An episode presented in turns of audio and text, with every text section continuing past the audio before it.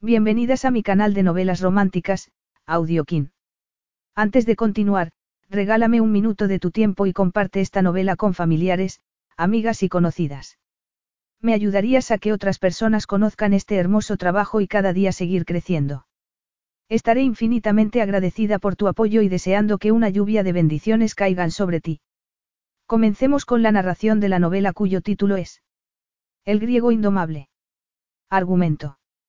Estaba decidida a cambiar de imagen para seducirlo, Beth Farley estaba enamorada de su jefe griego, el apuesto Andreas, pero él la veía como parte del mobiliario de oficina. El hermano de Andreas, el arrogante Teo Kiriakis, tenía un plan. Si Beth fingía ser su amante, entonces Andreas querría lo que no podía tener, después de un cambio radical, Beth pasó a ser una mujer despampanante, y su amado jefe cayó rendido a sus pies. Sin embargo, la joven pronto se dio cuenta de que no era él a quien quería, sino a Teo. Capítulo 1. Teo cruzó la habitación con paso firme, sin vacilar ni un instante. Sin embargo, la expresión de su rostro lo delataba. ¿Acaso lo había soñado o realmente acababa de llevarse una reprimenda a manos de la patética secretaria de su hermano? Increíble, pensó, escandalizado, y trató de recrear la escena en la memoria. Cuando por fin se había dignado a levantar la vista del teclado del ordenador, aquella mujer le había lanzado una mirada de auténtico desprecio. Hace media hora, había añadido en un tono afectado después de darle la información que le había solicitado. Estuvo a punto de reírse, pero el buen humor no le duró ni un segundo. La mujer que se ocupaba de los asuntos profesionales de su hermano le había caído mal desde el principio. Había algo en ella que, no era capaz de ponerle nombre, no se trataba solo de aquellas formas pedantes, ni tampoco de aquella actitud sobreprotectora para con su hermano, él nunca había tenido el deseo de sentirse apreciado por sus empleados, pero no podía evitar preguntarse por qué lo miraba como si fuera un ser malvado. ¿Cuándo y cómo le había dado motivos? Nunca. Quizá encajara en el papel del perfecto villano o algo parecido, sin duda esa era de las que tenían un gran melodrama personal que representar, con represión freudiana incluida. No obstante, hasta ese momento siempre le había tratado con una cortesía impecable, aunque no agradable. De alguna forma, la hostilidad siempre había estado presente. No entendía muy bien cuál era su problema, pero tampoco quería averiguarlo. Estaba dispuesto a ser tolerante porque era una trabajadora muy eficiente, nada que ver con sus predecesoras. El currículum y las cualidades profesionales nunca habían sido una prioridad para su hermano Andreas a la hora de entrevistar candidatas para el puesto de secretaria. Sin embargo, aunque Elizabeth Farley tuviera una habilidad asombrosa para manejar sin problemas la ajetreada agenda de su jefe y fuera capaz de pasar toda una mañana trabajando sin tener que ir a hacerse la manicura, jamás hubiera sido la primera elección de Teo, ni la primera ni la última. A diferencia de su hermano Andreas, a él no le gustaba tener esclavas que lo adoraran incondicionalmente. Un gesto de desagrado cambió la expresión de su rostro cuando recordó la devoción casi canina de aquella mujer. Su dedicación iba mucho más allá de una mera llamada del deber, pero no había llegado tan lejos como ella hubiera querido. ¿Cómo iba a llegar a algo más con aquellos horribles trajes que se ponía, grises en invierno y marrones en verano? A Andreas le encantaba sentirse idolatrado y muchas de las mujeres que habían compartido cama con él parecían sacadas de una revista de moda. De hecho, varias habían salido de ahí. La moda femenina, por el contrario, no era precisamente un tema de interés para Teo, pero sí le gustaban las mujeres seguras de sí misma que hacían un esfuerzo por estar guapas y tener buen aspecto. Elizabeth Farley.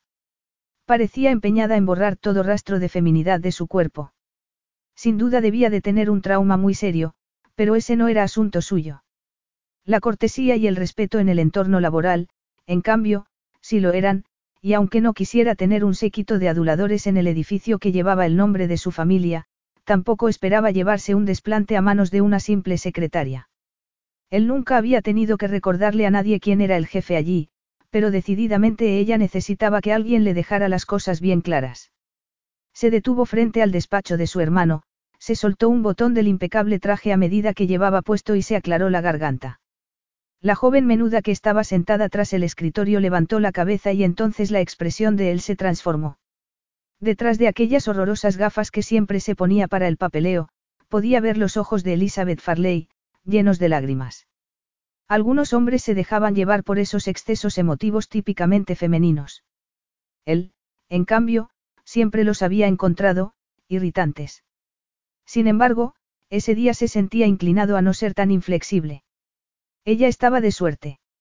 Después de una pausa, por fin, se decidió a hablarle, no sin un persistente rastro de reticencia. Un mal día. Elizabeth lo miró con ojos perplejos. No era solo aquel tono de voz comprensivo, sino también la persona de la que provenía. Aquella pizca de humanidad, aunque pequeña, era totalmente inesperada en alguien como Teo Kiriakis. Siempre que le oía hablar, su voz sonaba dura, cruel, sarcástica, Beth no pudo contener un sollozo y al final emitió un sonido a medio camino entre un lamento y un gemido. Sorprendentemente aquel hombre desagradable parecía haber dejado a un lado su habitual arrogancia y soberbia, justo en el peor momento.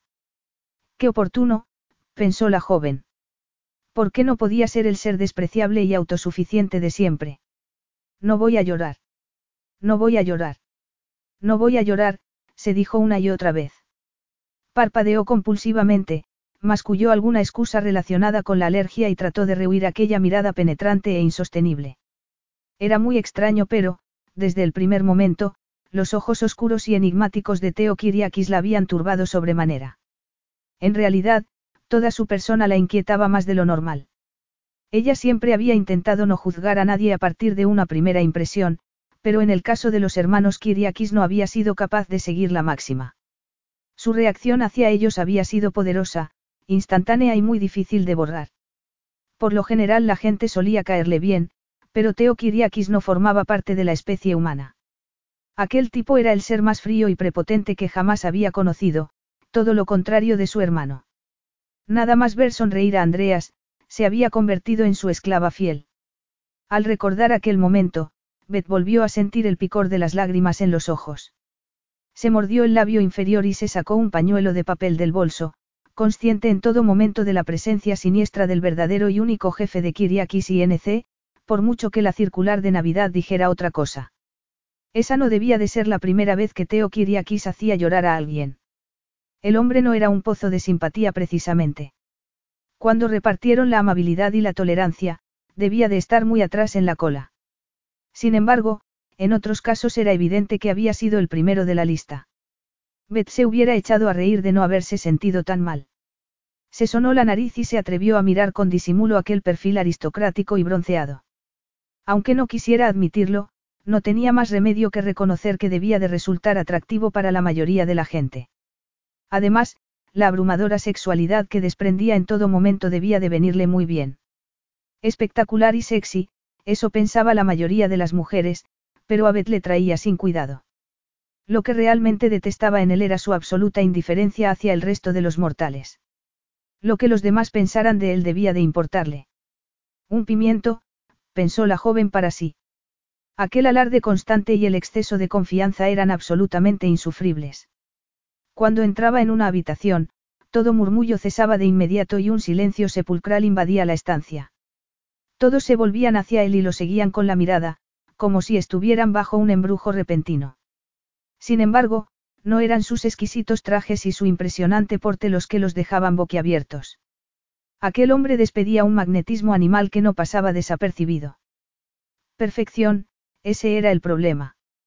Teo Kiriakis marcaba la diferencia, siempre de punta en blanco.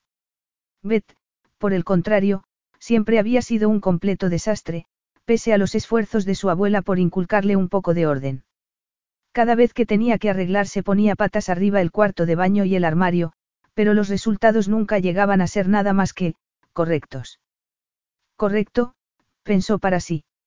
Nadie hubiera pensado jamás en Teo Kiriakis como una persona correcta mientras avanzaba por uno de los pasillos del edificio, con aire tranquilo y elegante, haciendo girarse a la gente a su paso. Aquello no era normal. Un hombre necesitaba tener unos cuantos defectos que lo hicieran humano, pero él no parecía tener ninguno. O lo tomas o lo dejas, decía la expresión permanente de su rostro. Sin embargo, era muy fácil adoptar esa pose cuando nadie tenía otra elección que no fuera tomarlo. Andreas, en cambio, era totalmente distinto.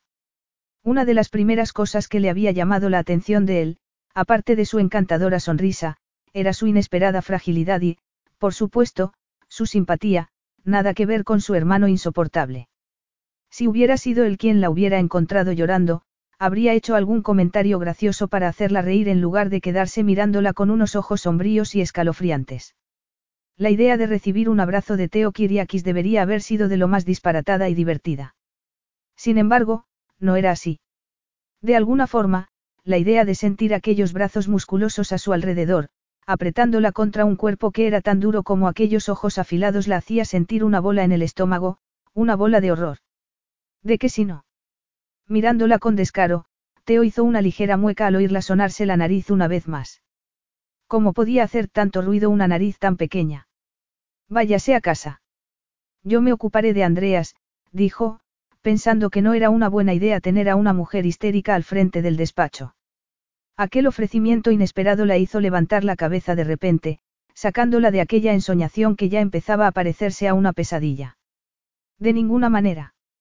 Le dijo, irritada ante aquella sugerencia.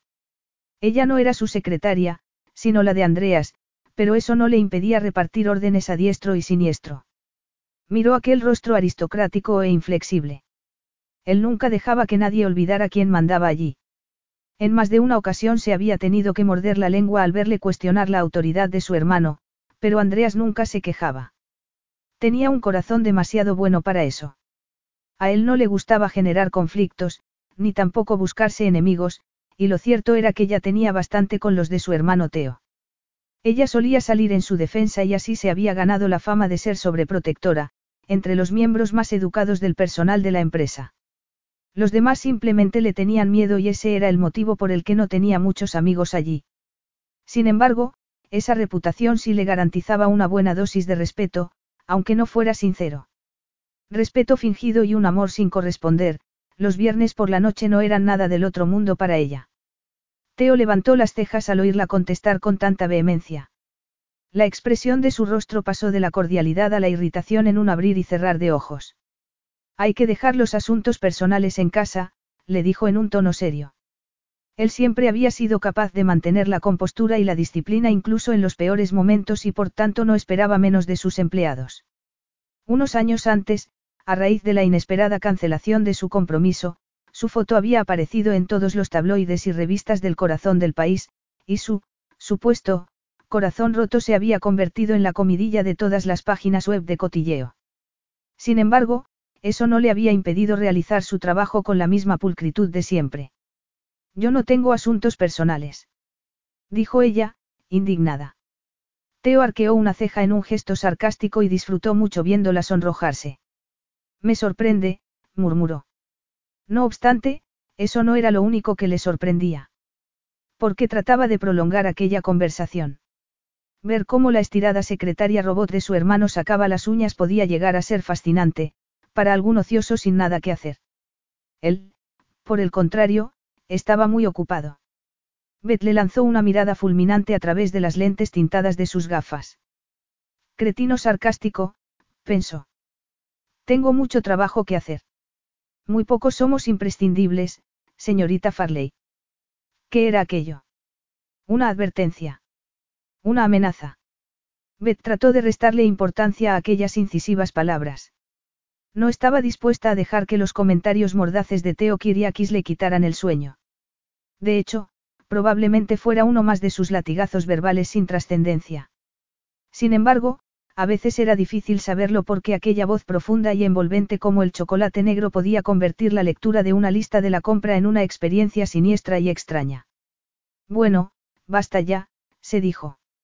En menos de un año ya se habría olvidado de aquella voz, aunque eso significara quedarse sin trabajo, sobre todo en números rojos. Beth levantó la barbilla. Ya no estaba en la plantilla de la empresa, y por tanto no tenía por qué aguantar los arrebatos egocéntricos de aquel hombre impertinente. A diferencia del resto de mundo. No puede echarme porque me voy. Estupefacto, Teo contempló el sobre que le ofrecía con manos temblorosas. ¿Echarla? se preguntó él, sacudiendo la cabeza con desconcierto. Me he perdido algo. Pensando que quizás se había excedido un poco en su reacción. Beth bajó la vista y rehuyó su mirada. Usted ha dicho que yo no era imprescindible, le recordó. ¿Y usted cree que sí lo es? Claro que no, dijo ella. Ignorando la interrupción, Teo siguió adelante. Entonces guarda una carta de dimisión en el cajón por si llega el momento. Claro que no. Yo. Él examinó el sobre un instante. Y el nombre que aparece en ese sobre no es el mío. Yo no soy su jefe inmediato, recuerda. Beth puso los ojos en blanco. Sobre el papel Andreas era el jefe en esas oficinas, pero, aunque gozara de cierta autonomía, Beth sabía muy bien que el que tomaba todas las decisiones importantes era Teo Kiriakis. Él era Kiriakis Incorporated. Y nadie hubiera cuestionado su gestión después de ver la meteórica subida de la empresa. Andreas siempre acataba las órdenes de su hermano sin rechistar y evitaba a toda costa cualquier tipo de confrontación. Si quiere verme fuera de aquí, me voy ahora mismo. Teo guardó silencio un instante, asombrado ante aquel desafío insolente. ¿Qué? Y perderme la posibilidad de tener estas deliciosas discusiones en el futuro. Se detuvo. Prácticamente podía ver cómo le rechinaban los dientes de tanto apretarlos. Mire, no sé qué le ha pasado ni quién la ha hecho ponerse así, añadió, sin saber por qué se preocupaba tanto por el asunto. Su único objetivo era asegurar el buen funcionamiento de Kiriakis Incorporated. Todo lo demás carecía de importancia. Usted. Nada más decirlo, Beth se sintió culpable. En realidad él no le había hecho nada, en esa ocasión. Él la miraba con una expresión de perplejidad en el rostro, y no era para menos. Había descargado contra él toda la rabia y la frustración que tenía dentro, pero no sabía muy bien por qué lo había hecho. El único delito que él había cometido era darse cuenta de que ella no se encontraba bien. De hecho, había sido la única persona que se había fijado. Creo que debería meditar mejor su decisión, le dijo él tras un largo silencio. ¿Acaso su hermano Andrea se había acostado con ella? Teo contuvo la respiración durante 30 largos segundos. La explicación encajaba muy bien con aquel espectáculo de llanto. ¿Cuántas veces le había dicho a Andreas que mezclar el trabajo con el amor era la receta perfecta para el desastre? Anonadada y boquiabierta, Beth le vio mascullar un juramento y romper la carta en pedazos. Si bien no es imprescindible, le dijo, esbozando una sonrisa sarcástica. Era imposible que Andrea se hubiera ido a la cama con una mujer que no llevara los labios pintados. Y Elizabeth Farley no los llevaba. Mientras observaba la exuberante curva de sus labios bien delineados, se dio cuenta de que no era algo tan malo. Si ella hubiera decidido realzar un poco más aquel regalo de la naturaleza, podría haberse convertido en una distracción peligrosa para su alocado hermano. Igual que cualquier otro hombre, Andreas hubiera empezado a preguntarse qué otros regalos de la naturaleza podía esconder debajo de aquella ropa infame. Si creo que es muy buena en su trabajo, añadió, terminando la frase, sin dejar de mirarle los labios. Beth guardó silencio. Durante mucho tiempo no había sido más que un mueble de oficina para Teo Kiriakis, y sin embargo, en ese momento, parecía mostrarle algo de reconocimiento. Ah, sí. Le dijo ella, obligándose a mirarlo a los ojos. Me equivoco. Dejando a un lado su modestia habitual, Beth respondió al desafío que brillaba en aquellos ojos oscuros e impenetrables. Soy buena en mi trabajo. Y tenía razón. Por lo que Teo había podido ver, aquellas oficinas hubieran llegado al colapso de no haber sido por ella. Presa de una nueva oleada de irritación, se preguntó qué podía haber hecho Andreas para provocar esa situación. Si el sexo estaba fuera de la ecuación, no quedaban muchas opciones. ¿Es que le han hecho una oferta mejor? Le preguntó, frunciendo el ceño. Beth levantó la vista de la papelera que contenía los restos de su carta de dimisión, la carta que ya había escrito tres veces. Por suerte, todo lo que tenía que hacer para tener otra copia era pulsar el botón de la impresora. Oferta. No tiene nada que temer, dijo él en un tono brusco y escaso de paciencia. ¿Ha recibido alguna llamada? Quiere decir para un trabajo. Bet abrió los ojos. De verdad pensaba que algún ejecutivo estaba interesado en ficharla. Él arqueó una ceja, en espera de una respuesta. Ella sacudió la cabeza. No, no he recibido ninguna llamada. Él la atravesó con una mirada interrogante y aguda. Los desafíos son un problema para usted. Sin duda era una mujer inteligente. Sin embargo, la expresión vacía con que lo miraba en ese momento decía lo contrario. Es que no da abasto con el trabajo. A él le encantaban los desafíos y por tanto sabía reconocer la frustración y el aburrimiento en los demás. Mucha gente disfrutaba desempeñando un trabajo monótono y rutinario, pero a lo mejor ella no era una de esas. No cree que es buena idea hablarlo con Andreas antes de tomar una decisión precipitada. El tono casual con que arrojó aquella sugerencia disparó la rabia de Beth. La joven se puso en pie, llena de indignación. ¿Cómo podía pensar que había tomado una decisión semejante sin meditarla cuidadosamente? No estaba en situación de abandonar un trabajo, y mucho menos uno que estaba tan bien pagado, pero no tenía otra alternativa. Enamorarse del jefe era una cosa, pero verse obligada a ayudarle a elegir un anillo para su prometida era algo totalmente distinto, y ella no era tan masoquista. Seguramente era una tonta por haber tomado una decisión así, pero ya no podía soportarlo. Además, había hecho todo lo posible por olvidarse de él. No puedo hacerlo. Gritó. Si tengo que verle. Al ver una expresión de perplejidad absoluta en el rostro de Teo Kiriakis, volvió a sentarse, ofuscada. Un rubor incontenible teñía sus mejillas. Por favor, váyase, masculló entre dientes, tratando de esconder la rojez de su rostro tras una cortina de pelo. Él se quedó mirándola durante unos segundos interminables y finalmente siguió de largo. Beth soltó el aliento al oír cómo se abría la puerta. Theo tardó un buen rato en ahuyentar de su pensamiento el incidente con Elizabeth Farley, su extraño comportamiento, aquel exabrupto apasionado, sus labios temblorosos e increíblemente sensuales, la escena que acababa de vivir no era fácil de olvidar. Sin embargo, la imagen que encontró nada más tras pasar la puerta tampoco se quedaba atrás. Su hermano, besándose con la mujer que una vez había sido su prometida, un pequeño de Jabu, no exactamente. La vez anterior la había sorprendido infraganti en los brazos de otro hombre, pero en esa ocasión parecía hacerlo a propósito. Además, la otra vez se la había encontrado desnuda con su amante, pero en esa ocasión tanto Andreas como ella estaban vestidos, por suerte. La otra vez, había visto cómo se hacían añicos sus propias ilusiones, nada que ver con el presente. Las ilusiones eran parte del pasado.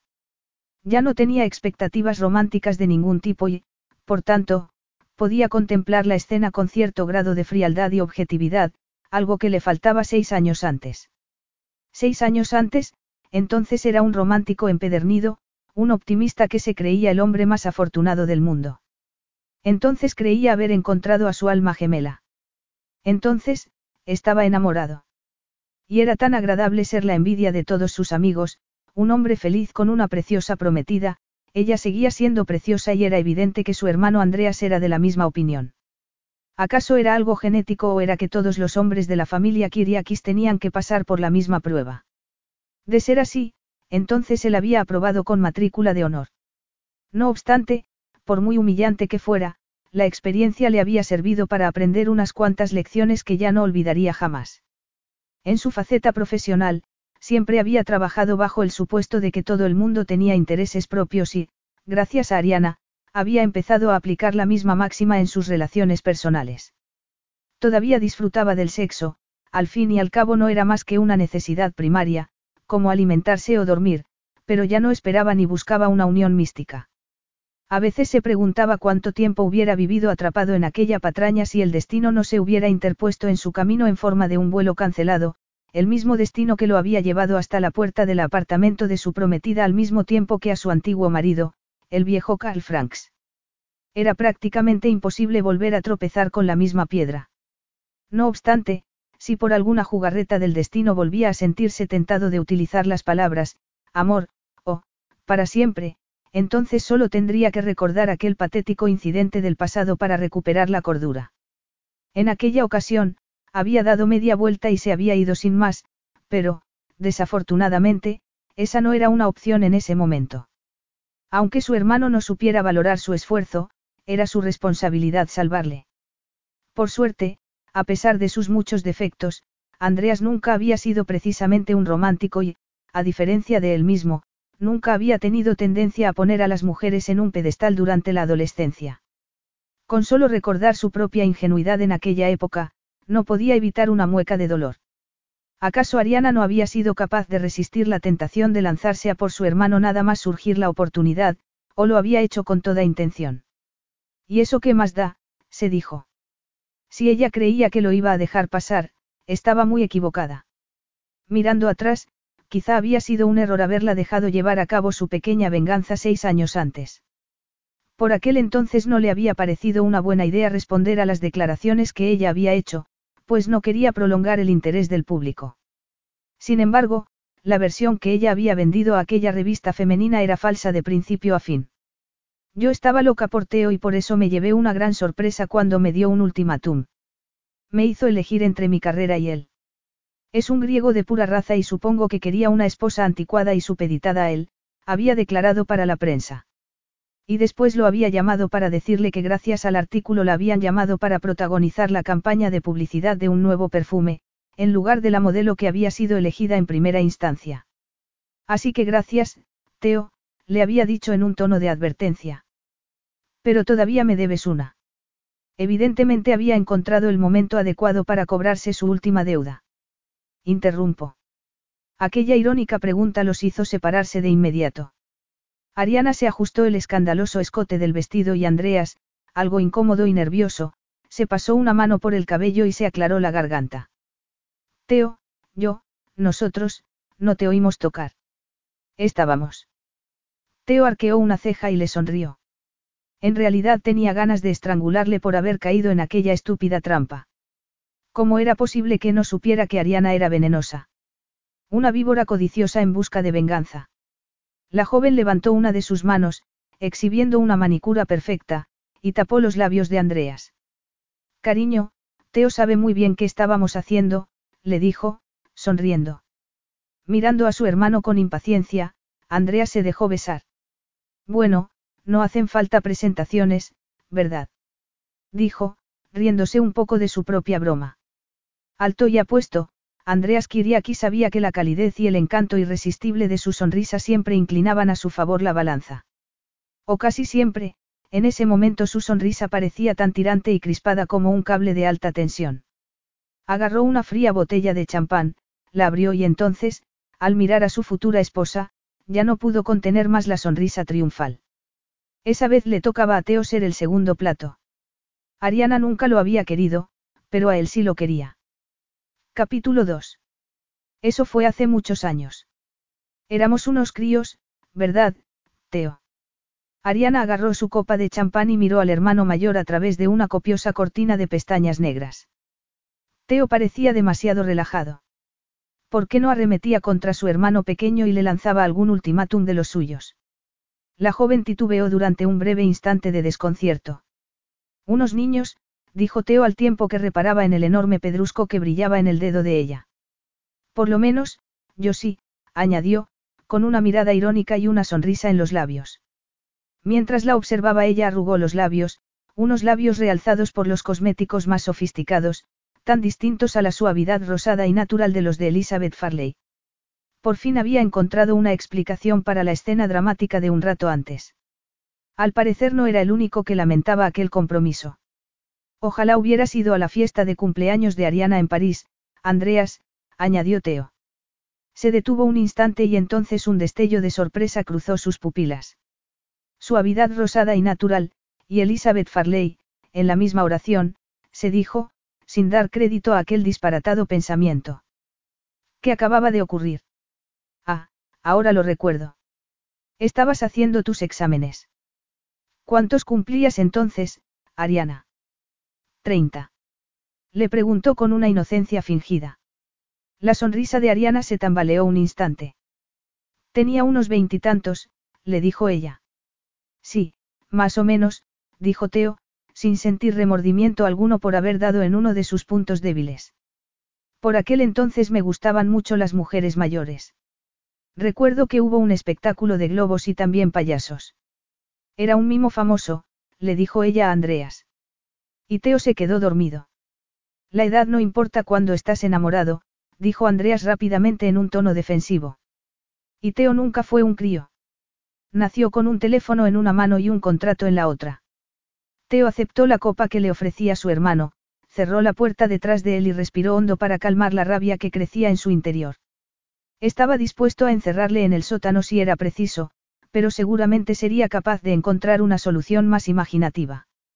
La palabra, fracaso, no formaba parte de su vocabulario y esa actitud le había llevado a multiplicar por cuatro los beneficios de la prestigiosa multinacional de su difunto padre. Muchos le consideraban una de las figuras más influyentes de la década, y sin duda era un ejemplo a seguir para cualquier hombre que quisiera amasar su primer millón antes de llegar a los 30. Bueno, ¿qué celebramos? preguntó, mirando una vez más aquel ostentoso diamante. ¿O acaso es una pregunta ridícula? miró a su hermano Andreas.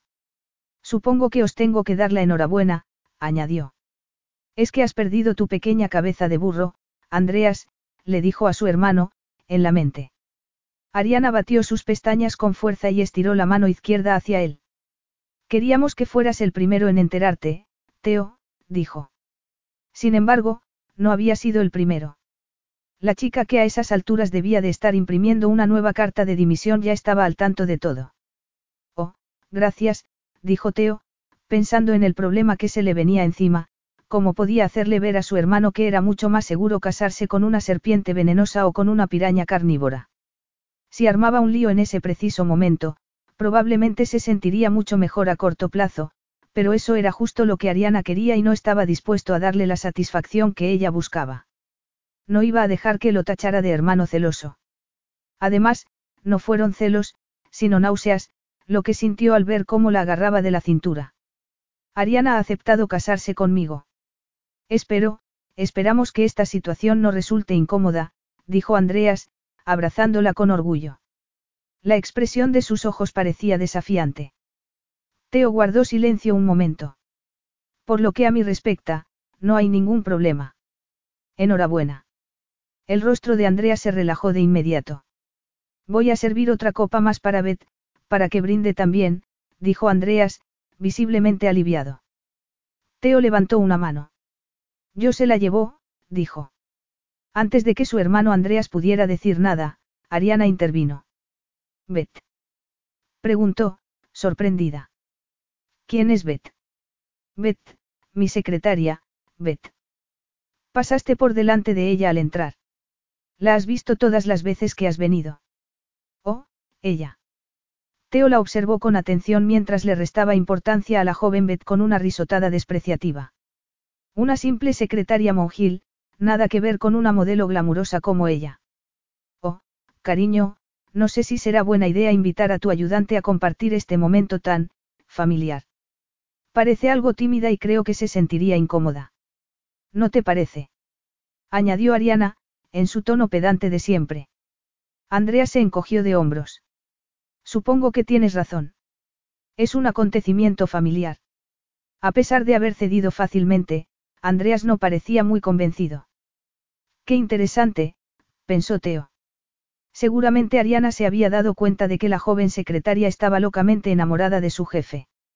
Por desgracia, a la chica no se le daba muy bien disimular y su mirada siempre la delataba.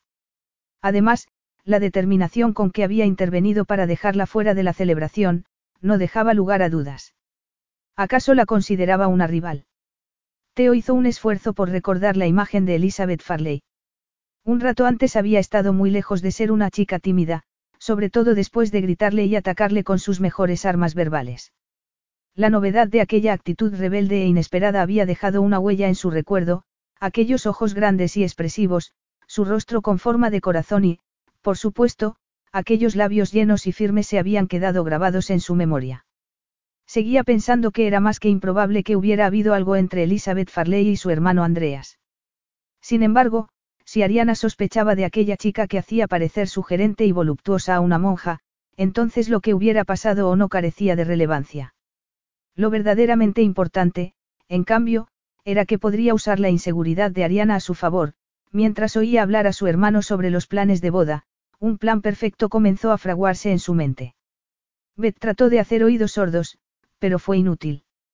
Las voces provenientes del despacho contiguo llegaban hasta ella sin piedad y después, aquel horrible sonido del corcho que saltaba de la botella, se llevó un sobresalto tan grande que borró de un plumazo la laboriosa página de datos estadísticos que le había llevado toda la mañana a elaborar.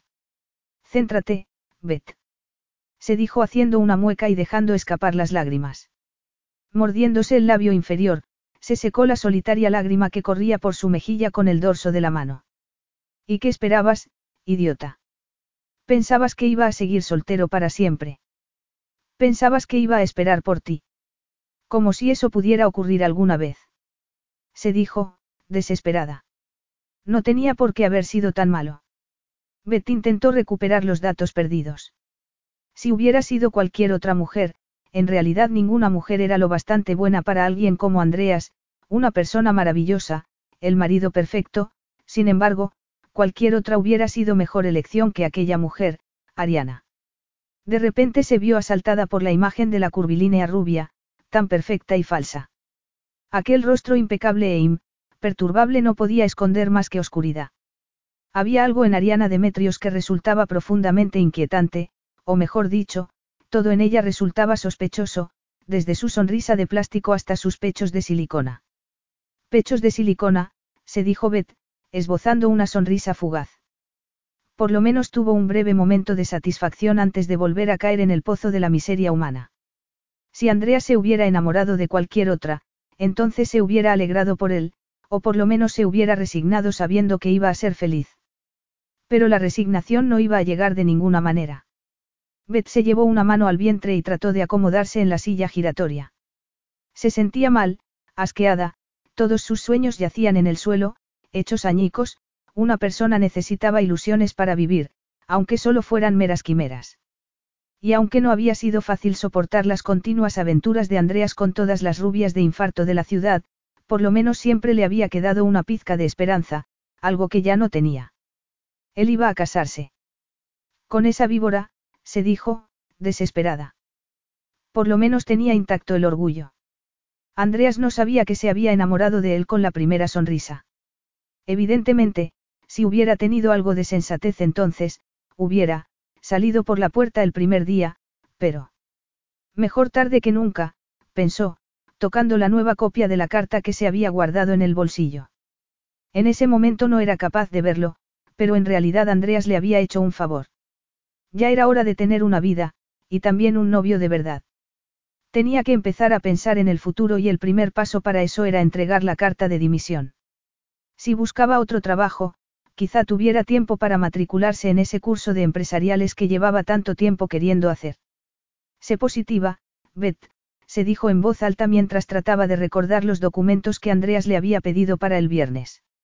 No obstante, por mucho que intentara ver el lado positivo de todo aquello, no pudo evitar levantar la cabeza con un gesto triste al oír la suave voz de su jefe. Le oyó reír y entonces sintió el tono más grave y poderoso de su hermano. Teo Kiriakis. La expresión de Beth se endureció nada más recordarle. Nunca había sido capaz de entender cómo dos hermanos que apenas se llevaban cinco años de edad podían ser tan distintos. Cómo era que la misma genética había sido capaz de producir dos seres totalmente opuestos en todos los sentidos. La única cosa que sí compartían, sin embargo, era su debilidad por cierta rubia modelo. El día anterior Andreas y Ariana habían salido juntos del edificio y, nada más hacerlo, habían desencadenado un revuelo de rumores y especulaciones que todavía seguía en pleno apogeo. Todo el mundo quería confirmar las sospechas y saber si realmente el hermano pequeño estaba saliendo con la mujer que había humillado a Teo Kiriakis públicamente. Cuando le preguntaban, Beth fingía desconocer el asunto pero, igual que todos los demás, se preguntaba cómo reaccionaría un hombre tan egocéntrico como él al enterarse de la noticia. No obstante, a diferencia de la mayoría de la gente, sí entendía muy bien por qué Ariana prefería a Andreas antes que a su hermano mayor. Cualquier mujer hubiera elegido igual. Al pensar en Andreas, su expresión se suavizó. ¿Por qué siempre lo tenían que comparar con su autoritario hermano? Era tan injusto, Andreas era un hombre indiscutiblemente apuesto. Tenía una constitución atlética, medía un metro ochenta, tenía el cabello castaño y ondulado y su sonrisa era simplemente encantadora. Si analizaban cada uno de sus rasgos al detalle, entonces resultaba evidente que era un hombre de una belleza clásica, nada que ver con su infame hermano. Sin embargo, aunque no compartiera la opinión, Beth no podía sino admitir que era Teo Kiriakis quien se llevaba todas las miradas femeninas cuando ambos hermanos entraban juntos en una habitación. La gente no se fijaba en la ligera asimetría de sus rasgos faciales. Estaban demasiado ocupados admirando sus extraordinarios ojos, sus pómulos esculpidos, su piel bronceada y sus indecentes labios carnosos. Obviamente, tenía la ventaja de ser unos cuantos centímetros más alto que su hermano pequeño. Tenía las espaldas anchas, unas largas piernas y un cuerpo atlético y bien torneado. No se podía negar que podía resultar increíblemente atractivo para aquellas mujeres a las que les gustaban los hombres sombríos y enigmáticos. Pero Beth no era una de ellas. Al oír una risa de mujer, se sobresaltó y el rostro siniestro de Teo Kiriaki se esfumó de su mente. Apretó los dientes. Ariana era muy hermosa, pero su risa era escalofriante. Pero eso a Andreas le trae sin cuidado, pensó con desánimo. Los hombres en general siempre pasaban por alto esa clase de detalles cuando estaban bajo el hechizo de unos labios sensuales, una larga melena rubia y un cuerpo al que todo le sentaba bien. Te veo a las ocho, Teo. Dijo Andreas al abrir la puerta. Tan tensa como un cable de electricidad, la joven clavó la mirada en la pantalla del ordenador. Toda la familia estará allí, añadió. Incapaz de aguantar más, levantó la vista justo a tiempo para ver cómo Andreas rodeaba la estrecha cintura de su prometida con un gesto posesivo. ¿Cómo iba a perdérmelo? Dijo Teo sin mucho entusiasmo. Al oír el tono irónico de su hermano, Andrea se rió. Puedes traer a alguien si quieres. Teo inclinó la cabeza con un gesto sarcástico. Te dejo todo el papeleo del contrato Crane, Bet. De acuerdo, cariño.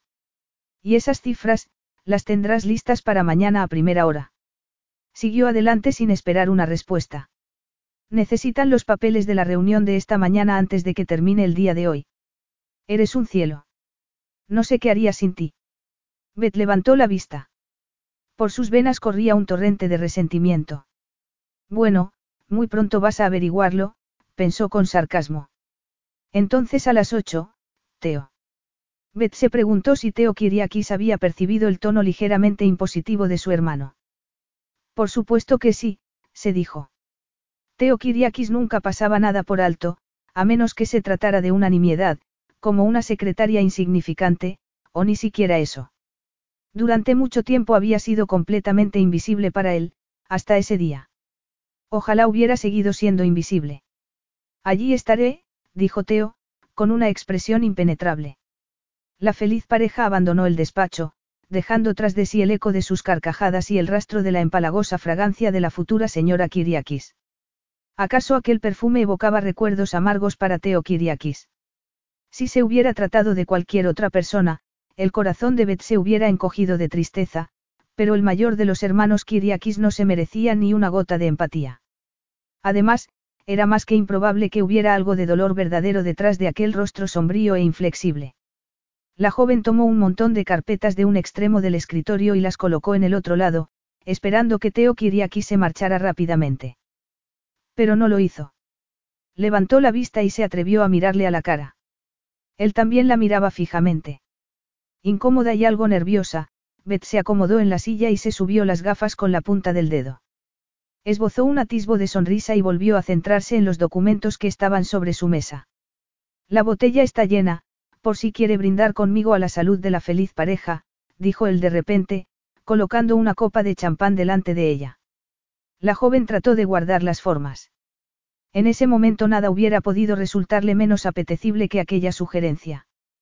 Tengo mucho trabajo, señor Kiriakis, y además, solo soy una empleada, le recordó, sin atreverse a mirarle a la cara. Pero ¿acaso no le gustaría ser algo más que eso? Aquella inesperada pregunta la hizo ponerse tensa de inmediato. En realidad no se trataba de una pregunta, sino de una afirmación. ¿Por qué se empeña en vestirse así? Le preguntó, sin darle tiempo a contestar a la pregunta anterior. Ya a la defensiva, Beth levantó la vista de una vez y se lo encontró mirando con desagrado el traje de franela gris que ella llevaba puesto. ¿A qué se refiere? preguntó ella. Tenía tres trajes idénticos en su armario y también una colección de blusas discretas para conjuntar. Su abuela solía decirle que la calidad era más importante que la cantidad a la hora de elegir ropa y ella siempre le había hecho caso. Prudence Farley le había enseñado a su nieta cuáles eran las reglas de oro para vestir como una señorita respetable.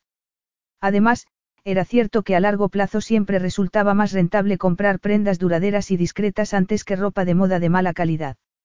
Sin embargo, a veces la ropa de moda podía resultar tan tentadora y llamativa, Beth levantó la barbilla en un gesto desafiante y se llevó la mano a la garganta. Su blusa color crudo estaba abotonada hasta el cuello. Tres años sin saber que existo y ahora, de repente, está interesado en mi ropa, se dijo, indignada. ¿Puedo ayudarle en algo, señor Kiriakis? Le preguntó, sin mucho entusiasmo. ¿Acaso había estado bebiendo? La prensa basura, siempre sedienta de escándalos, solo había hablado de cierta debilidad por las rubias de piernas kilométricas, nunca de una tendencia alcohólica. Pero nunca se sabe, se dijo la joven, mirándole con curiosidad. Aquellos rasgos duros y prepotentes no sugerían ningún tipo de debilidad o falta de control, a no ser por la sensualidad de sus labios carnosos, consciente de un extraño cosquilleo que le subía por el vientre, Bet apartó la vista rápidamente y se encontró con su afilada mirada. Tomar algo con él no era una opción. Teo no aguanta tonterías de nadie, le había dicho Andreas en varias ocasiones. Creo que si puede ayudarme en algo, dijo él. Bet aguantó la sonrisa de cortesía como pudo. Había algo en aquellos oscuros ojos que no casaba con la mueca risueña que le tiraba de los labios. Pero su ofrecimiento cortés no es muy sincero. ¿O me equivoco? La hago sentir incómoda. No, por supuesto que no, dijo ella, mintiendo. No quería ser grosera, pero es que tengo mucho trabajo que hacer. Y era cierto. Probablemente no llegaría a casa hasta las siete, o las ocho, de pronto recordó la reunión con el director de la residencia. Su llamada se había convertido en una fuente de preocupación, sobre todo porque no había querido decirle de qué se trataba. Al parecer su abuela se encontraba bien, pero Beth no las tenía todas consigo. Algo le decía que se trataba de las tarifas del centro. ¿Acaso iban a subirle la mensualidad? Lo de la residencia había sido idea de su abuela. Había esperado a tenerlo todo listo antes de darle la noticia, pero ella no se lo había tomado muy bien. Solo será durante unas semanas, le había dicho su abuela, y ella había terminado cediendo. Sin embargo, de eso ya hacía seis meses y su abuela no mostraba intención alguna de volver a casa. Según le decía, el lugar era como un hotel de cinco estrellas en el que nunca se sentía sola. Había hecho muchos amigos allí y casi no echaba de menos su antigua casa, donde podía pasar más de una semana sin ver más que a su nieta y a la esposa del vicario. A ella, por su parte, le encantaba verla tan entusiasmada por la vida. Sin embargo, no podía evitar preocuparse. El coste de la residencia también era igual al de un hotel de cinco estrellas, pero su abuela no parecía haberse dado cuenta de que sus ahorros se habían agotado en los tres primeros meses, y ella trataba de disimular cada vez que surgía el tema porque no quería preocuparla. No obstante, hacer frente a los pagos se había convertido en una batalla constante por llegar a fin de mes, y Bet apenas podía mantener la enorme mansión victoriana que había sido el hogar de su abuela. En esos momentos solo ocupaba tres de las muchas estancias que tenía el caserón, pero, aún así, los gastos eran cada vez más difíciles de asumir. Una pesadilla, el director de su banco, por el contrario, pensaba que esa iba a ser su fianza. Pero si yo no estoy en la cárcel, le había dicho ella con inocencia. Y entonces él le había dicho. Todavía no. No sabía si era una broma o no, pero aquellas predicciones funestas nunca habían conseguido hacerla cambiar de opinión. No estaba dispuesta a vender la propiedad. La casa donde su abuela había sido tan feliz junto a su esposo seguiría ahí para ella.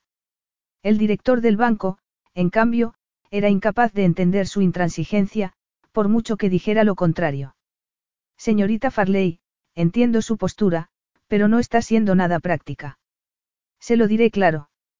Su abuela es una señora muy mayor y es más que improbable que regrese a casa.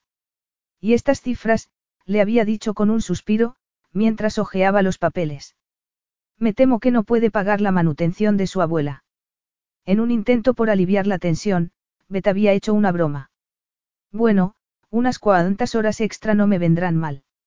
Así perderé algo de peso. Pero el director del banco no se reía. Me parece que no tiene elección.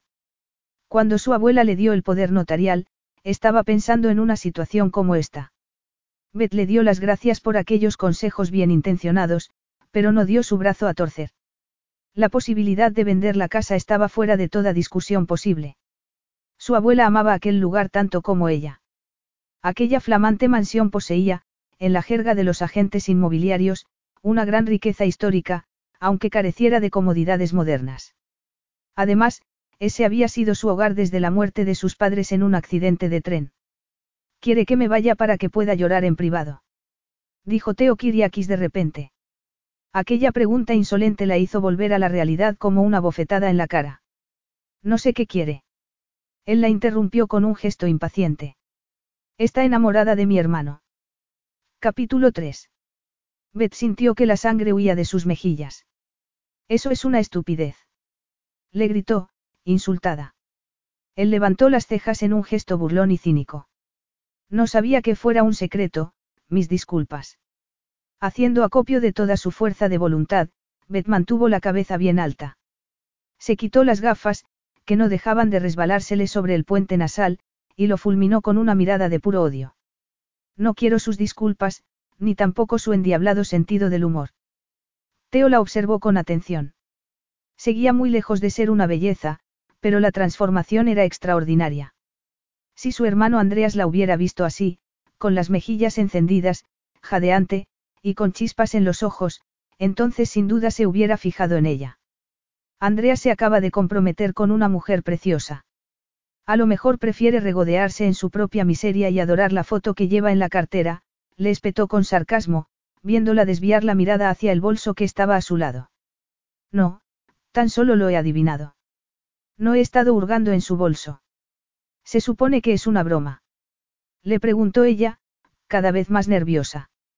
No había nada que temiera más que convertirse en el hazmerreír de la empresa. ¿Acaso era un secreto a voces? ¿Acaso lo sabía todo el mundo? Trató de reunir la poca dignidad que le quedaba y levantó la frente. No iba a dejarse apabullar por un hombre como Teo Kiriakis. Trabajo para su hermano, le dijo con frialdad. No tenemos ningún tipo de relación personal, no como usted y su, se detuvo de repente, sin dar crédito a las palabras que acababan de salir de su boca. Él la traspasó con una mirada desafiante y desdeñosa, y ella sintió un gélido escalofrío que la recorrió de arriba abajo. Teo Kiriakis debía de tener el alma tan negra como la mirada. ¿Acaso se refiere a mi relación con la encantadora Ariana? Le preguntó, arqueando una ceja. Eso fue hace mucho tiempo. Malvado, se dijo Beth. ¿Por qué no lo dejaba pasar sin más? Una ola de calor le abrasó la piel. Si él se había dado cuenta, entonces quizá Andreas, también lo sabría. De pronto sintió una presión en el corazón y, falta de aliento, se llevó una mano al pecho y se abrió un poco el cuello de la blusa. Observándola en todo momento, Teo no pudo evitar desviar la vista hacia esos escasos centímetros de piel blanca que acababa de descubrir. Una vena inflamada palpitaba furiosamente en su cuello. El pasado suele influir en el presente, tomó una silla de un rincón y se sentó frente a ella a horcajadas, colocando las manos sobre el respaldo. Cansada de aquella conversación agotadora, Beth bajó la vista y contempló sus manos. Eran unas manos fuertes, pero elegantes. Por favor, vete de una vez, repetía sin cesar en su mente. Él estaba jugando al gato y el ratón con ella, y sin duda debía de obtener algún retorcido placer viéndola sufrir. Sospecho que una buena parte de la atracción que mi hermano pequeño siente por Ariana se debe a mi antigua relación con ella. Es muy competitivo. Beth levantó la cabeza bruscamente y casi estuvo a punto de tirar al suelo las carpetas que estaban sobre el escritorio con el movimiento de sus manos temblorosas. Que él es competitivo. exclamó, incrédula, contemplando al hombre que estaba sentado delante de ella con ojos de asombro. Era evidente que en ningún momento se le había pasado por la cabeza pensar que ella pudiera preferir a Andreas antes que a él. Dios mío. ¿Cómo se puede tener un ego tan grande? se dijo. Teo guardó silencio y entonces esbozó un amago de sonrisa cínica que no dejó indiferente a la joven. Había algo muy sensual en aquellos labios que no pasaba desapercibido, algo que intensificaba el cosquilleo que sentía en el vientre. De acuerdo, es, es algo entre hermanos, añadió él en un tono casual. Beth se obligó a apartar la vista de los labios de Teo Kiriakis. Siempre se había sentido incómoda con su presencia, incluso cuando la ignoraba por completo. Pero las cosas siempre podían empeorar y tener su atención era todo un calvario. Aquella absurda conversación, aunque normal para una mente retorcida como la de él, no hacía sino llevar a un extremo insoportable la aversión que sentía por él, hasta el punto de querer salir corriendo. Ese es su problema, no el de Andreas, le dijo, sintiendo una gran impotencia al ver que no era capaz de identificar aquella extraña emoción que parpadeaba en sus oscuras pupilas. Casi hacía falta un acto de fe para creerse que Andreas y él pudieran ser hermanos. Andreas era un día soleado, mientras que el hombre que estaba ante ella era una noche cerrada, oscura, impenetrable, peligrosa. No puedo sino reconocer que conoce muy bien a mi hermano, dijo él, inclinando la cabeza sin abandonar la pose sarcástica y arrogante que era su estado natural. Es evidente que es toda una experta en el tema, añadió en un tono de voz que le ponía los pelos de punta. La miró fijamente y trató de descifrar la expresión de su rostro. A lo mejor su hermano le había dado un beso en la mejilla en alguna ocasión. ¿O acaso habían llegado más lejos? Rápidamente rechazó aquella idea disparatada que acechaba desde un rincón de su mente. Por algún extraño motivo, las imágenes que aparecían en su mente eran mucho más turbadoras que el recuerdo auténtico del beso de Ariana y su hermano. Quizá Elizabeth Farley estuviera mucho mejor sin toda esa ropa horrorosa, pero Andreas no era de los que se molestaban en mirar más allá de las apariencias. Sin embargo, Ariana sí tenía la intuición de la que él carecía. Sin duda la espectacular rubia veía una amenaza en potencia en aquella chica menuda e insignificante, así que, a lo mejor su hermano se sentía atraído por ella. Era posible que no se hubiera dado cuenta siquiera. Bet apretó los dientes y entonces sintió un efluvio de calor en las mejillas. Nada deseaba más en ese momento que borrarle la sonrisa cínica de los labios con una bofetada. No, no, no quería decir, yo, cuando trabajas mucho tiempo con alguien llegas a conocerle muy bien. Tenemos mucha confianza. Al darse cuenta de la sórdida interpretación que Teo Kiriakis podía darle a sus palabras, Beth se sonrojó hasta la médula. Las mejillas le ardían como si estuvieran en llamas. Pero no se trata de la clase de confianza que, se apresuró a añadir, pero él la hizo callar con un gesto. Usted cree que Andreas está muy por encima de una nimiedad como la rivalidad entre hermanos. Cree que es muy noble y... Creo que está enamorado. Y usted cree que lo sabe todo sobre el amor. Ella lo miró con un gesto de perplejidad. La bola de miseria y frustración que le agarrotaba la garganta se disolvió de repente, lanzando chispas de rabia por todo su ser. Teo Kiriakis jamás hubiera sabido lo que era estar en su piel, sufrir lo que ella había sufrido. Se puso en pie violentamente y la silla salió lanzada hacia la pared de atrás. Sé mucho más de lo que usted sabe. Le gritó, fuera de sí. Él no pareció ofenderse. Entonces va a aceptar la situación y a marcharse sin más. No quiere luchar por él. ¿Y qué me sugiere que haga? Mire, puede que usted no tenga nada que hacer, pero creo que esta broma ya ha llegado demasiado lejos. Teo se incorporó, pero no hizo amago de marcharse. Se pasó una mano por el cabello y la miró de arriba abajo. En realidad sí tengo una sugerencia que hacerle. Podría vestirse como una mujer y no como una vieja bibliotecaria. Un latigazo rabioso sacudió las entrañas de Beth. No voy a fingir ser alguien que no soy. Admirable, pero cree que Ariana tendría ese aspecto sin hacer un gran esfuerzo. No estoy hablando de operaciones o inyecciones, pero, nunca ha oído eso de que no hay recompensa sin dolor. Bueno, en el caso de Ariana es más bien, no hay belleza sin pasar hambre, por así decir. Pero ella es una mujer de constitución delgada. Realmente es usted una ingenua, dijo él, sacudiendo la cabeza. Bet apretó los dientes. Si estuviera enamorada de su hermano, lo cual no es cierto, me alegraría mucho por él, le dijo. Y eso la convierte en una persona increíblemente generosa, aburrida y mentirosa. Una nueva oleada de color inundó las mejillas de Elizabeth Farley y Theo la observó con atención. No llevaba maquillaje alguno, pero, en realidad, alguien con una piel tan tersa e inmaculada no lo necesitaba. No se da cuenta de que esa forma de pensar no resulta nada estimulante para la mayoría de los hombres. Beth lo fulminó con una mirada despreciativa. No soy una persona totalmente desinteresada, pero prefiero ser así antes que ser una egoísta insufrible, le espetó con toda intención, sin pensar en las consecuencias de insultar a un hombre como Teo Kiriakis. Aquel hombre tenía una reputación temible, y ella sabía con seguridad que no tendría ningún reparo en echar a una simple secretaria. Quizá Andreas tratara de impedirlo, pero ella lo había visto ceder ante su hermano en muchas ocasiones y no albergaba ilusión alguna al respecto. Andreas jamás se hubiera enfrentado a su hermano para salvarla. La santa tiene garras, le dijo él con un gesto divertido en la cara. Y también unos ojos preciosos, dijo una voz en su interior. Sin gafas la joven ganaba muchos puntos. De haber sido cualquier otra persona, hubiera pensado que eran lentes de contacto, pero Elizabeth Farley se esforzaba demasiado por pasar desapercibida como para usar semejante artificio de belleza. Aquellos increíbles ojos verdes con llamaradas color ámbar tenían que ser auténticos. Consciente de su intensa mirada, Beth deseó que la tierra se la tragara en ese preciso instante. Sin embargo, aguantó la situación con valentía y no sucumbió a la tentación de esconder el rostro detrás de la cortina de pelo que lo rodeaba. Estiró una mano y se sujetó el pelo detrás de la oreja. Su abuela solía decirle que tenía un pelo precioso, pero ella siempre había soñado con tener el cabello rubio o pelirrojo, cualquier cosa menos aquella copiosa mata de pelo castaño, sosa y corriente. Él no la ve como a una mujer. La ve como parte del mobiliario de las oficinas. Bet aguantó la respiración. Era como si alguien acabara de darle un duro golpe en la cara. Teo Kiriakis usaba su lengua viperina con una precisión quirúrgica y siempre daba donde más dolía. ¿Cómo podía ser tan cruel? Cree que mi hermano sabe de qué color son sus ojos. Usted es una pieza muy útil para él. Sabe que hará lo imposible por complacerle, se detuvo, satisfecho. Había dado en el clavo. Beth creyó que iba a desmayarse allí mismo.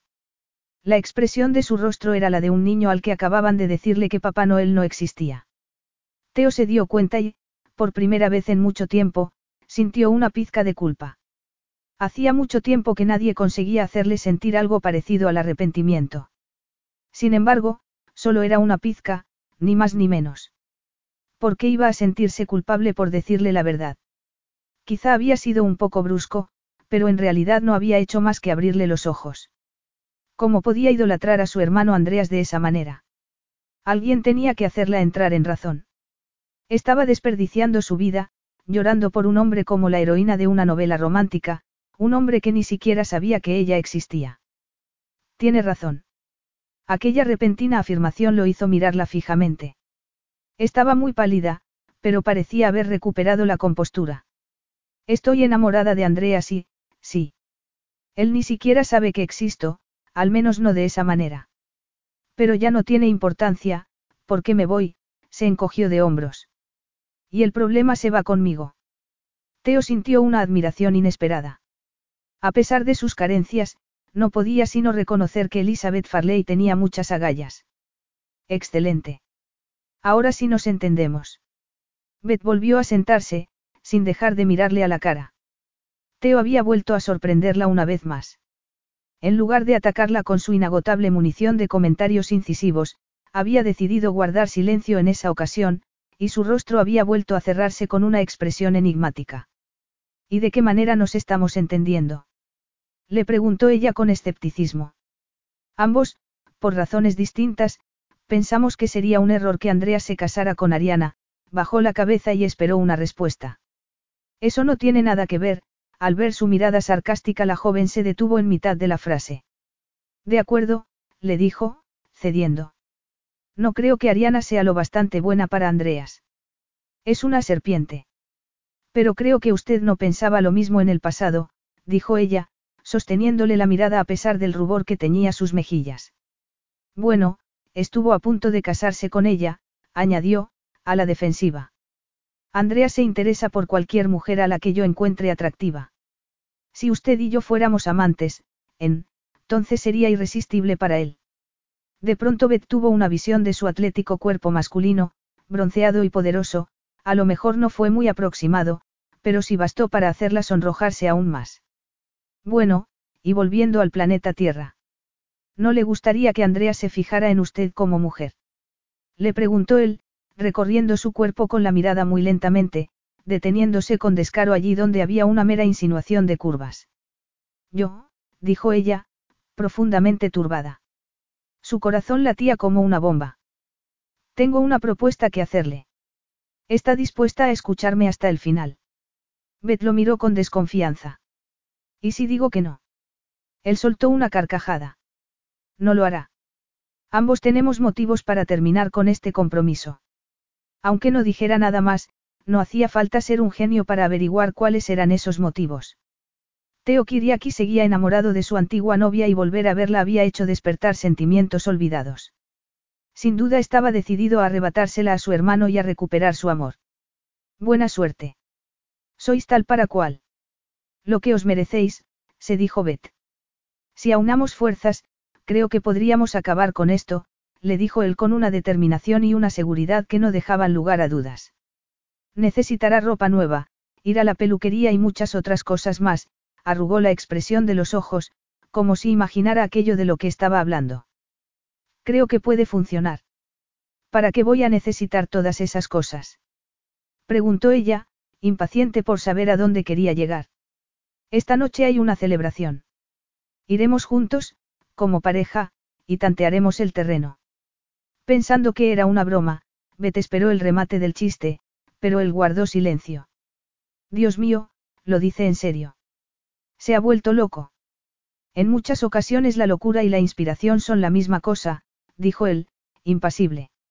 Inspiración. Ella sacudió la cabeza. Eso no es inspiración. Está loco de remate.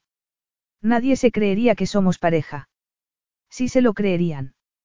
Confía en mí, Elizabeth, le dijo, llamándola por su nombre de pila. Ella lo miró con los ojos como platos.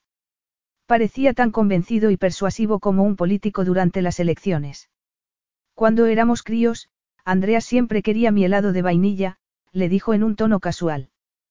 Pero yo no soy un helado de vainilla. Pero eres, podría ser, una mujer atractiva. Aquel comentario no era más que una opinión de experto, desprovisto de carga sexual. Y sin embargo, Beth no pudo evitar sentir una pequeña ola de emoción. ¿Y si tenía razón? Podía llegar a ser hermosa. La joven sacudió la cabeza y adoptó una expresión despreciativa. Tienes algo que perder. Esto está muy lejos de ser algo digno y cuerdo. Pero tú quieres a Andreas. Serás capaz de perdonarte si no lo intentas. Beth comenzó a moverse en la silla, cada vez más inquieta. Por su rostro desfilaban miradas de confusión y desconcierto. Teo la observó con atención durante unos segundos y finalmente asintió con la cabeza satisfecho. Había cerrado muchos acuerdos de negocios durante toda su vida, demasiados como para no saber que Elizabeth Farley acabaría entrando en el juego. Capítulo 4. Tienes que hacer que Andreas piense en ti como mujer. Ella lo fulminó con una mirada iracunda. ¿Y cómo se supone que piensa en mí ahora? Ahora piensa en ti como en Angela Simmons. Beth lo miró fijamente durante un rato y al final no tuvo más remedio que preguntar lo evidente. De acuerdo, ¿quién es Angela Simmons? Preguntó, suspirando. Los dos fuimos a un internado inglés exclusivo.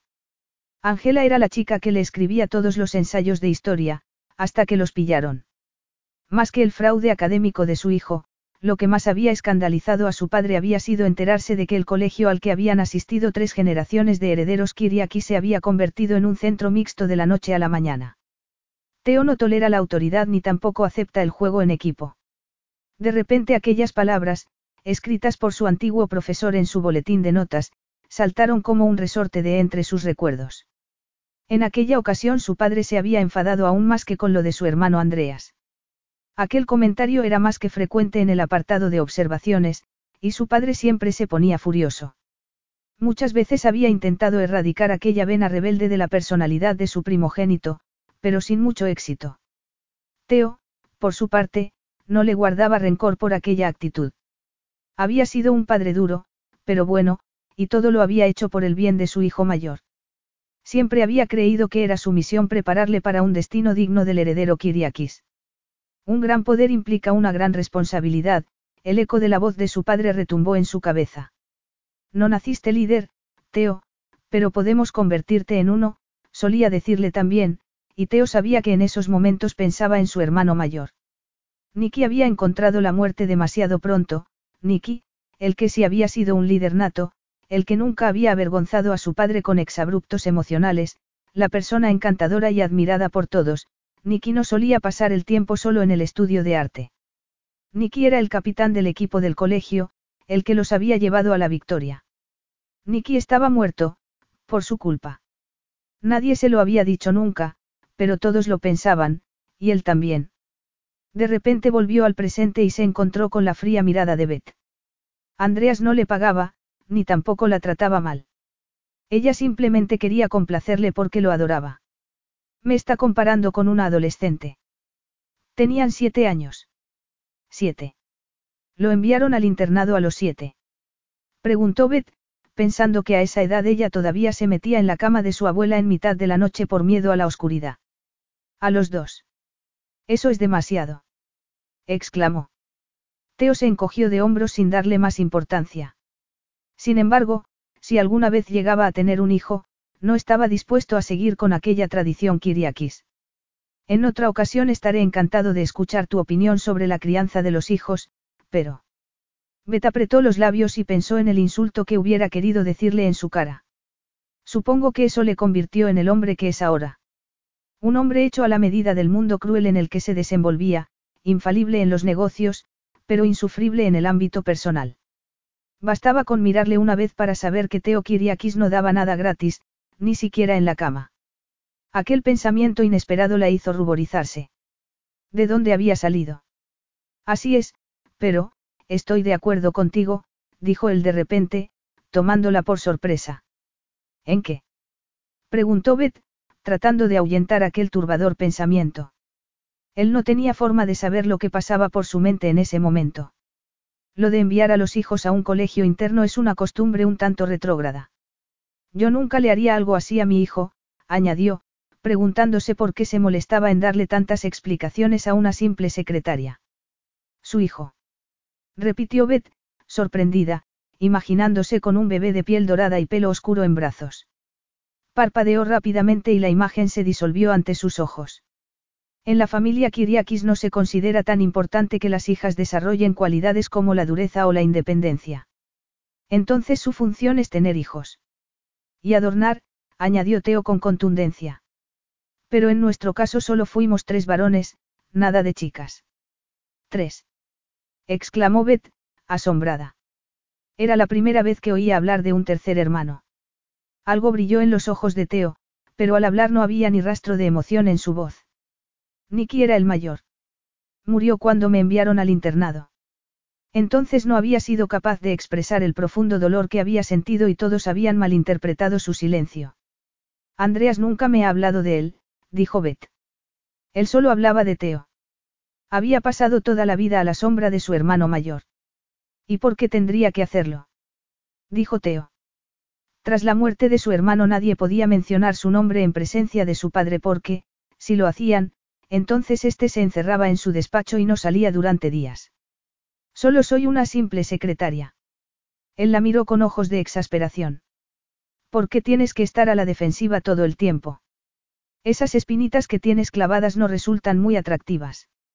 Betty ignoró la puya y esbozó una sonrisa ecuánime. Si la alternativa es estar de acuerdo con todo lo que usted dice, entonces sí.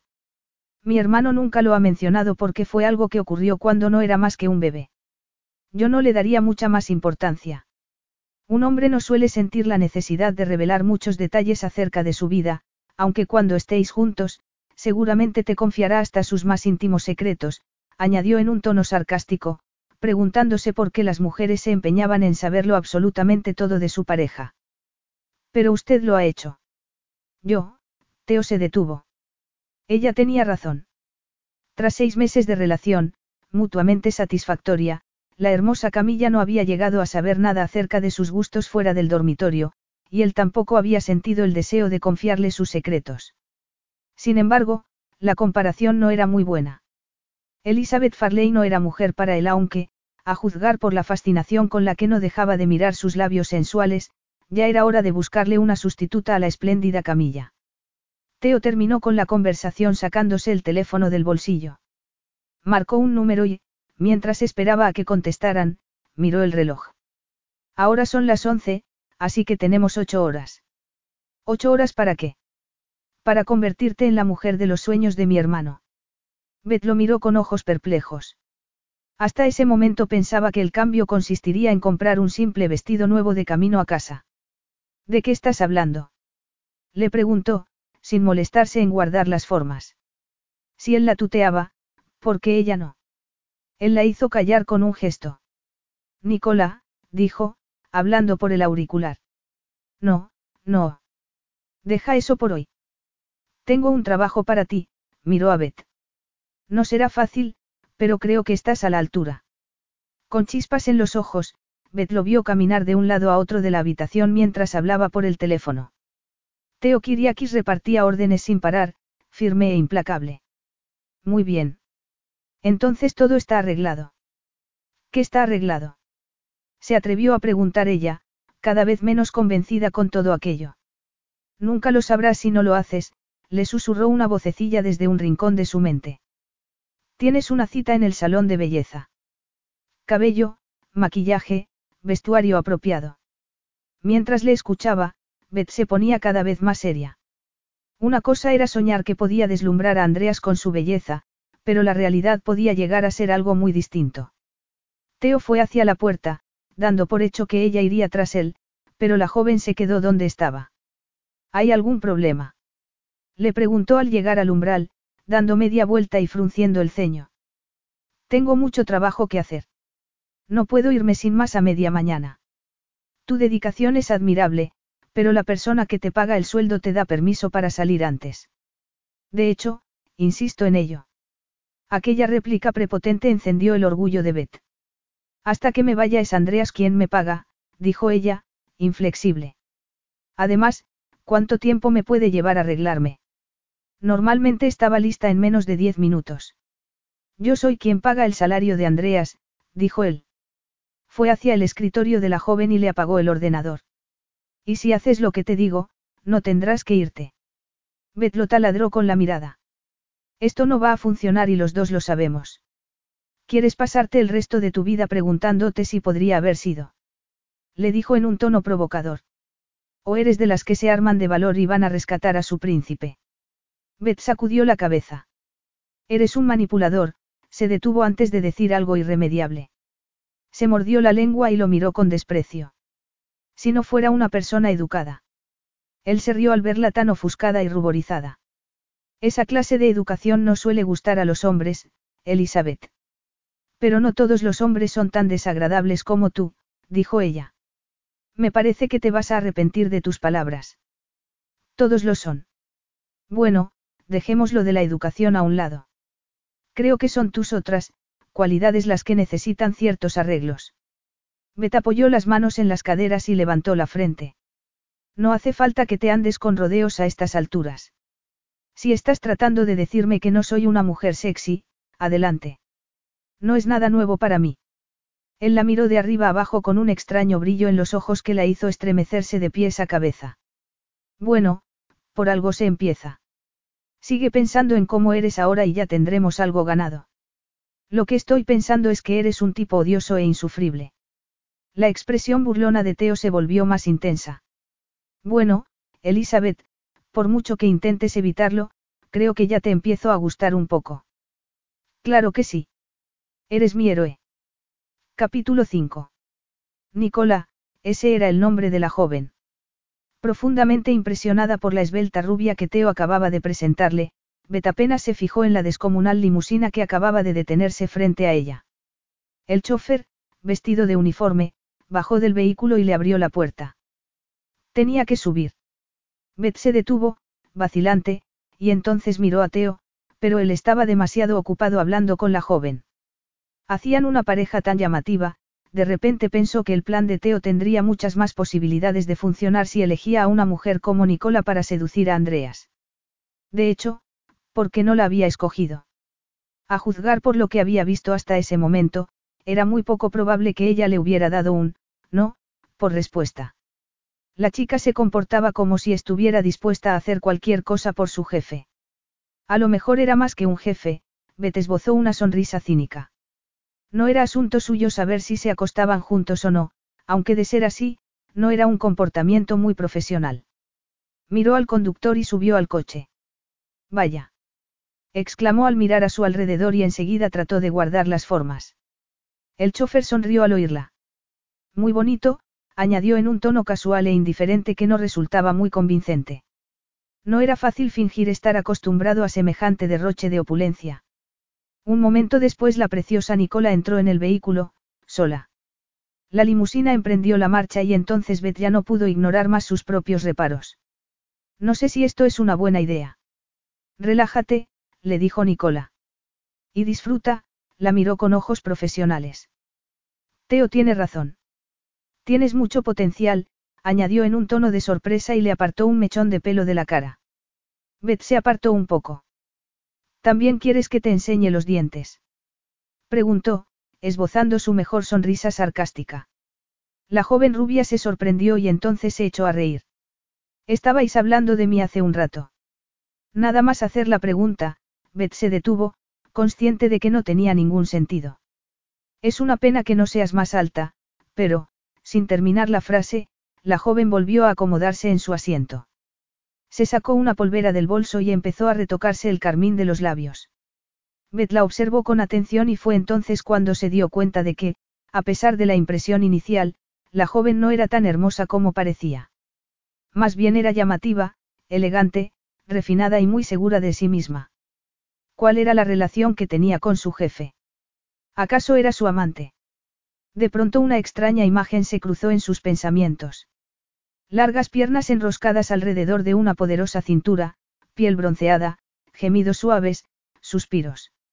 Rápidamente disolvió la visión que la atormentaba y se tocó las mejillas, que en ese momento ardían de rubor. Era envidia lo que sentía. Sí.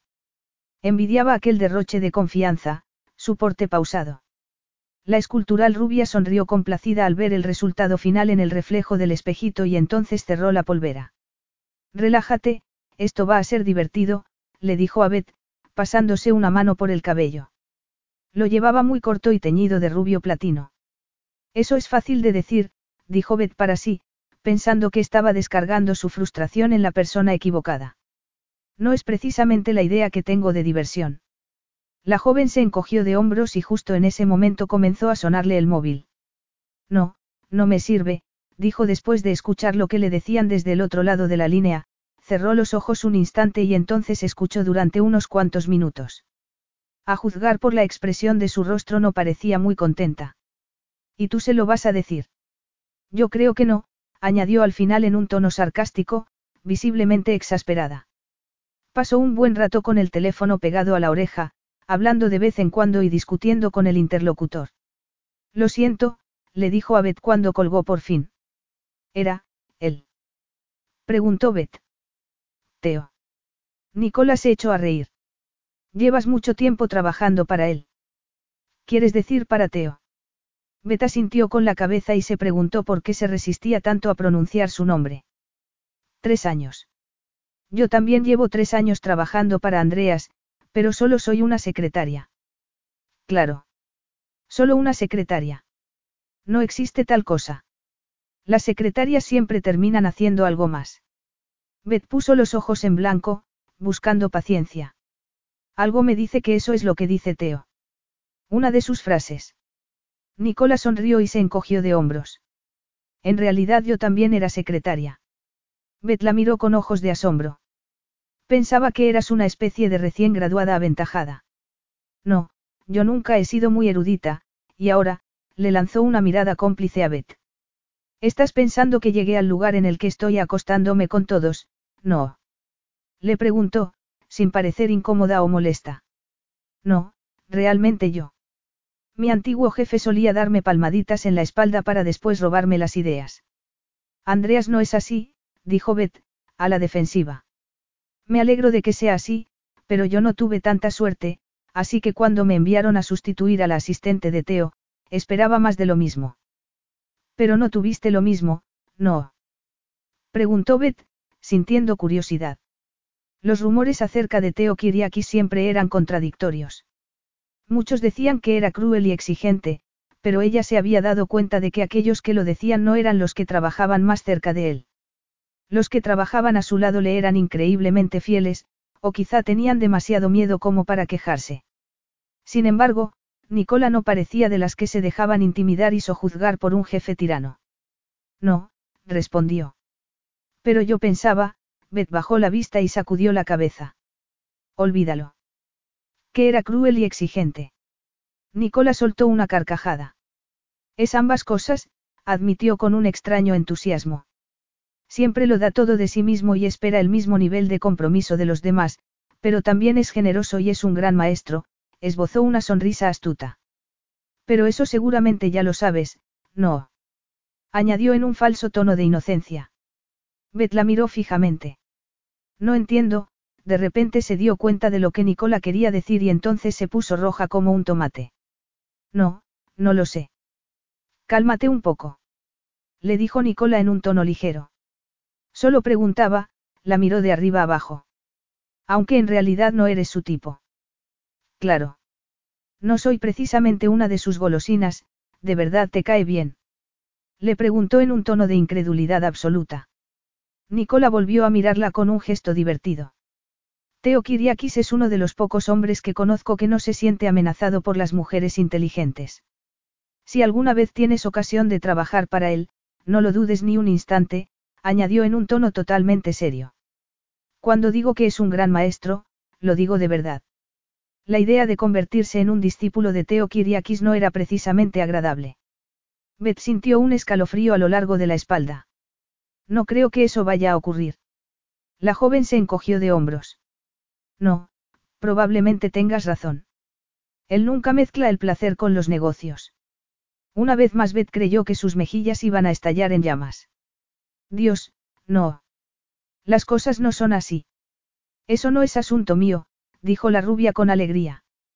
Pero, si estás buscando trabajo, a lo mejor estás interesada. Me ha propuesto dirigir las oficinas de Nueva York, pero aún no me he decidido, añadió con una sinceridad sorprendente. Pensaba que eras su asistente personal. Lo soy, o más bien lo era. A Teo le gusta trabajar con gente de talento. Beth, que ya había oído bastante acerca del jefe perfecto, soltó el aliento lentamente y trató de cambiar de tema, cualquier cosa excepto Teo Kiriakis, otra vez. ¿A dónde vamos? Primero vamos al salón de belleza. Tienes cita con todos los, sospechosos habituales. Sin tener la más remota idea de lo que aquello significaba, Beth se limitó a sentir. A mí no me vendría nada mal un masaje, dijo Nicola, moviendo los hombros. Pero no tengo tiempo. Supongo que todo esto te parece muy raro. La rubia levantó sus perfectas cejas depiladas. Teo siempre tiene un motivo para todo y si quiere que lo sepa, entonces me lo dice. Si no es así, miró a Betty y se encogió de hombros. El salón de belleza resultó ser tan lujoso como Bet esperaba. Sin embargo, lo que prometía ser una tarde relajada de tratamientos placenteros se convirtió en una auténtica pesadilla. Nada más entrar por la puerta, se vio acorralada por un ejército de profesionales de la estética cuya máxima debía de ser. No hay recompensa sin dolor. Las palabras de Teo irrumpieron en sus pensamientos. Dos horas más tarde le habían hecho de todo, tratamientos, cremas, cera y más cera. ¿Qué tal ha ido? Le preguntó Nicola a su regreso. No tenía ni idea de que, arreglarse, podía llegar a ser tan doloroso. Si alguien se vuelve a acercar a mí con cera caliente, le pondré una demanda. Esto es una tortura, dijo Beth, agotada. Nicola la miró con solidaridad. No te preocupes. Solo te quedan las uñas y el pelo. Y eso no duele, tanto. Un rato más tarde estaban frente a la deslumbrante fachada de una terraza georgiana. ¿Esta es la peluquería? Preguntó Beth, protegiéndose del sol con la mano. No es una peluquería, dijo Nicola en un tono divertido. Es la casa de Teo en Londres. Nunca has estado aquí. Y no quiero estar aquí, pensó Beth, sacudiendo la cabeza. Hemos quedado aquí con los estilistas. Yo pensaba, Beth se detuvo y respiró profundamente, resignada. Cada vez era más evidente que sus expectativas no tenían la menor importancia. Teo Kiriaki siempre conseguía lo que quería. Supongo que ni siquiera puedo opinar al respecto. Nicola le lanzó una extraña mirada y Beth no tuvo más remedio que forzar una sonrisa. Vamos. Terminemos con esto de una vez, añadió en un tono sombrío y echó a andar hacia la entrada de la casa sin el más mínimo entusiasmo. Capítulo 6. Teo, que llevaba un buen rato tamborileando con los dedos sobre el escritorio, se detuvo de inmediato al oír cómo se abría la puerta. Al ver a Nicola, frunció el ceño. Te dije que la tuvieras lista a las siete. Nicola miró el reloj. Solo son las siete y cuarto. Y el reloj nunca se para. ¿Cuánto tiempo hay que emplear en llevar a la peluquería a una mujer y vestirla bien? Yo pensaba que, se detuvo de repente. El revuelo causado por la tropa de estilistas se alejaba por el pasillo, pero no lo bastante rápido como para dejarle hablar. Todavía está arriba, dijo la joven. Teo escondió su impaciencia tras una expresión de hierro. ¿Por qué? Nicola levantó las manos con un gesto de impotencia. Mira. No culpes al mensajero. Lo he intentado todo, de verdad, pero tu querida Beth no es lo que se dice una chica fácil de convencer, dijo en un tono irónico. ¿De qué estás hablando? Tu cita no se atreve a salir. Supongo que es la primera vez que te pasa, añadió en un tono que no trataba de ocultar una pizca de burla. Teo apretó los dientes y reprimió un gruñido de irritación. Entonces está escondida en el dormitorio. Imagino que la sesión de maquillaje no fue demasiado bien. Lo del maquillaje fue. ¿De qué color la han vestido? De negro. Teo chasqueó la lengua, visiblemente exasperado. Dejé muy claro que necesitaba algo de color. Sí, lo hiciste, dijo Nicola sin perder la calma. Esa chica se ha pasado media vida vestida de gris. No hacía falta ningún asesor de moda para hacerle entender que lo último que Elizabeth Farley necesitaba era otro look mustio y monjil. Nicola estaba a punto de decir algo más, pero Teo la hizo callar levantando una mano. Muy bien. Entiendo. Pero no creo que tenga tan mal aspecto. Si la chica era una ilusa, no era culpa suya. Pero tú alentaste sus expectativas, dijo una voz desde un rincón de su mente. Bueno, en realidad ella, Nicola se dio cuenta de que le estaba hablando a la pared. Su jefe acababa de echar a andar rumbo a la escalera. Teo hizo una parada rápida en el vestidor. Agarró una camisa y una corbata y se cambió a toda prisa. Unos segundos después estaba llamando a la puerta de la habitación donde se encontraba Beth. Nadie contestaba. Abrió la puerta lentamente y entró. Vete. Dijo una voz proveniente del cuarto de baño. Sal, Beth, dijo él, tratando de sonar persuasivo y transigente. Los dramas femeninos no eran su especialidad, y mucho menos el sentimiento de culpa del que no era capaz de librarse. Dentro del cuarto de baño, Beth sacudió la cabeza y entonces se detuvo. El corte de pelo que le habían hecho se bamboleó un poco y entonces cayó en su sitio. La joven miró hacia abajo y trató de contener la mueca de dolor. Los mechones de pelo estaban por todas partes. No creo que me siente bien el pelo corto. Hemos intentado dejarlo del mismo largo, le había dicho. Anton en un tono contundente. Era evidente que el estilista no estaba acostumbrado a defender y justificar sus esfuerzos artísticos. Cuando terminó por fin, los rizos que solían deslizarse sobre la espalda de Beth todavía le llegaban a los hombros, pero ella no podía evitar sentirse desnuda, expuesta, sin embargo, lo peor de todo era ese vestido que le habían hecho ponerse. Teo se apoyó contra la pared y miró el reloj. ¿Qué quieres hacer? Quedarte ahí encerrada para siempre.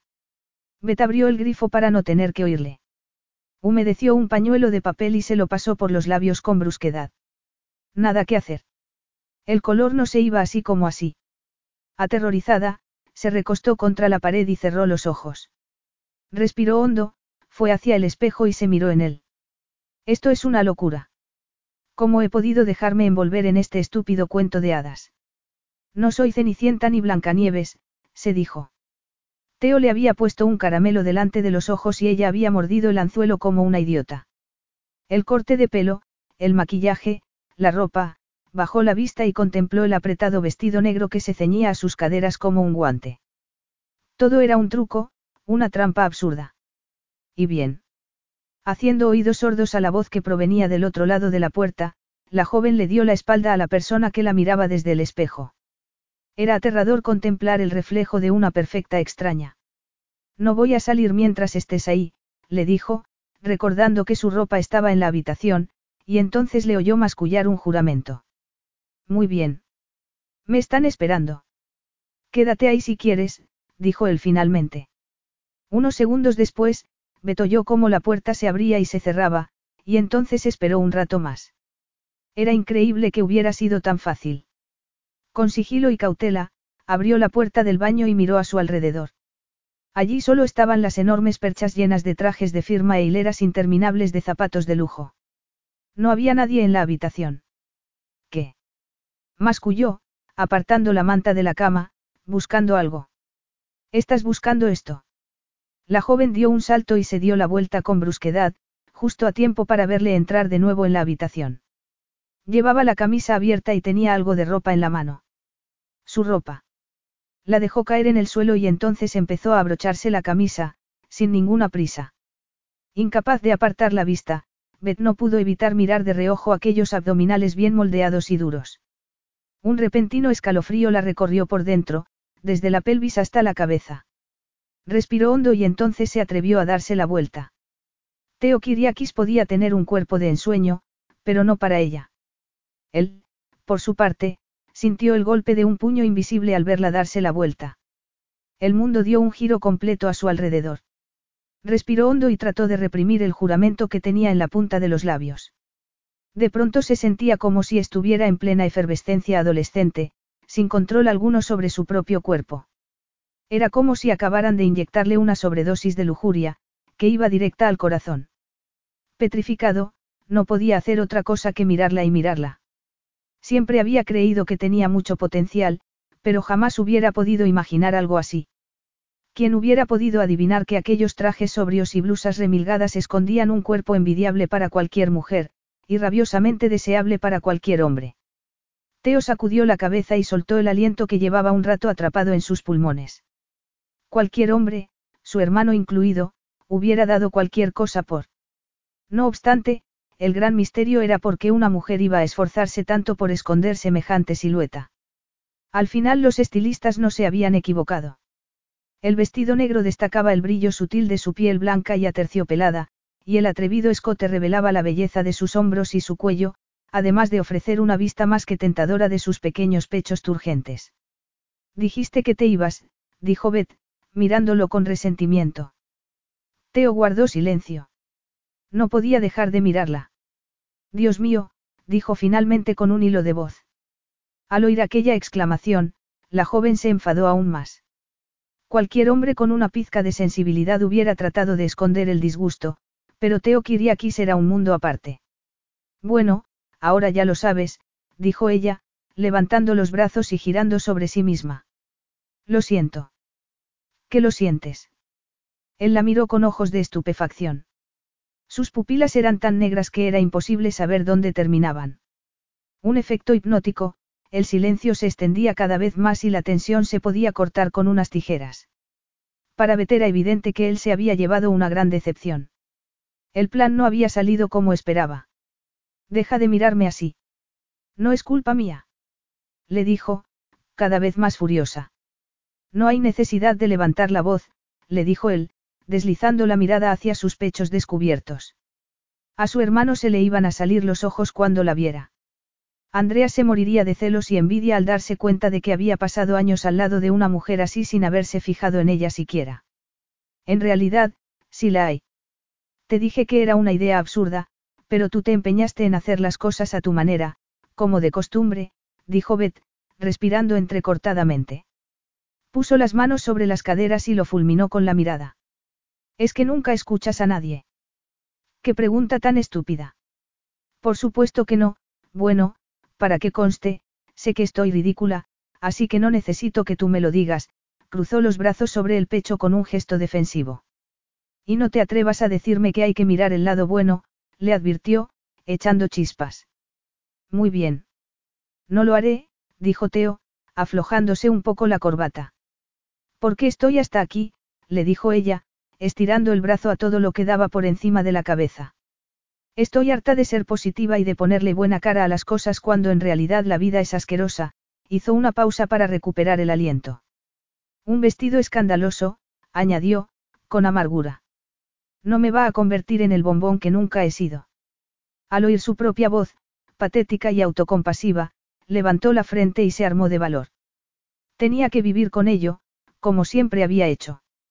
Esa mañana, al mirarse en el espejo, no se había encontrado con una preciosa sirena, y las cosas no iban a cambiar. El vestido no es escandaloso. Entonces quieres decir que yo sí lo soy. Le preguntó ella, desafiante. Una sombra de impaciencia cruzó las pupilas de Teo. No seas tonta. Sencillamente no soy sexy, le dijo, incapaz de librarse del victimismo que la consumía. Teo la miró fijamente.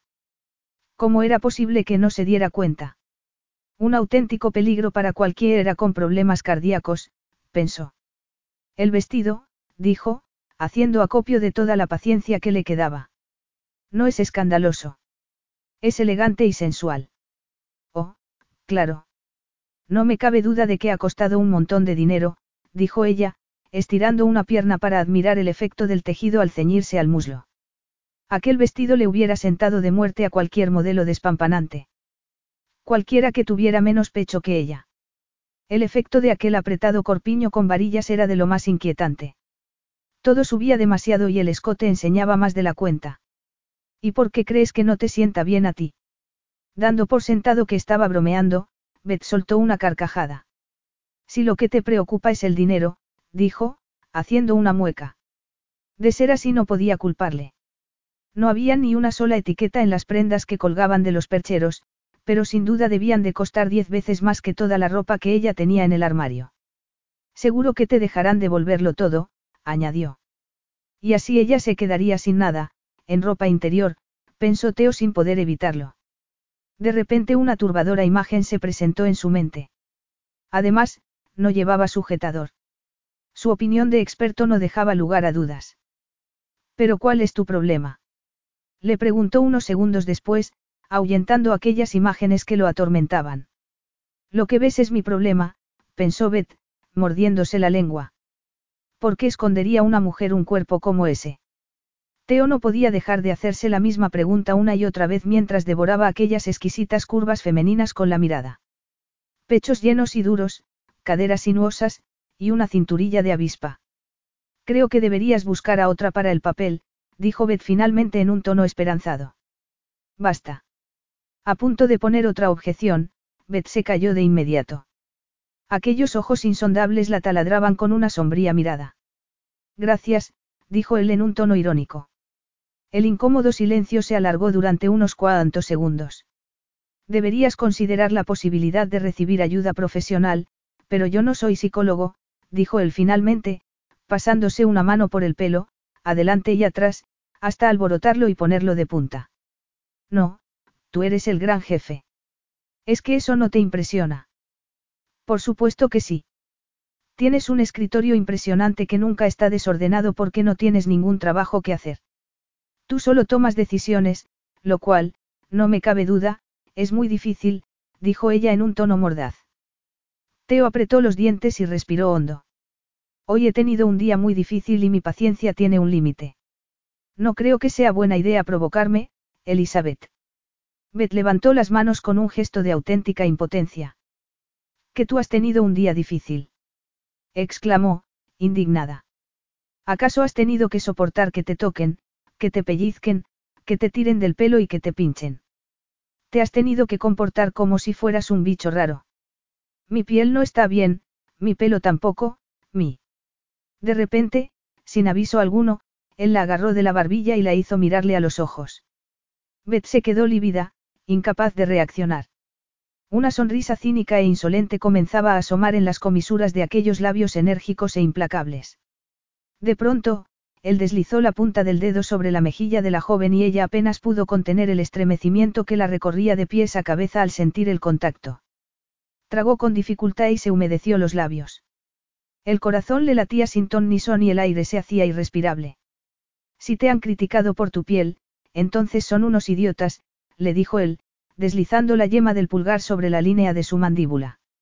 Es perfecta y suave como la seda, levantó la mano y enredó los dedos en su cabello.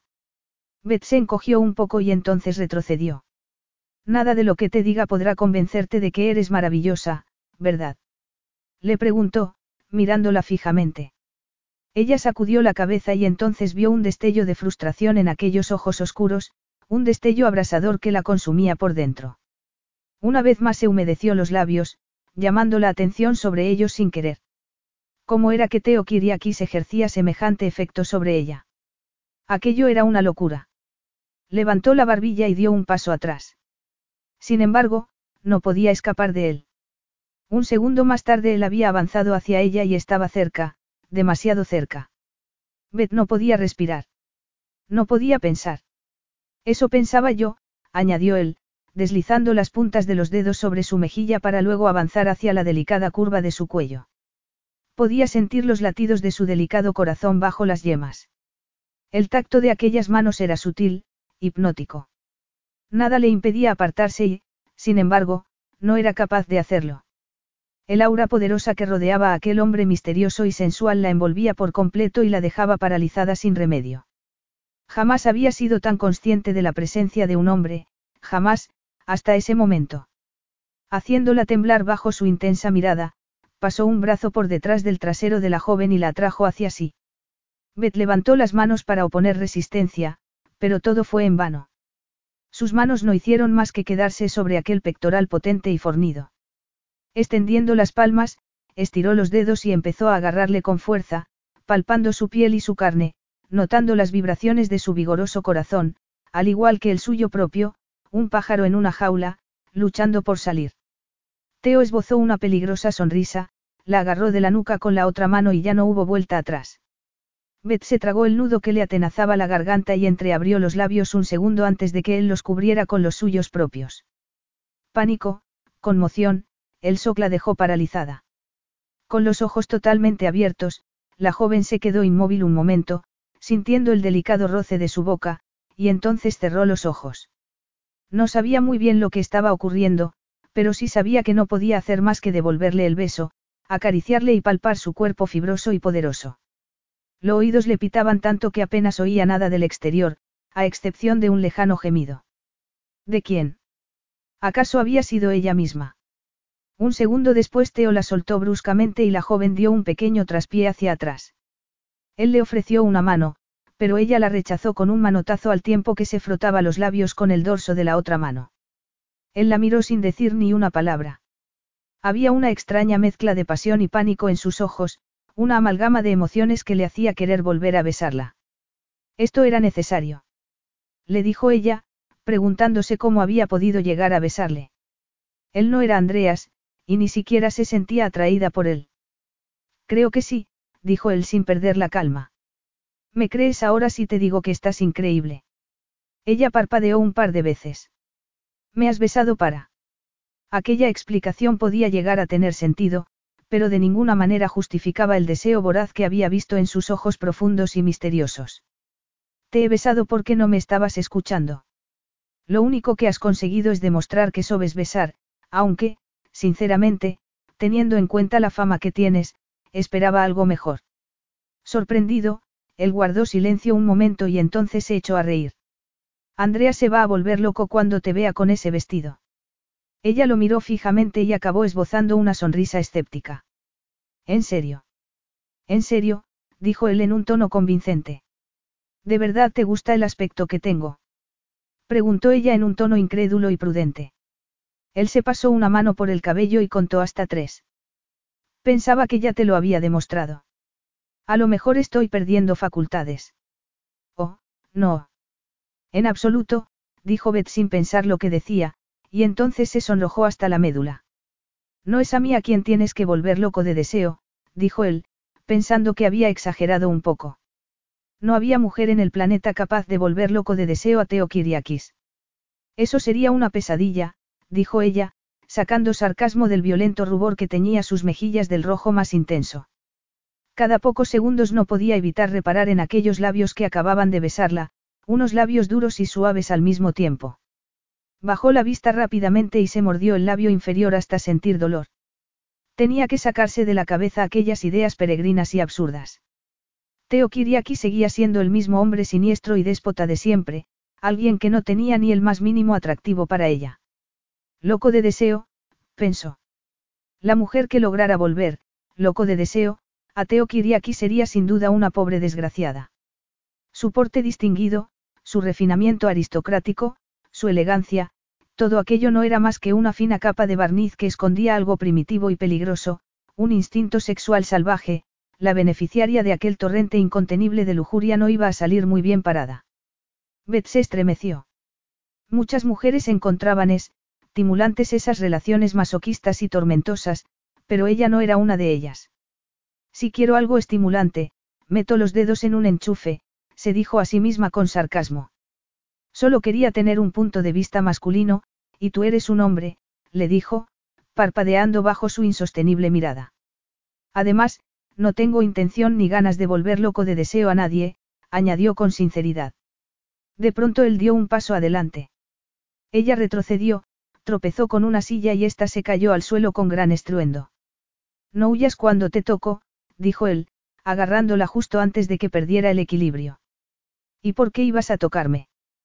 Porque cuanto más te toco, más fascinante te encuentro, y cuanto más fascinante seas, más te deseará Andreas, y cuanto más te desee Andreas, más ganas tendrá Ariana de sacarte los ojos, le dijo en un tono incisivo, estudiando su rostro impecable con un ojo clínico y esbozando una leve sonrisa. Jamás hubiera esperado un éxito tan grande, un éxito que sin duda despertaría la cólera de Ariana. De pronto sintió una punzada de temor. Elizabeth Farley no estaba preparada para vérselas con una criatura sibilina como la prometida de su hermano. Pero él estaba allí para mantener a raya a la serpiente. Me alegro de que te parezca divertido, dijo Beth.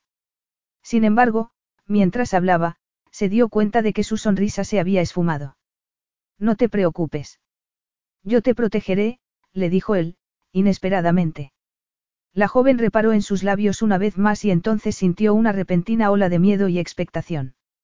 ¿Y quién me va a proteger de ti? Teo esbozó una de sus sonrisas mordaces.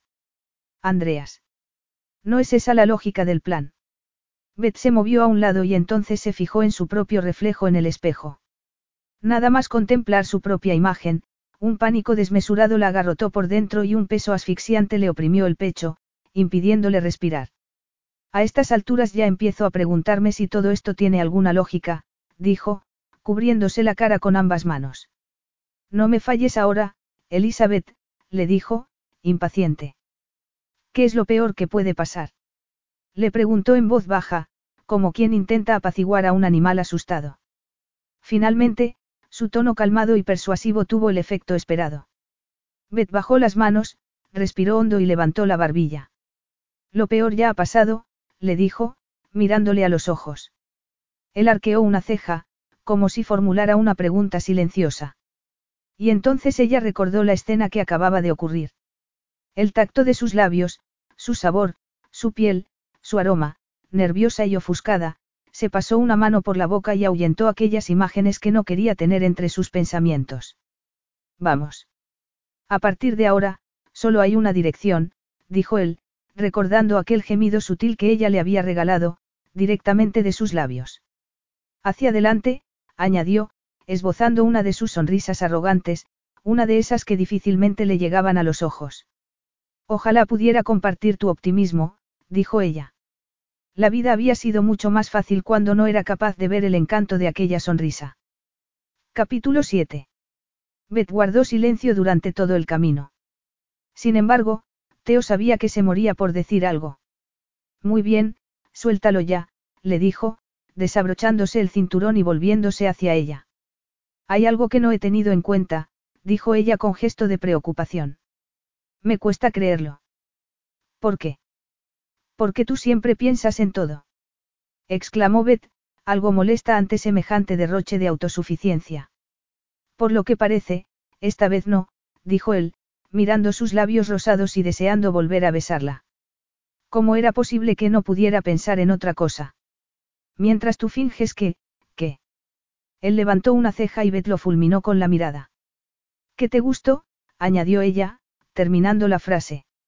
Él se rió abiertamente. ¿Qué pasa con tu novia? ¿Qué va a pensar? Sé que esto es solo una farsa, pero, le preguntó, mirándole con ojos de reproche. No tengo por costumbre alentar sentimientos como los celos en las mujeres con las que salgo. Beth miró al techo y contó hasta tres. Por supuesto que no. Tú solo les das aliento a las muñequitas de porcelana con largas piernas, pensó. Debía de ser algo genético. Andreas hacía lo mismo. Sea como sea, no creo que a tu novia le haga mucha gracia cuando se entere de que estás, flirteando conmigo. Si así te sientes mejor, te diré que en este momento no tengo novia. En realidad hacía más de tres meses que no estaba con nadie y ese debía de ser el motivo por el que no podía dejar de pensar en besarla otra vez. ¿En serio? preguntó ella con ironía, sacudiendo la cabeza y frunciendo el ceño. ¿Por qué? Teo se puso serio de inmediato. Lo siento, no es asunto mío. Es que me parece un poco, añadió ella, sintiéndose un poco culpable. Él la miró con un destello de sarcasmo en los ojos. Un poco. Bueno, si quieres saberlo, me parece un poco extraño. ¿Y por qué iba a ser extraño que no haya ninguna mujer en mí? Mientras le escuchaba, Beth creyó saber lo que iba a decir, suficiente para no dejarle terminar la frase. Cama. Él arqueó las cejas. Vida, dijo. Beth se sonrojó y se mordió el labio. Parece que estás muy interesada en mi vida sexual, Elizabeth, le dijo él, observándola con ojos inquisitivos al tiempo que se revolvía el cabello con una mano. Ella hubiera querido negarlo de inmediato, pero no podía. Él tenía razón. Quizá fuera eso lo que le pasaba a todas las mujeres que se acercaban lo bastante como para estar bajo la influencia de su increíble magnetismo sexual. De repente, sintió unas ganas tremendas de tocarle el pelo y de alisar aquellos oscuros mechones rebeldes. Nada podría interesarme menos, dijo finalmente, agarrando una revista y fingiendo leerla con interés. Y no me llames Elizabeth, añadió en un tono de máxima exasperación. Te sienta bien, dijo él, viéndola morderse los labios. El rubor que le cubría los pómulos realzaba una estructura ósea absolutamente exquisita, hasta entonces oculta bajo una cortina de pelo. Y me gusta, añadió. Oh, te gusta, dijo ella con sarcasmo. Y por eso está bien, no. Aquel tono corrosivo le arrancó una sonrisa a. Con el corazón palpitando sin control, Beth parpadeó un par de veces y bajó la vista, incapaz de sostenerle la mirada. Aquella sonrisa suavizaba sus rasgos severos y altivos, relajando así la cínica expresión de sus labios serios, pero sensuales. Si no tenía novia, era porque no quería. Y sin embargo. ¿Cómo es que no tienes novia? Le preguntó, sin poder aguantar la curiosidad. ¿Por qué? Volvió a decir ella, al no obtener respuesta alguna. ¿Por qué? repitió él en un tono pensativo. Ella le estaba haciendo la misma pregunta que él se había hecho durante más de tres meses. No era por falta de oportunidades. A los hombres como él les llovían las ofertas de compañía femenina. La mayoría de las mujeres adoraba el dinero y el poder, y él no tenía ningún inconveniente en salir con ellas. En realidad era mejor así.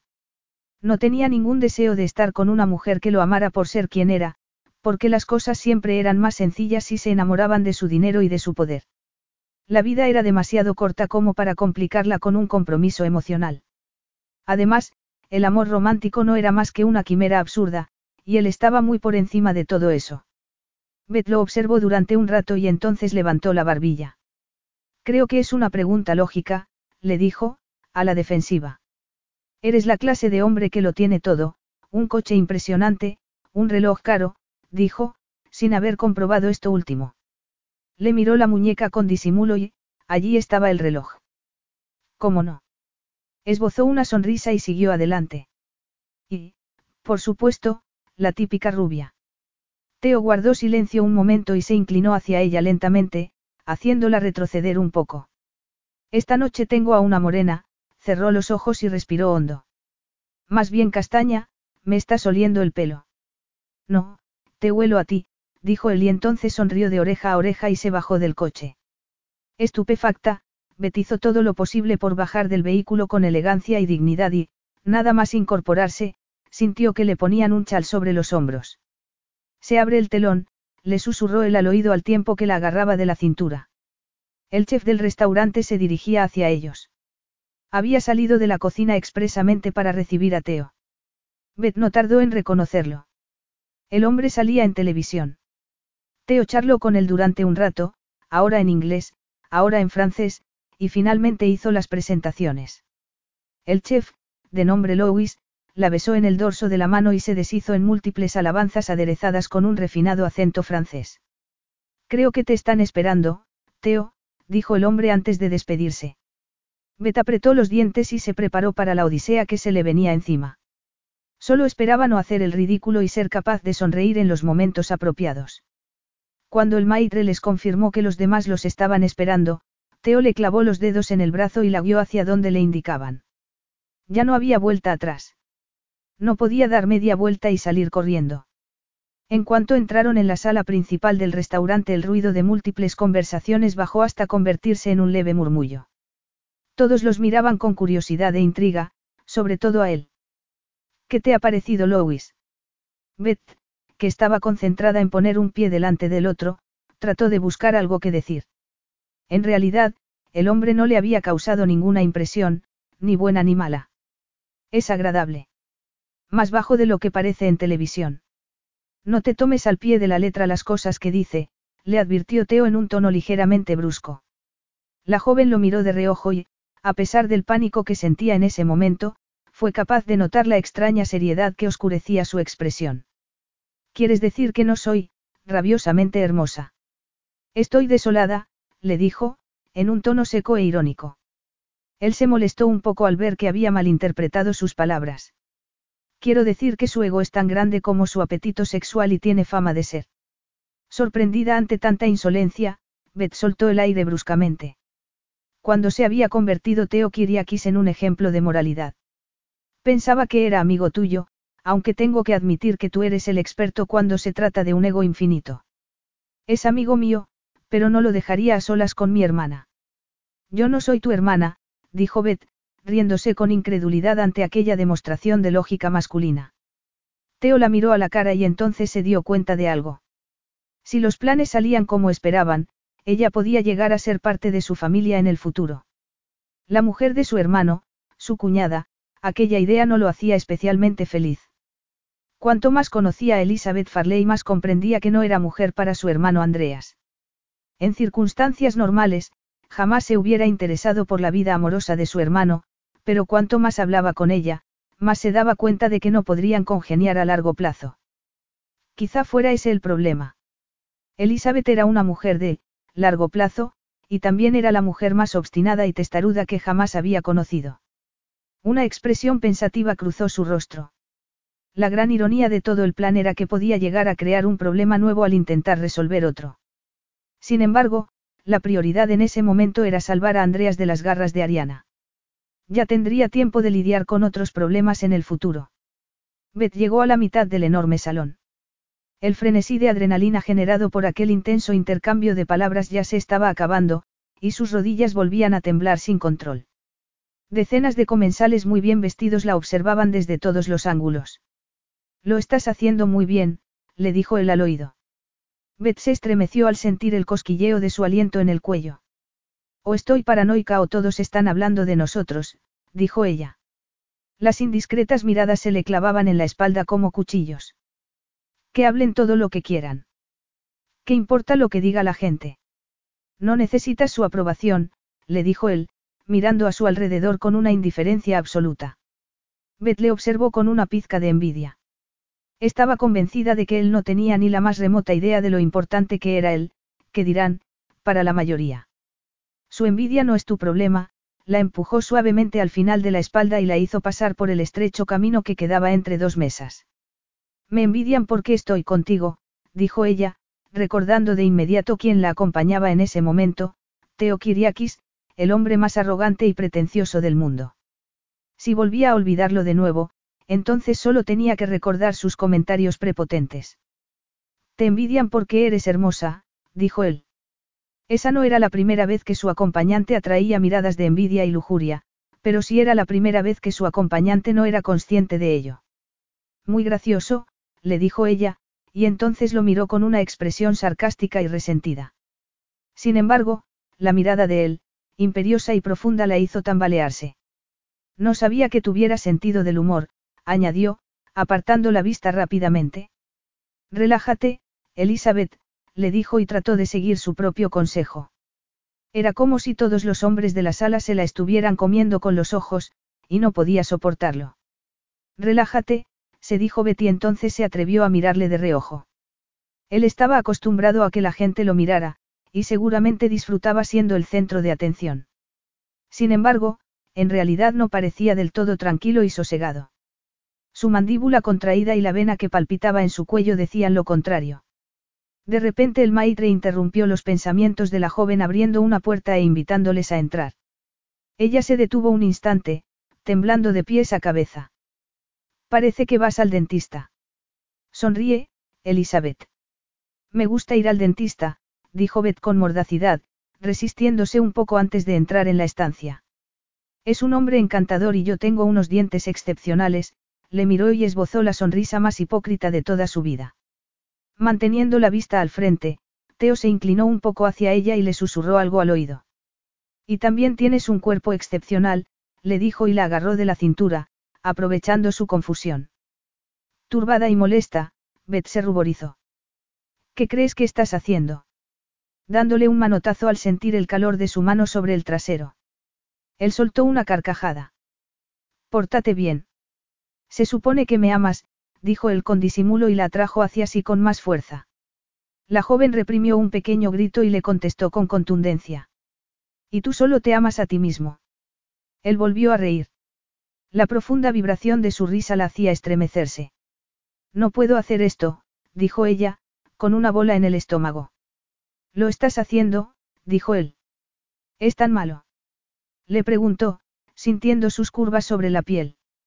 Pero, atinó a decir ella, incapaz de controlar la respuesta de su propio cuerpo, que parecía haberse rebelado contra su mente. Él se volvió y le puso un dedo sobre los labios. Elizabeth, si no te callas ahora mismo, voy a tener que besarte de nuevo, le dijo, mirándole los labios. ¿Qué era aquello? ¿Una amenaza o una promesa? Beth no lo sabía con certeza. Había hecho todo lo posible por borrar aquel instante de su memoria, pero en ese momento los recuerdos la invadieron sin remedio, tan claros y nítidos, que era como si estuviera ocurriendo de nuevo. Levantó la vista y lo miró fijamente, con los ojos entreabiertos y las pupilas totalmente dilatadas, reviviendo aquel beso inolvidable.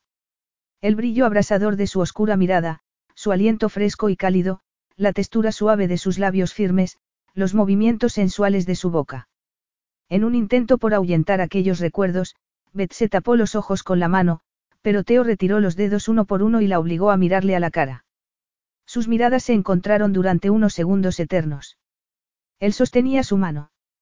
Estoy lista, dijo ella, rompiendo el hechizo. ¿Pero para qué? No lo sabía. Buena chica, dijo él, sonriendo de nuevo. Beth se lo tomó como si acabara de darle una palmadita en la espalda.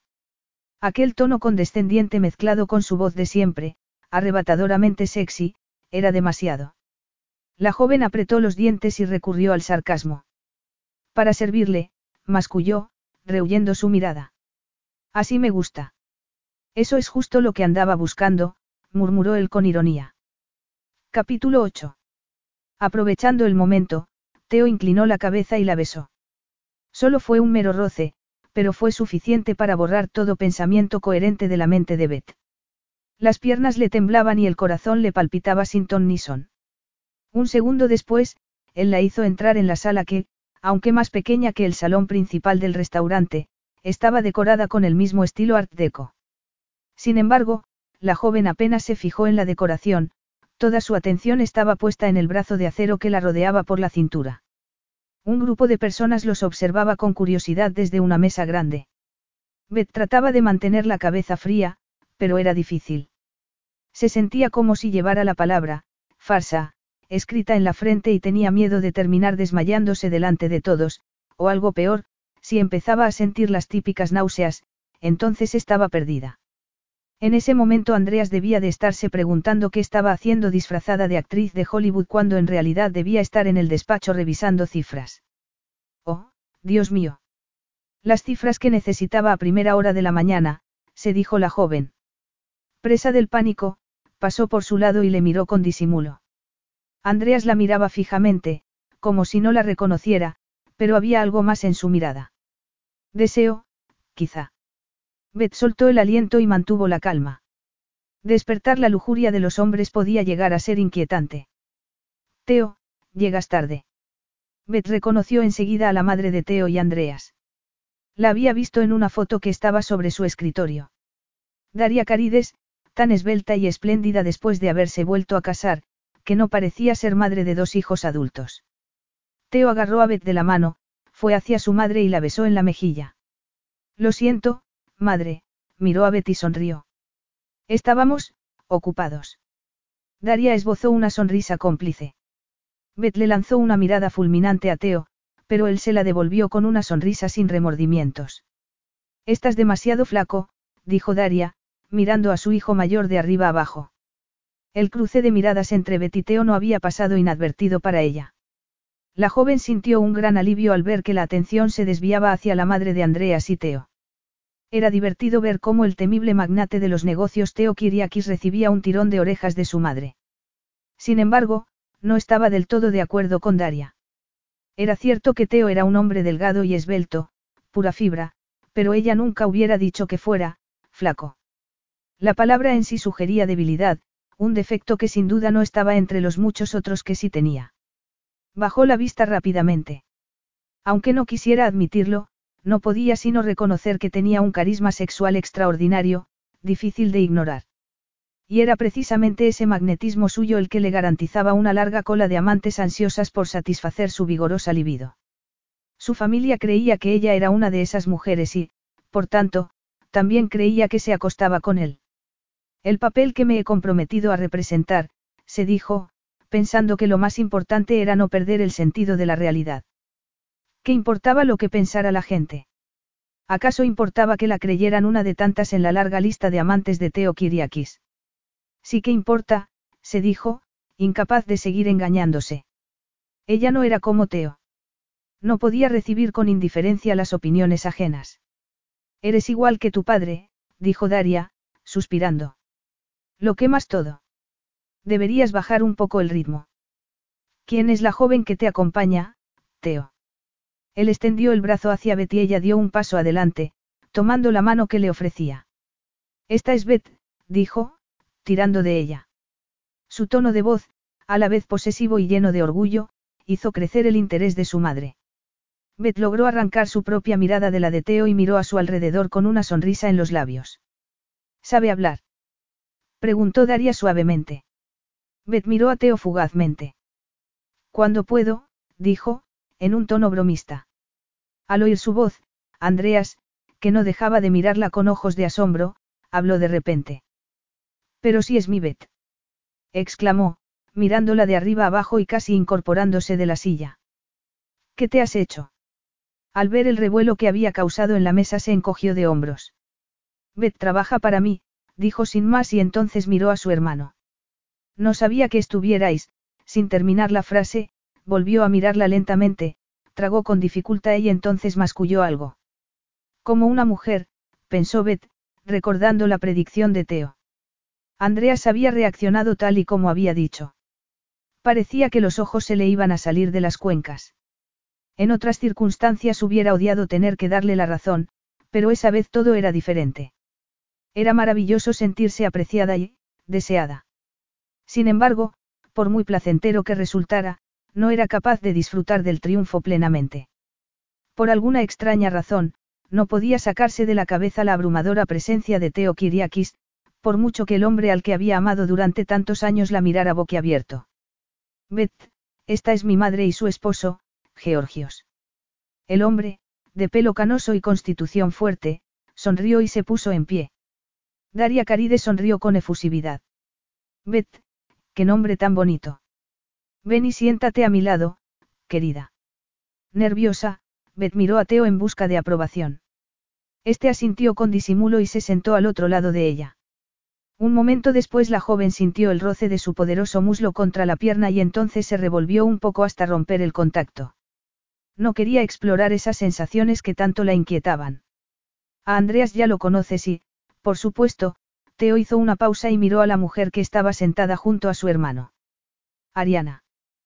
Creo que la conoces también. ¿Recuerdas a Beth, Ariana? Ariana esbozó una de sus plásticas sonrisas, pero el fuego que bailaba en sus ojos la delataba. Beth le devolvió la sonrisa, decidida a no dejarla ver lo asustada que estaba, y entonces Teo le puso el brazo alrededor de los hombros, de forma protectora. Era tan agradable sentir el calor de su piel, el roce de su muslo vigoroso. Beth, querida, ¿cuánto tiempo hace que os conocéis? Daria le lanzó una mirada pícara a su hijo. Fue amor a primera vista. No, yo pensaba que era el hombre más arrogante y cruel que jamás había conocido. Y yo pensaba que ella era una mojigata remilgada. Andreas, que los escuchaba con el ceño fruncido, sacudió la cabeza. Sí que supisteis guardar el secreto. ¿Cuánto tiempo lleváis? A veces no hace falta tiempo para estas cosas, dijo Teo. Entonces ya habéis fijado una fecha. Le preguntó Beta Andreas de repente, dándole una patada en la espinilla a Teo por debajo de la mesa. Habiendo cambiado el tema de conversación, Bet no tuvo más remedio que aguantar un aburrido debate sobre bodas en primavera y trajes de novia de diseño. Los entremeses ya habían sido retirados de la mesa y ya estaban terminando el primer plato, pero Ariana seguía enfrascada en el tema de las bodas. ¿Cómo sería tu boda ideal, Bet? Ella, que llevaba un buen rato en silencio sin aportar nada a la conversación, dio un pequeño salto al oír la voz de Daria. ¿Cómo sería tu boda perfecta, Bet? Yo creo que la boda no importa demasiado. Lo que viene después es lo más importante, dijo, sin pensar. Yo pensaba que era el sueño de todas las niñas, dijo Georgios en un tono de broma. Bueno, creo que es una forma de verlo muy original, dijo Andreas, ajeno a la mirada fulminante que en ese momento le lanzaba su prometida. ¿Sabes? añadió, mirando a Beth con ojos cálidos. Es que no puedo pensar en otra cosa. En el trabajo estás tan diferente. Tu pelo y, Andreas, dijo su madre, riendo. La chica no puede ir a trabajar a la oficina con un traje de noche. No, es algo más. Es increíble. Pues deberías creértelo, dijo Teo, atravesando a su hermano con una mirada seria. Andreas se incorporó de inmediato y se puso erguido. No hay ningún misterio, añadió Teo y entonces cubrió la mano de Beth con la suya propia. Beth se sobresaltó un poco, así que él tuvo que apretarle un poco la mano para suavizar su rebeldía. Hoy en día las mujeres guapas también creen que deben esconder su belleza para que las tomen en serio, se llevó su mano a los labios y le dio un beso en la palma. Beth esperaba que todos se echaran a reír ante aquel comentario, pero no fue así. Parecían habérselo tomado muy en serio. Andreas la miraba como si acabaran de golpearle la cabeza con un objeto contundente. Sí. Betes, se aclaró la garganta y bajó la vista. Quiero decir que lo eres, Bet. Muy guapa, quiero decir. Bet hubiera querido disfrutar más del momento, pero la afilada mirada de Ariana no la dejó. La despampanante rubia le clavaba los ojos como si fueran cuchillos. ¿Y si soy tan guapa, como es que no te habías fijado hasta ahora? se dijo, mirando al que había sido su amado jefe durante tanto tiempo. Bueno, ya veo que te has llevado una gran sorpresa, Hijo, dijo Daria, dirigiéndose a su hijo menor, pero mirando a Teo. Este seguía sin soltar la mano de Betty su madre sonreía con disimulo.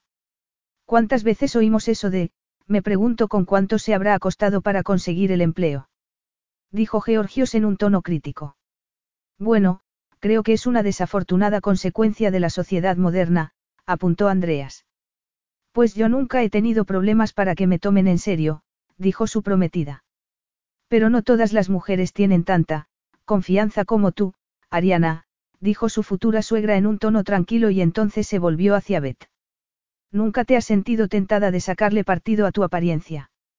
Beth tiró de la mano que Teo agarraba y la escondió sobre el regazo. No, en realidad, no, dijo con total sinceridad. No tenía necesidad de mirar a Ariana para saber que la rubia estaba a punto de subirse por las paredes. De hecho, casi sentía pena por ella. Casi, cuando el camarero le retiró el plato de la mesa, Beth sonrió. Bebió otro sorbo de vino y, al poner la copa sobre la mesa, volcó un poco del líquido. Con el pretexto de limpiar la roja mancha con una servilleta, miró a Andreas con disimulo. Él no le quitaba ojo de encima. Capítulo 9. Beth cerró los ojos y dejó correr el agua fría sobre sus muñecas. ¿Qué estoy haciendo? Se preguntó, dejando caer la cabeza. Eso mismo pienso yo. El sonido de aquella voz profunda la hizo dar un salto. Sacó las manos rápidamente de debajo del grifo y se dio la vuelta, lanzando gotitas de agua por doquier. ¿Qué estoy haciendo? repitió. ¿Qué estás haciendo tú? Miró por encima del hombro y respiró aliviada al ver que todos los cubículos del aseo estaban vacíos. Por si no te has dado cuenta, este es el lavabo de señoras, le dijo, atravesándolo con una mirada acusadora. ¿Me estás siguiendo? Es evidente que sí, dijo Teo, secándose las gotas de agua de la corbata con un gesto de irritación. ¿Por qué? Pensé que te habías perdido. Beth puso los ojos en blanco. Pensabas que me había escapado. Él admitió la acusación encogiéndose de hombros. Pensé que era posible. Cuando te levantaste de la mesa parecías tan, ofuscada. Beth bajó la vista. ¿Alguien te dijo algo? Le preguntó. Había intentado estar pendiente de ella todo el tiempo, pero a veces era difícil seguir todas las conversaciones simultáneas. Beth apretó los labios y sacudió la cabeza.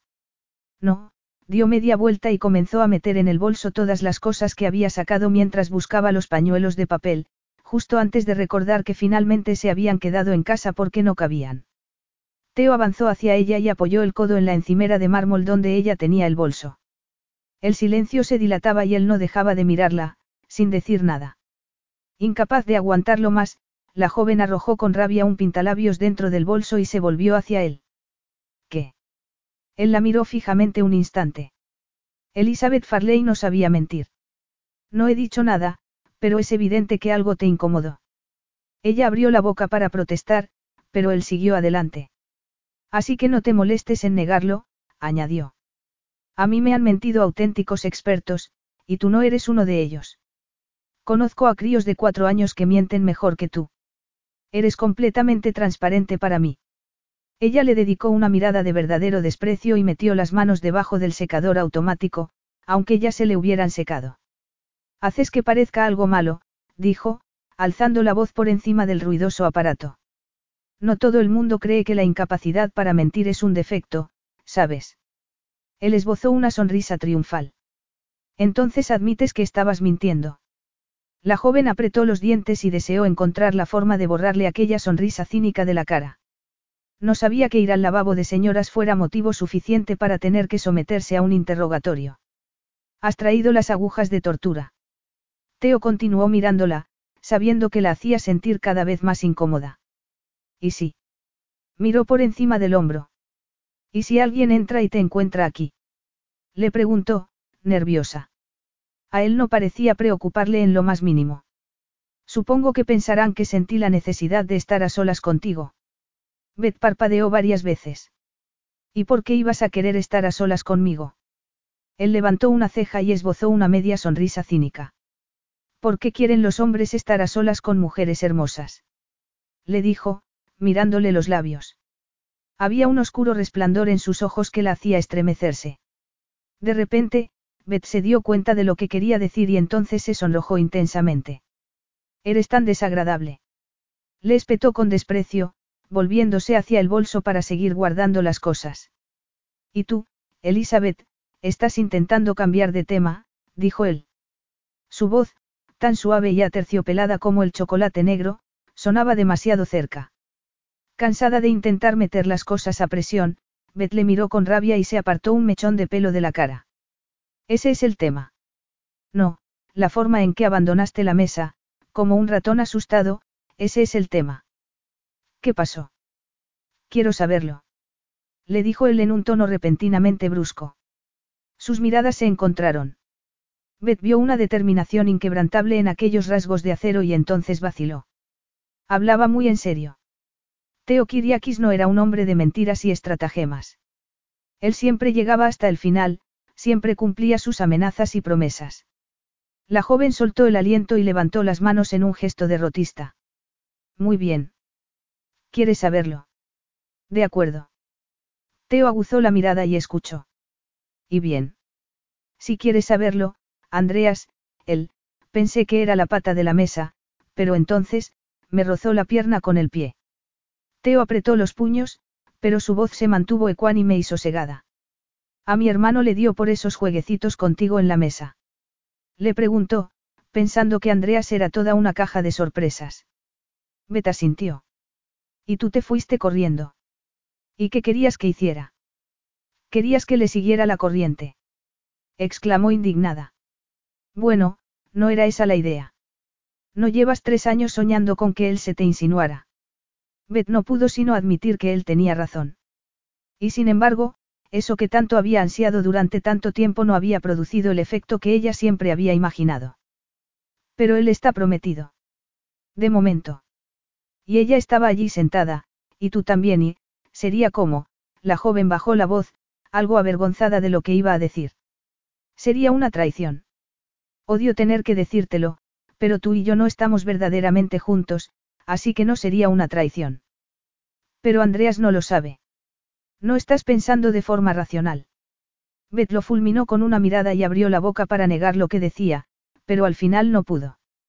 El torbellino de emociones que rugía dentro de su cabeza tenía muy poco de racional. Soltando un gemido de frustración, se dio la vuelta pero, justo antes de que pudiera meter las manos debajo del secador, Teo las capturó y la hizo volverse hacia él. Ella forcejeó bastante, pero él se mantuvo firme, agarrándola de las muñecas con tenacidad. No había nada que hacer. Unos segundos más tarde, le miró con impotencia y dejó de resistirse. Eso, dijo él, mirando el secador. Hace más ruido que un avión aterrizando, y ya tienes las manos secas, la hizo poner las manos con la palma hacia arriba y deslizó el dedo pulgar sobre la superficie. Mientras le veía dibujar un exótico arabesco con la punta del dedo sobre las palmas de sus manos, Beth sintió un extraño mareo. El contacto activaba una reacción en cadena que despertaba cada nervio de su ser. Y entonces él la soltó por fin y la agarró de la barbilla. Nunca pensé que funcionaría, admitió ella, al ver el interrogante que parpadeaba en los ojos de él. Pero supongo que tienes razón. Sí que desea lo que tú tienes o, lo que cree que tienes. Nunca pensé que Andreas fuera de esa manera. Mi hermano cambia de mujer como de chaqueta. Lo sé, pero antes no estaba comprometido. Ya veo que acabas de descubrir que tu adorado ídolo es humano después de todo. Ya no lo amas porque no está a la altura de tus expectativas. Claro que lo amo, dijo Beth, sin sonar muy convincente. Claro que sí, añadió, en un tono más contundente. Entonces deberías alegrarte de que las cosas vayan tan bien, le dijo y la miró con una expresión astuta que la hacía sentir muy inquieta. Haces que todo esto parezca una sórdida estratagema y, yo no quiero tenderle una trampa a Andreas, dijo ella, haciendo una mueca. Él esbozó una sonrisa cínica. Las mujeres llevan siglos haciéndolo. Ella lo miró con los ojos echando chispas. Si yo fuera tan cínica como tú. Eso es imposible, dijo él, interrumpiéndola y observando con interés su rostro enfurecido. Elizabeth Farley tenía una extraña mezcla de temperamento incontenible e idealismo inocente. Tú has convertido a Andreas en un príncipe azul en tus sueños. Pero no lo es. Ningún hombre lo es. Y la pregunta es. ¿Quieres un hombre de verdad o una fantasía? Ella sacudió la cabeza y el cabello se le alborotó alrededor de la cara. Él la sujetó con fuerza de la barbilla, la miró intensamente y entonces le apartó un pequeño mechón de pelo de la cara. El resplandor de aquellos ojos misteriosos era hipnótico. Beth sintió que el pecho se le apretaba, lleno de emociones que pugnaban por salir. Estaba lo bastante cerca como para sentir el calor de su cuerpo, el aura vibrante de su masculinidad, suficiente para que el mundo comenzara a dar vueltas a su alrededor. Soltó el aliento de forma entrecortada, cerró los ojos un instante y trató de recuperar la objetividad. Él sintió el estremecimiento que la recorría bajo la yema del dedo y entonces sus miradas se encontraron. Verde tormenta contra el negro más profundo. Eso es asunto mío, dijo Beth, haciendo un gran esfuerzo. La antipatía que sentía por él se estaba convirtiendo en otra cosa. Y él lo sabía.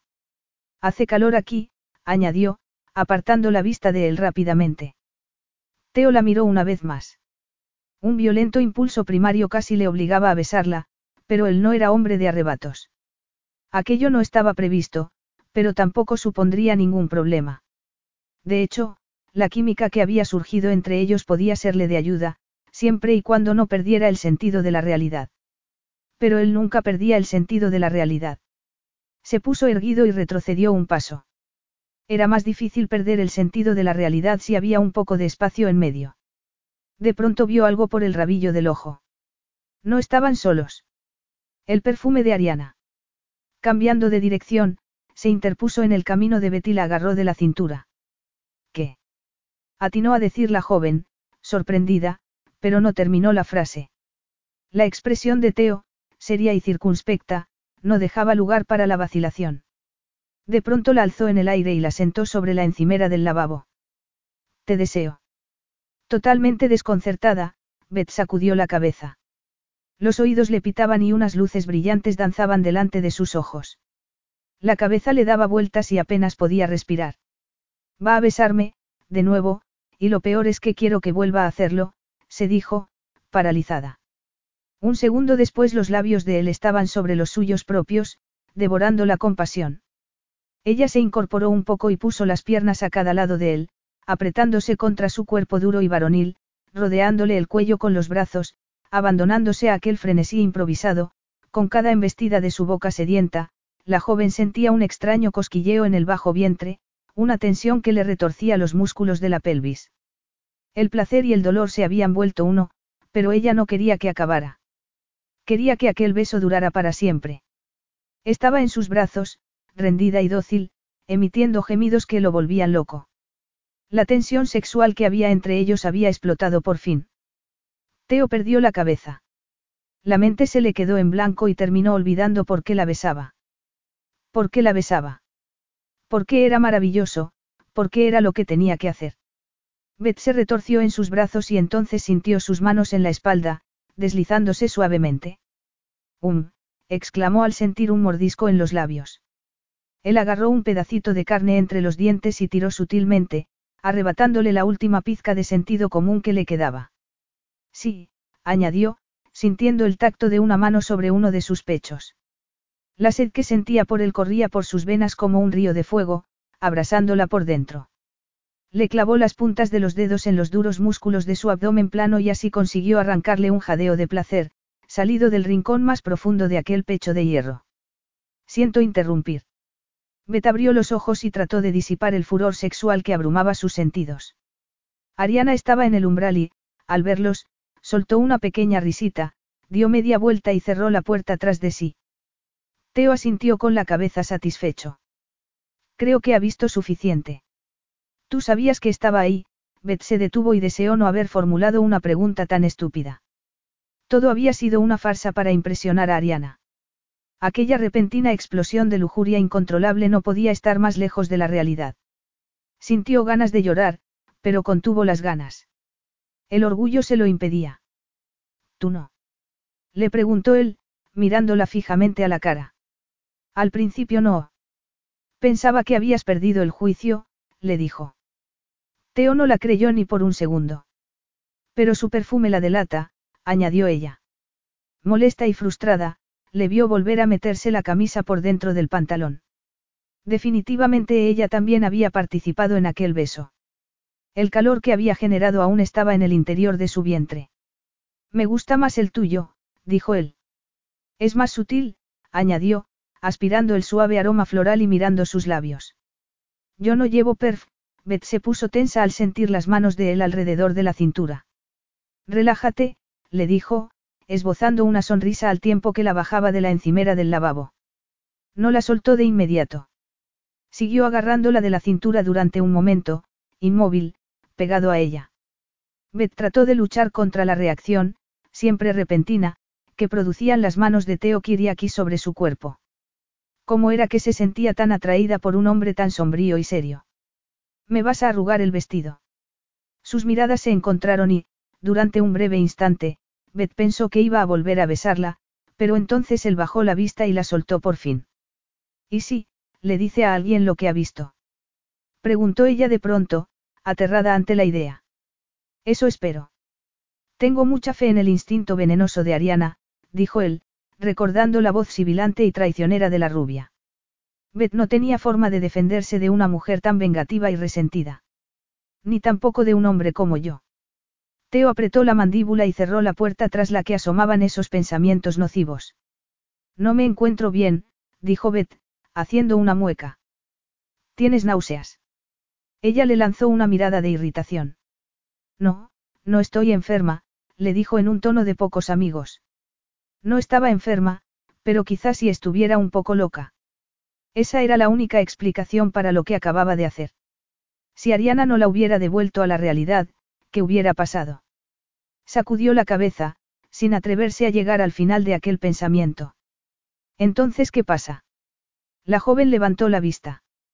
Pasa que me siento sucia después de que me manosearas todo lo que has querido, en cuanto las palabras salieron de su boca supo que no había sido buena idea sacar ese tema a colación. Teo esbozó una media sonrisa burlona. Sin embargo, no había ironía en su mirada. Tú tampoco te has quedado corta. Beth se sonrojó de pies a cabeza y entonces no pudo evitar mirarle los labios. Recordaba su sabor, la textura de sus labios, respiró hondo y cruzó los brazos, ahuyentando los pensamientos peligrosos.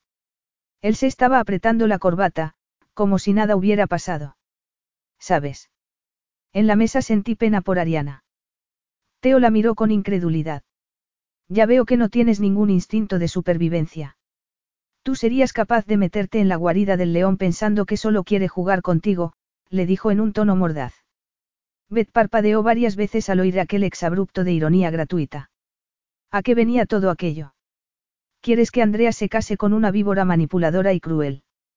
Beth soltó el aliento con brusquedad. Creo que tú podrías darle una clase magistral de manipulación y crueldad, le espetó Beth, recordando el calor abrasador de sus labios. Tú no puedes tenerla, así que no quieres que tu hermano la tenga, añadió con voz temblorosa. Teo se encogió de hombros con indiferencia. Sin embargo, el duro rictus de su mandíbula indicaba algo distinto. Sin decir ni una palabra, le abrió la puerta y la invitó a pasar con la expresión de su rostro. Pero Beth titubeó. ¿Qué pasa ahora? Le preguntó, al límite de la paciencia. Ya que quieres saberlo, la idea de volver a entrar ahí, sabiendo que la gente está pensando, lo que están pensando. La joven soltó el aliento con brusquedad. Él esbozó una de sus sonrisas más irónicas. ¿A qué te refieres? Estarán pensando que soy la clase de chica que, se detuvo y se mordió el labio inferior. Teo soltó una carcajada. Si cuando dices, gente, te refieres a Andreas, no te preocupes. Esa es la clase de chica que le gusta.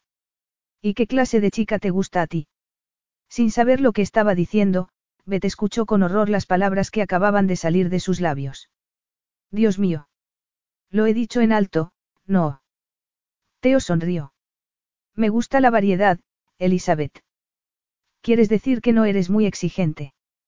Personalmente, yo prefiero la calidad a la cantidad, le dijo en un tono de falsa experiencia, como si fuera una experta en el tema. Aunque los detalles de tu vida sexual me parecen de lo más fascinantes, le dijo él, sonando irónico, pero auténtico, creo que deberíamos reunirnos con los demás antes de que manden a husmear a otro, le dijo. O si no te vuelvo a besar. Muy bien, dijo ella, apresurándose para no quedarse rezagada. Era difícil seguirle el ritmo con la falda larga del vestido y los tacones de vértigo. De pronto él se detuvo un instante y la esperó, cruzando los brazos.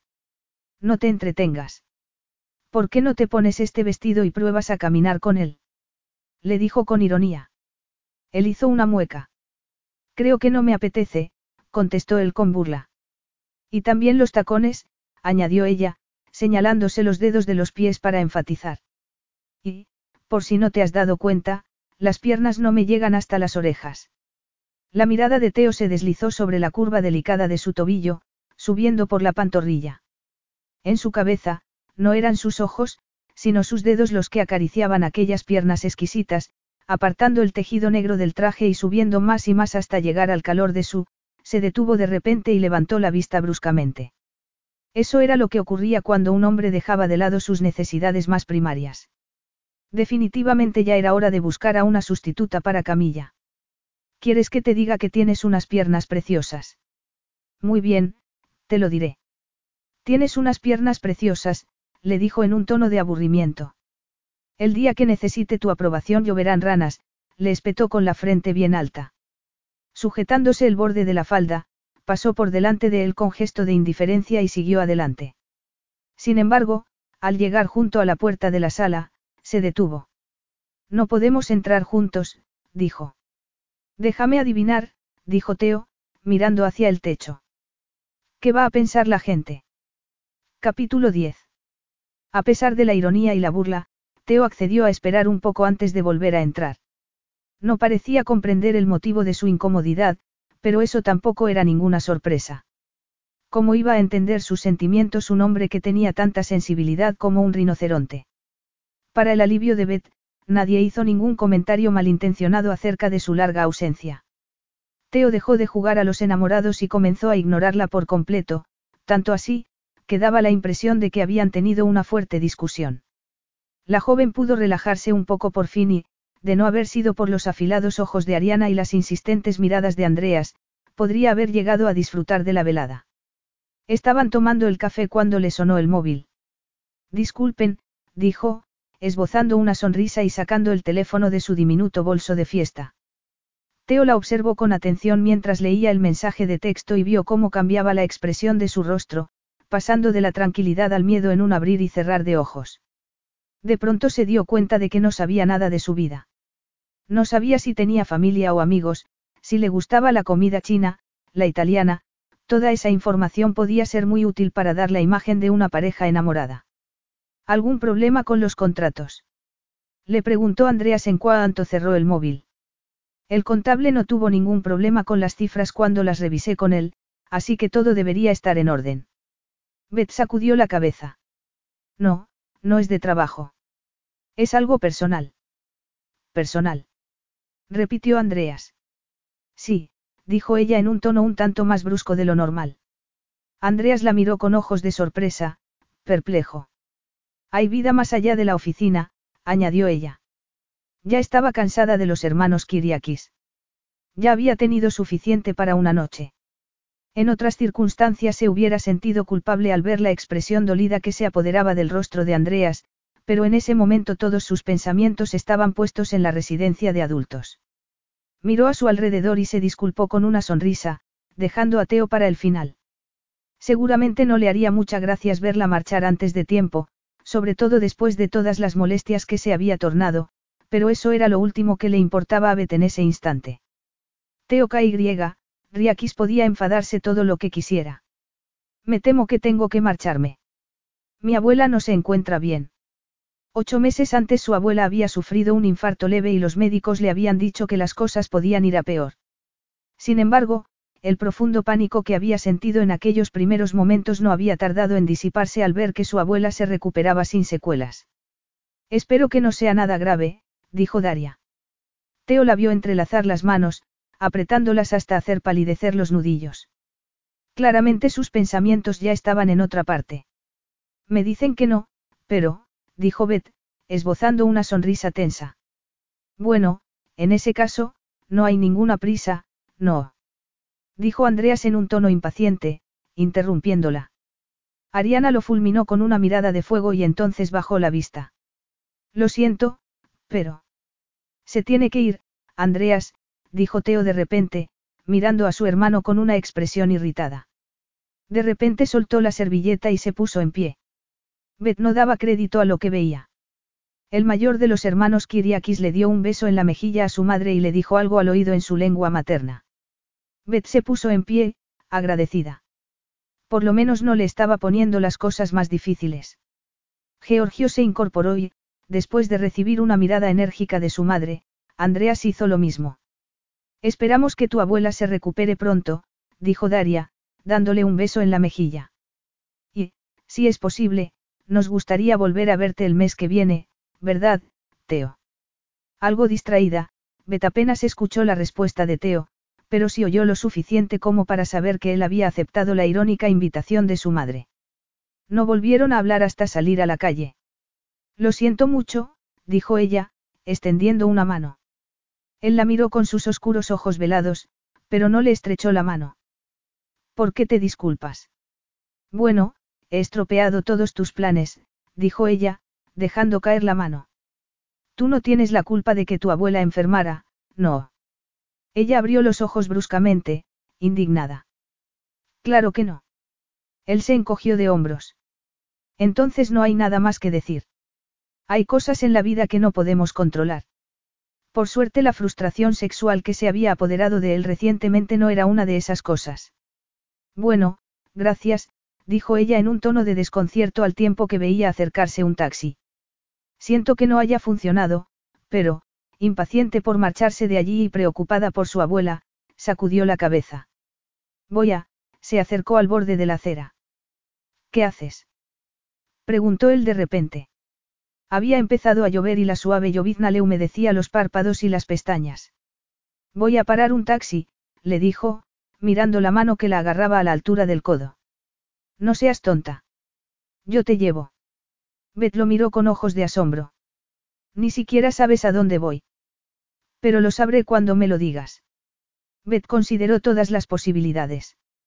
No quería ir con él, pero no había duda de que en su coche llegaría mucho antes. Además, ni siquiera había podido meter el monedero en aquel ridículo bolso diminuto. No tenía dinero, así que no había más que una alternativa. Muy bien, gracias. Ya en el garaje subterráneo, Teo le dijo al conductor que no necesitaba de sus servicios y entonces abrió la puerta del acompañante para ella. ¿Quieres que vaya a buscar a alguien más antes de ir a ver a tu abuela? Tus padres. Beth volvió la cabeza. No, mis padres, murieron, un accidente de tren. Tenía siete años así que no lo recuerdo muy bien. Lo único que recordaba era haberse despertado en el hospital, llorando sin parar, con un terrible dolor en los pies a causa de las quemaduras. Su abuela no la había dejado ni un momento durante aquellos tiempos difíciles. Había pasado semanas durmiendo en un butacón reclinable junto a su cama. ¿No tienes familia? Beth se mordió el labio y miró por la ventanilla para esconder las lágrimas que inundaban sus ojos. Solo tengo a mi abuela. Ella me crió. A partir de ese momento Teo no volvió a preguntarle nada más. Solo se limitó a pedirle instrucciones y Beth le dio la información necesaria para llegar a la residencia. Sus pensamientos estaban con su abuela. ¿Cómo iba a vivir sin ella si algún día? Imposible. Cuando llegaron a la residencia el director les dio una cálida bienvenida. El médico está con su abuela en este momento, le dijo a Beth. ¿Cómo está? ¿Cree que será necesario volver a ingresarla en el hospital? Preguntó, temerosa de escuchar la respuesta a sus preguntas. El director sacudió la cabeza y puso una expresión positiva. Todavía no lo sabemos, pero Prudence es una señora muy fuerte. La acompaño arriba, miró a Teo con curiosidad. ¿Quieren verla los dos? Beth sacudió la cabeza y se apresuró a hablar. No, Teo es un amigo que me ha traído en coche, se volvió hacia él. Gracias, le dijo con sinceridad. Teo se sentó en uno de los asientos y se dispuso a esperar. No quería pensar en la repentina ternura que había sentido al verla subir la escalera. No quería pensar en la punzada de dolor que había sentido al oírla decir que solo era, un amigo. Una media hora más tarde Teo la vio en lo alto de la escalera. La intensa luz de las lámparas del techo iluminaba su cabello aterciopelado y resaltaba la humedad que le cubría las mejillas. Dejó la taza que tenía entre las manos y se puso en pie rápidamente para recibirla. Lo siento. Beth llegó al final de las escaleras y se detuvo al oír el sonido de su voz. No, no, se frotó las mejillas con la palma de la mano y sacudió la cabeza. No, no estoy llorando, bueno, sí lo estoy, admitió entre sollozos. Pero no es porque, mi abuela está bien, dijo, esbozando una sonrisa de esperanza. Es solo que siento un gran alivio. Teo respiró profundamente, también aliviado. Me alegro de que esté bien. Ella volvió a sonreír y su sonrisa le iluminó toda la cara. Me has esperado, dijo, frunciendo el ceño, desconcertada.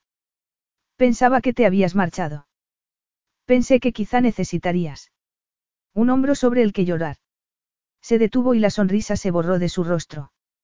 Bueno, ahora en serio, ¿por qué me has esperado? El imperturbable Teo Kiriakis no era precisamente un pozo de consuelo, aunque, si se trataba de hombros sobre los que llorar, los suyos eran lo bastante anchos como para llorar hasta quedarse sin lágrimas. Pensé que ibas a necesitar a alguien que te llevara. Beth lo miró con ojos confusos. Si hubiera sido cualquier otra persona, hubiera pensado que había algo de inseguridad en su actitud, pero Teo Kiriakis no era de los que vacilaban. ¿Acaso tenía miedo de arruinar su reputación con un simple gesto compasivo? Realmente no era necesario que te quedaras. Él se encogió de hombros. No he perdido el tiempo. Hice algunas llamadas importantes y, como puedes ver, me han atendido muy bien, miró la taza y el plato de galletas intactas. Nunca había sentido debilidad por los dulces. Me alegro de que te hayan traído una taza de té. Bueno, en realidad no sé muy bien qué es. Beth se rió. Sentía un alivio tan grande que en ese momento no podía ver más que lo mejor de las personas, incluso tratándose de alguien como Teo Kiriakis. ¿Quieres que te lleve a casa? Beth lo miró un instante y titubeó. No quisiera ponerte en un compromiso, le dijo, sin saber si el ofrecimiento era sincero. Él levantó las cejas. ¿Quieres que te lleve? repitió en un tono enérgico. La paciencia no era su punto fuerte. Al ver la chispa de irritación que encendía su mirada, Beth se relajó un poco. El Teo cortés y amable era más inquietante que el déspota insufrible de siempre. Sí, te lo agradezco, le dijo, asintiendo con la cabeza. En otras circunstancias, él se hubiera sentido tentado de preguntar cuánto se lo agradecía, pero aquel no era el momento para comentarios insolentes. La acompañó de vuelta al vehículo, se puso frente al volante y entonces esperó. Al ver el interrogante en sus ojos, Beth sacudió la cabeza. La dirección. Claro. Lo siento, le dijo. Teo se llevó una gran sorpresa al ver dónde vivía. Su casa estaba en una zona privilegiada de la ciudad, un área residencial en la que vivían numerosos banqueros, personajes ilustres y muchos extranjeros adinerados que escogían la zona por las buenas comunicaciones, la calidad de los colegios y la abundancia de parques y espacios verdes. A él no le gustaba inmiscuirse en las vidas ajenas, pero Beth no se comportaba como un miembro de la élite. Sin embargo, en cuando se detuvo en aquella amplia avenida flanqueada por sendas hileras de árboles robustos, las piezas del puzzle encajaron sin problemas.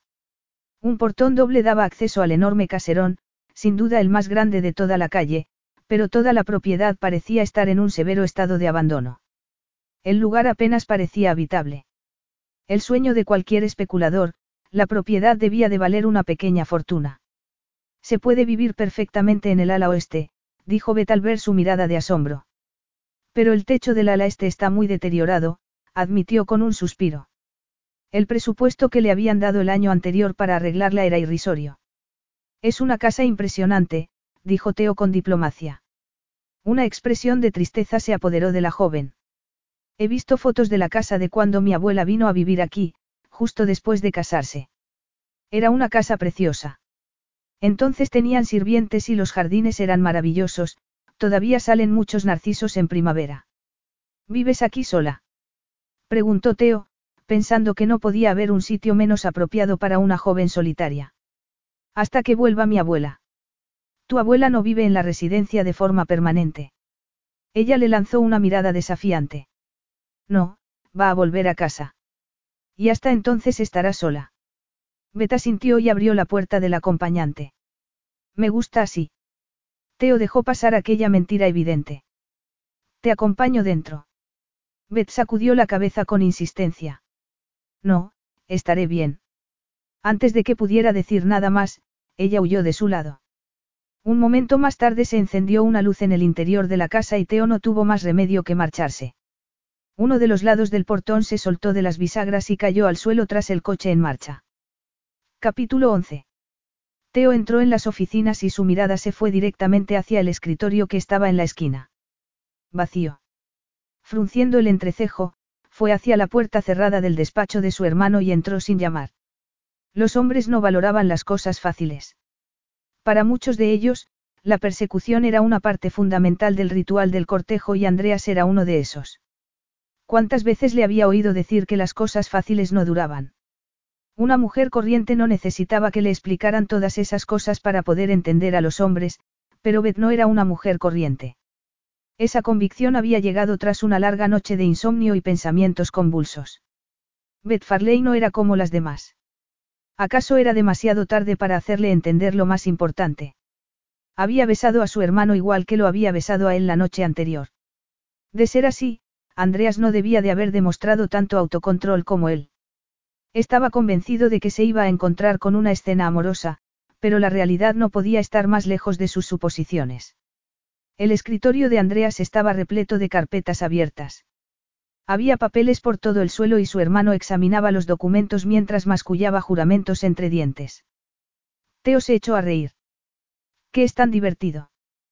Preguntó Andreas, indignado. Teo levantó las cejas con una expresión burlona. ¿Hay algún problema? ¿Te lo puedes creer? Algún idiota, dijo Andreas, furioso. Estaba haciendo un agujero en la calle y ha dañado un cable de electricidad. Creo que he visto cierto revuelo ahí fuera, dijo Teo. Andrea sacudió la cabeza con énfasis. Y yo que pensaba que no se te escapaba una. Cierto revuelo. Hay unos doce camiones ahí fuera. Es que tengo otras cosas en la mente. Como dicen, el amor deja el cerebro hecho papilla. Teo guardó silencio. Te habrás dado cuenta de que los ascensores no funcionan, no. Añadió Andreas. Yo no uso el ascensor. Me gusta subir por las escaleras, dijo Teo y le miró la barriga. A lo mejor debería seguir el ejemplo. Andreas frunció el ceño. Ya se había cansado del buen humor de su hermano mayor. Claro. Lo seguiré cuando me dé por ir al gimnasio y por dejar de afeitarme durante una semana, añadió, en un tono sarcástico. A diferencia de ti, yo no le veo sentido a los esfuerzos innecesarios, el contacto con la naturaleza y todo ese discurso tuyo. Lo mío son las aceras, el pavimento, los ascensores, los ordenadores, sobre todo, los ordenadores. Necesito esas cifras, aguzó la expresión de los párpados. Te estás riendo de mí. Teo se puso serio. Lo siento, pero es que es toda una novedad verte trabajar y sudar en condiciones. Sí.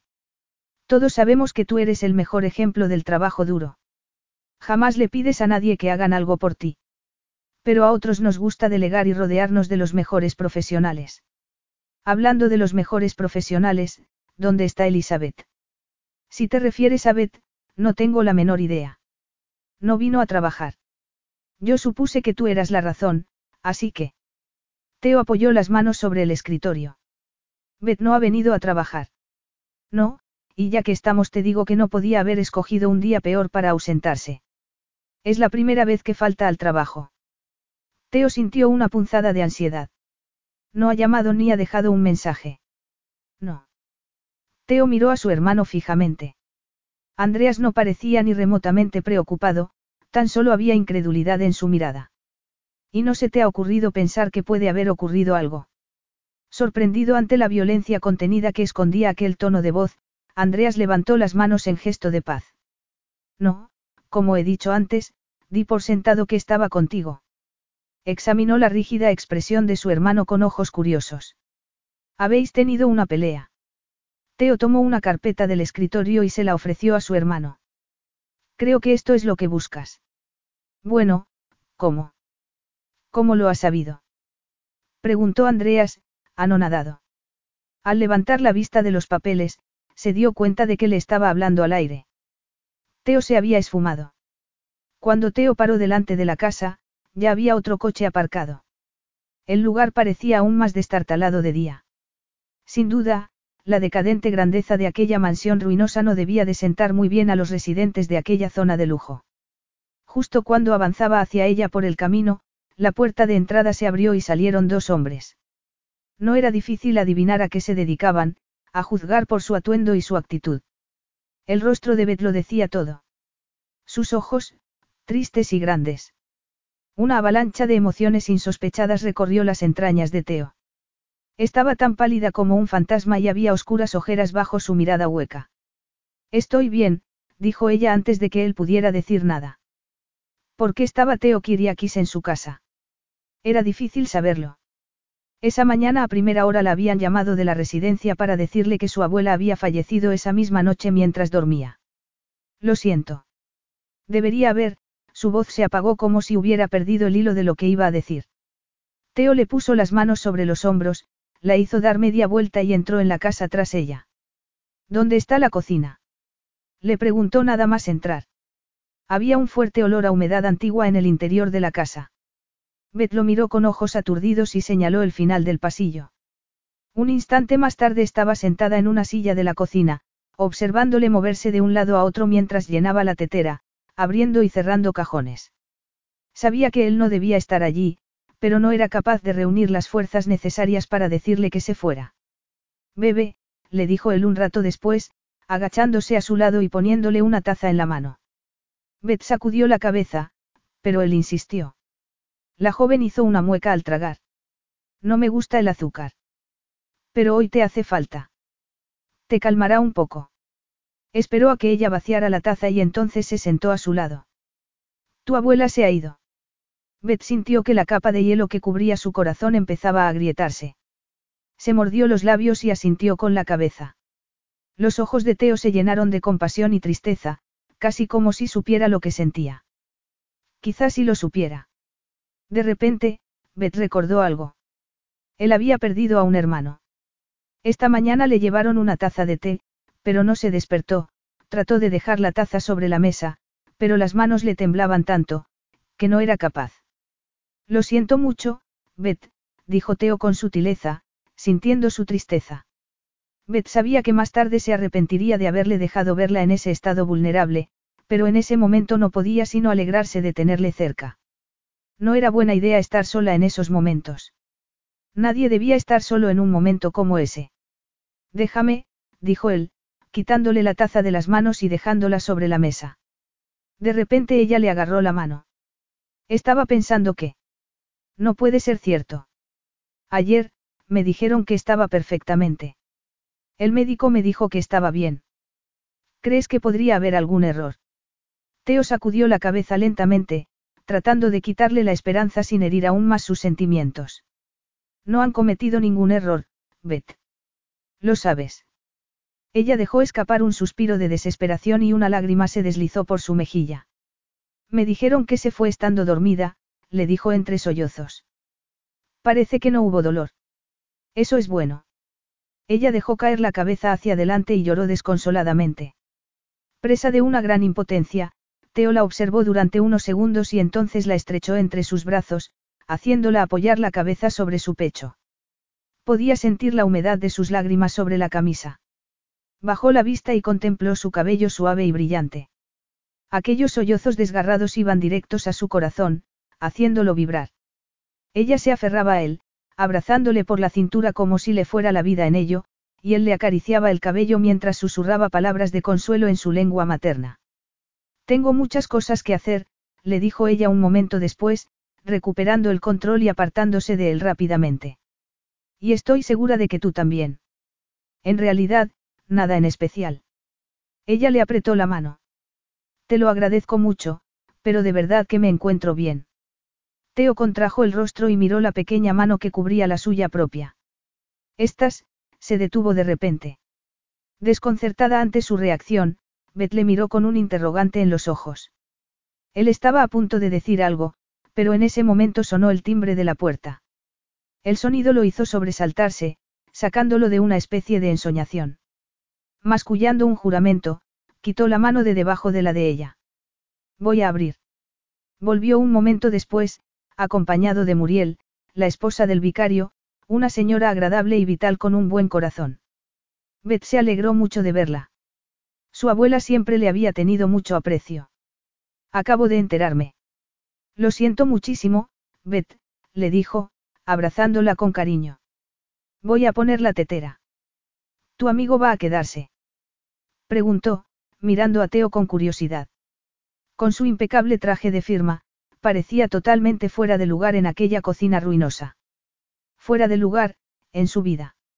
No, ya se iba, se apresuró a decir Beth, sin darle tiempo a contestar. Teo la miró fijamente un instante y entonces se marchó, no sin antes prometerle que volvería más tarde. Una visita de compromiso. Seguramente no volvería a aparecer por allí. Unas horas más tarde llamaron de nuevo al timbre. Teo Kiriakis volvía a estar en su puerta. Pensé que tendrías hambre. No mucho, le dijo ella, aunque en realidad no había comido nada en todo el día. Teo le lanzó una de sus miradas irónicas y entró en la casa sin pedir permiso. Entra, por favor, dijo Beth cerrando la puerta tras él.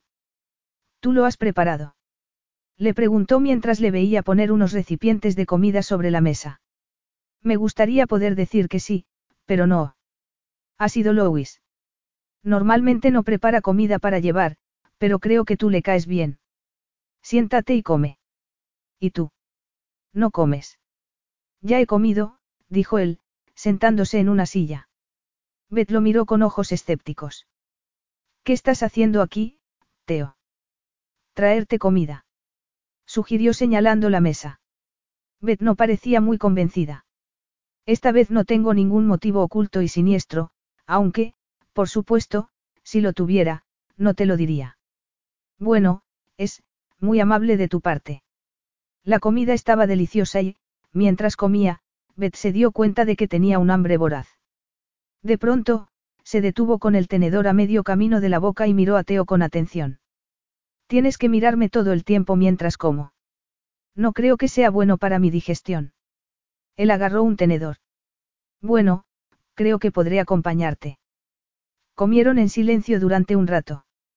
Muriel se va a quedar a dormir, le dijo él de repente. Beth lo miró con ojos recelosos, pero no fue capaz de enfadarse. Era un alivio no tener que pasar la noche sola en aquella enorme casa, rodeada de recuerdos dolorosos. ¿Y de quién fue la idea? Él la miró con una expresión de inocencia fingida. Insistió mucho. ¿Y cómo es que hablaste con ella en privado? Le di mi número. A menudo les doy mi número privado a las mujeres atractivas. Beth trató de aguantar la risa. ¿Alguna vez te han dicho que tienes una obsesión por controlarlo todo? Hasta el momento, nadie. Poco después terminaron de comer. Bueno, vete a descansar, dijo él. Parece que estás a punto de desplomarte. Capítulo 12. Beth trató de decirle que no estaba tan cansada, pero él ignoró sus protestas. Finalmente se dio por vencida y, mientras subía las escaleras rumbo a su dormitorio, oyó sonar el timbre de la puerta. Al llegar al primer descansillo oyó voces, una de ellas grave y profunda y la otra estridente. Probablemente era la, niñera. ¡Qué idea tan loca! Se acostó en la cama y trató de dormir. El sueño se resistía un poco. Cinco horas más tarde volvió en sí. Miró el reloj que estaba junto a la cama y después su reloj de muñeca. No podía creerse que fuera tan tarde. Recordaba haberse tumbado en la cama y después, nada. Bajó las piernas de la cama y se incorporó, aturdida. Fue hacia el cuarto de baño y se echó un poco de agua en la cara para despejarse un poco. Por suerte funcionó. Cuando se miró en el espejo descubrió unas oscuras ojeras bajo sus ojos. Estaba tan pálida como la muerte. Haciendo una mueca, bajó la vista y se miró la ropa. Estaba toda arrugada y deformada. Se había acostado sin desvestirse, y se notaba. Luchando contra el letargo que hacía que todo costara un gran esfuerzo, se quitó la ropa, se dio una buena ducha y se puso una vieja bata y unas zapatillas de estar en casa. De pronto sintió algo, el aroma del café recién hecho pululaba por las entrañas de aquella vieja mansión. La mujer del vicario estaba allí. Aunque al principio hubiera tenido miedo de quedarse sola, en ese momento no deseaba más que sufrir en soledad. Mientras bajaba las escaleras, ensayó el discurso que le iba a soltar para convencerla de que no necesitaba una niñera, a pesar de lo que le hubiera dicho Teo. Entró en la cocina intentando poner una expresión de entereza, fingiendo que no estaba a punto de romperse en mil pedazos. Teo. Estaba sentado frente a la mesa de la cocina, con unos papeles delante. ¿Qué estás haciendo aquí? Le preguntó en un tono acusador, un tono injusto para alguien que había sido más generoso con ella que cualquier otra persona. Pensaba que estabas en las oficinas. Tenía unas reuniones, pero fueron canceladas. No quiso explicarle que había sido él mismo quien las había cancelado. Sus acciones no eran producto de la compasión, sino que eran decisiones puramente prácticas. No podía concentrarse en los negocios sabiendo que ella se despertaría sola en aquella desangelada casa. Muriel. Preguntó ella, mirando a su alrededor. Tuvo una pequeña emergencia en casa. Creo que uno de sus hijos se cayó y se dio con algo. Debe de ser George, dijo Beth, apretándose el cinturón de la bata. Es toda una leyenda, un terremoto de diez años de edad. Él guardó silencio. Espero que se encuentre bien, añadió ella con preocupación. Teo cerró el ordenador portátil y se guardó el móvil en el bolsillo. No creo que haya sido nada serio, pero Muriel me dijo que su cuñada puede quedarse contigo esta noche, si quieres. Te lo agradezco, pero en realidad preferiría estar sola y estoy segura de que todo el mundo, miró los papeles que estaban sobre la mesa, tiene cosas que hacer. La gente se preocupa. Bet apretó la mandíbula. ¿Por qué no quería entender que esa era su oportunidad para irse? No tenía ninguna obligación para con ella, ningún compromiso que cumplir. Las circunstancias los habían unido, pero no tenía por qué seguir a su lado. Su presencia era del todo inexplicable. Y yo estoy agradecida, dijo ella, bajando la vista y pensando que hubiera preferido agradecérselo a cualquiera excepto a él. Pero, como puedes ver, estoy bien. Él la miró intensamente y Beth soportó su penetrante mirada lo mejor que pudo. Esta casa es, sin terminar la frase, hizo un gesto con la mano y frunció el entrecejo. Al ver su actitud despectiva, Beth levantó la frente, desafiante. Mi casa, y llevo bastante tiempo viviendo aquí sola. Teo se la imaginó llegando a aquella casa moribunda y entonces sintió un repentino latigazo de rabia. Una locura. Beth lo miró fijamente y entonces vio en él a todas aquellas personas que le habían ofrecido sus consejos financieros, personas que entendían muy bien las cifras, pero que no tenían corazón. Apretando los puños, le clavó la mirada. Sin embargo, aun presa de, la ira, era capaz de fijarse en la belleza perfecta de aquel rostro serio, los pómulos bien esculpidos, la nariz aquilina, su mirada de fuego, la sensualidad de sus labios. Supongo que tú se la venderías a un promotor inmobiliario que la dividiría en apartamentos con, encanto, y que construiría. ¿Cuántas podrían ser? Veinte plazas de garaje en el huerto. Le dijo, temblando. ¿Es esa una opción? Preguntó Teo, pensando que la idea no era mala. El precio del suelo en esa zona tan cotizada seguía subiendo. Por encima de mi cadáver. Él levantó las cejas al oírla hablar con tanta vehemencia.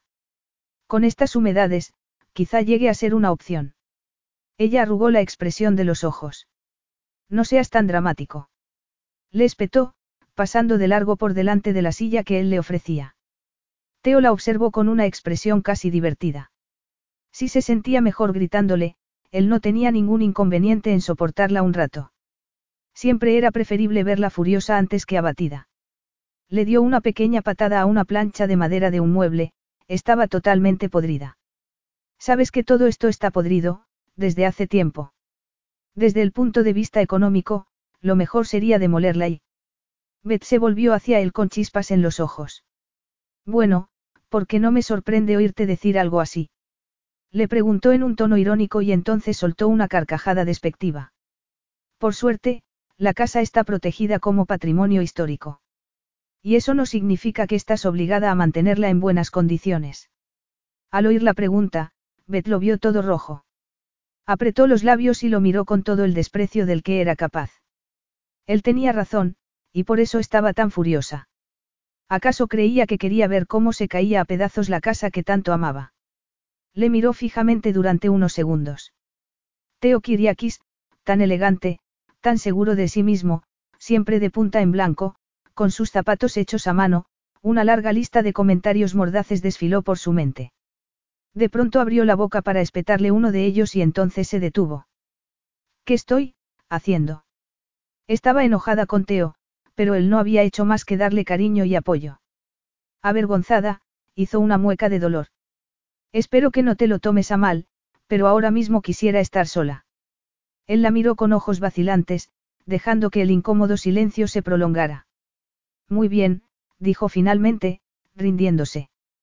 Pero llámame a este número si necesitas algo. Se levantó de la silla, recogió sus cosas y se marchó sin más. Beth sintió algo extraño al verle irse así, una pequeña decepción, como si hubiera esperado algo más de resistencia. Cuando llegó al coche, Teo se dio cuenta de que había olvidado las llaves. Volvió sobre sus propios pasos y, al llegar junto a la puerta, se dispuso a llamar. El cierre estaba defectuoso y bastó con un solo golpecito para empujar la puerta hacia adentro. Las bisagras emitieron un chirrido escalofriante, digno de la mejor noche de Halloween. Teo hizo una mueca y entonces se dirigió a la cocina. Nada más entrar en ella, se dio cuenta de que sus esfuerzos por no hacer ruido habían sido innecesarios. El llanto de Beta ahogaba cualquier otro sonido. Estaba arrodillada en medio de la habitación, con el rostro escondido en un pequeño montón de ropa de lana azul, llorando sin consuelo. Mientras la observaba, escuchando su llanto desgarrador, Teo se sintió como si le arrancaran el corazón del pecho. Aquellos gemidos desesperados se deslizaban sobre su piel, poniéndole la carne de gallina. Unos dedos de hielo le atenazaban el corazón. De repente ella se volvió y levantó la cabeza, como si hubiera advertido su presencia. Sus miradas se encontraron y ella lo miró con ojos de pánico. A Teo se le cayó el alma al suelo. Una parte de él deseaba hacerla sonreír. Beth se secó las lágrimas de la cara y se puso en pie. Tenía una prenda arrugada entre las manos. Era la chaqueta favorita de mi abuela, dijo y puso la ropa sobre la mesa. Huele a ella. Aquella explicación tan tierna e inocente derribó las últimas defensas que le quedaban. Teo la miró fijamente y se perdió en el verde profundo de aquellos ojos tristes. Me he dejado las llaves del coche, le dijo. El deseo de estrecharla entre sus brazos y decirle que todo iba a ir bien era arrollador. Un instinto humano natural, el impulso de ofrecer consuelo, pero él no solía sentir esa clase de debilidades. Un simple abrazo no era sino una muestra de apoyo, pero la tensión sexual se palpaba en el ambiente cada vez que estaban juntos y las cosas podían llegar a terminar de otra manera. A través de una cortina de pestañas húmedas, Beth le vio recoger las llaves de la mesa. Porque había tenido que ser precisamente él quien la viera venirse abajo. Un aroma puede ser muy, evocador, le dijo él, pensando en la fragancia femenina y floral de su pequeño cuerpo. Ella le miró a los ojos, dejándose consumir por aquel rostro perfecto y arrebatadoramente hermoso. Esbozó una leve sonrisa y soltó el aliento. Sí. Adiós, de nuevo, y gracias. Puedo llamar a Andreas, le dijo él, incapaz de reprimir el instinto protector que crecía en su interior al ver lo frágil que era. La sugerencia la hizo entrar en tensión. Un río de rabia corrió por sus venas. Oh, y yo que creía que solo quería ser amable. ¿Cómo he podido ser tan estúpida? Por si te asalta la duda, solo era una pregunta retórica, le dijo con ironía. Había estado equivocada desde el principio. Él no intentaba ser amable, ni tampoco se preocupaba por ella en lo más mínimo. A Teo Kiriakis lo único que realmente le importaba era aprovecharse de la situación para conseguir su objetivo. Supongo que alguien como yo ni siquiera cuenta como persona a los ojos del gran Teo Kiriakis. Exclamó, furiosa. Pero todo es culpa mía. Olvidé la clase de persona con la que estaba tratando. Eres un cretino manipulador. Bueno, para que conste, si quieres quedarte con la novia de tu hermano, tendrás que hacerlo sin mí, porque yo ya no voy a jugar más a este juego, le dijo, haciendo un gesto tajante. A mí nunca se me ocurrió pensar que estuvieras, jugando a un juego. En mi opinión, no deberías quedarte sola aquí. He mencionado a Andreas porque he pensado que preferirías su compañía antes que la mía. Beth sintió que la burbuja de rabia se desinflaba un poco. Elizabeth, no deberías quedarte sola, Teo dio un paso hacia ella con las manos extendidas. Beth retrocedió y levantó las manos en un gesto defensivo. Vete y déjame sola, se detuvo y tragó en seco. Por favor, Teo, vete. Le miró fijamente, respirando con dificultad, y entonces se lanzó sobre él. Le sujetó la cara con ambas manos y le dio un duro beso en los labios. Vete. Le gritó, apartándose de inmediato. Sin decir ni una palabra, confuso y sorprendido, Teo dio media vuelta y echó a andar. Beth lo vio ir hacia la puerta. No te vayas. No te vayas, gritaba una voz en su interior, pero el mensaje no salía de sus labios cuando abría la boca para hablar. Él estaba saliendo por la puerta cuando llegaron las palabras. No te vayas. Capítulo 13. Aquel grito sofocado hizo detenerse a Teo. Se dio la vuelta lentamente y volvió hacia ella. Parecía muy pequeña y frágil, pero había una decisión inquebrantable en su mirada brillante. Quédate conmigo, le dijo ella, entrelazando y apretando las manos hasta que los nudillos se le quedaron blancos. Él trataba de mantenerse impasible. Iré a buscar a la cuñada de Muriel, le dijo, ignorando el fuego que corría por sus propias venas. Beth frunció el ceño y sacudió la cabeza. Había lágrimas de impotencia en sus ojos. No me refería a eso. Aunque sabía muy bien a qué se refería, Teo continuó fingiendo.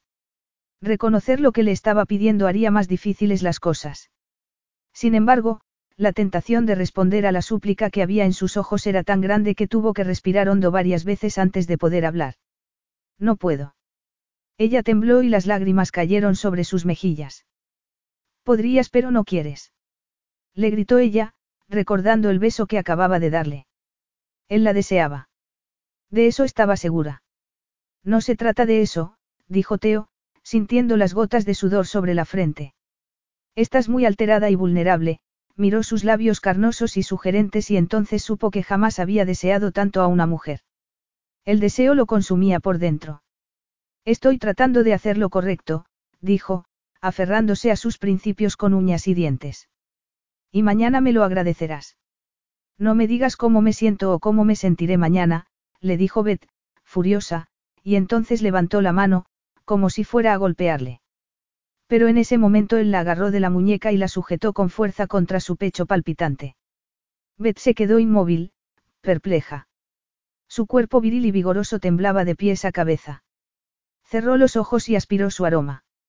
Elizabeth, susurró él en un tono grave y profundo, y entonces deslizó una mano por su cabello, dejando que las delicadas hebras se le cayeran de entre los dedos. Tragó con dificultad, levantó la cabeza y se pasó una mano por la cabeza, adelante y atrás. Beth le observaba con atención, expectante y suplicante.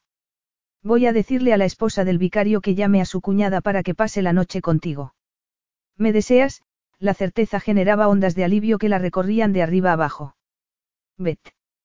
Ignorando la advertencia, ella echó atrás la cabeza, le miró a los ojos y, poniéndose de puntillas, le rodeó el cuello con los brazos. Teo trató de esquivar su mirada, pero no fue capaz. ¿Me deseas? volvió a decir ella. Elizabeth, tú, dijo él, sintiendo el estruendo de su propio corazón en los oídos. De repente ella le puso una mano sobre los labios y entonces no pudo hacer más que besarla en la palma de la mano, reprimiendo un gemido que reverberó por todo su cuerpo. Aquel contacto cálido la hizo estremecerse, pero él seguía resistiéndose. Sacudiendo la cabeza, trató de dar un paso atrás. Por favor, Teo, necesito dejar de pensar, dejar de sentir, quiero que todo desaparezca durante un rato. Yo sé que tú podrías hacerlo por mí, le miró fijamente y él hizo lo mismo.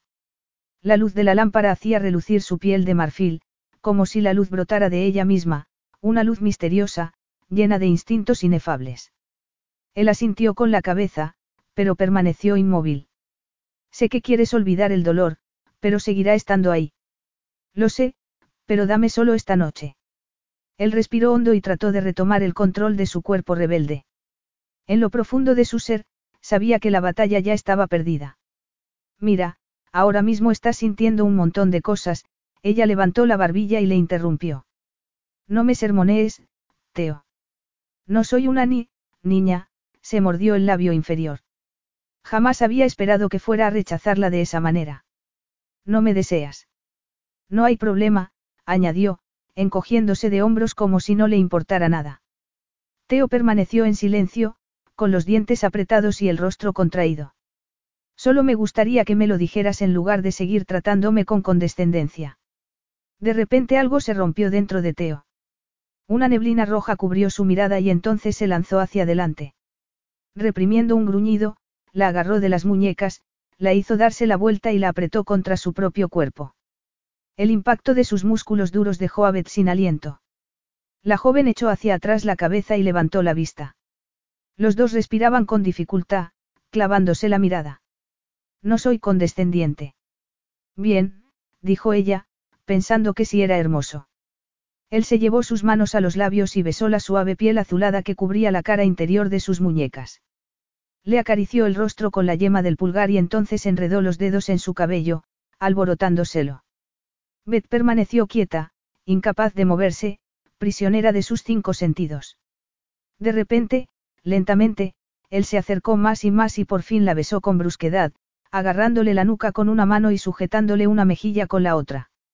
Las rodillas le fallaban, así que Beth se agarró de su camisa para mantenerse erguida y entonces entreabrió los labios, abandonándose por completo a aquel frenesí de placer.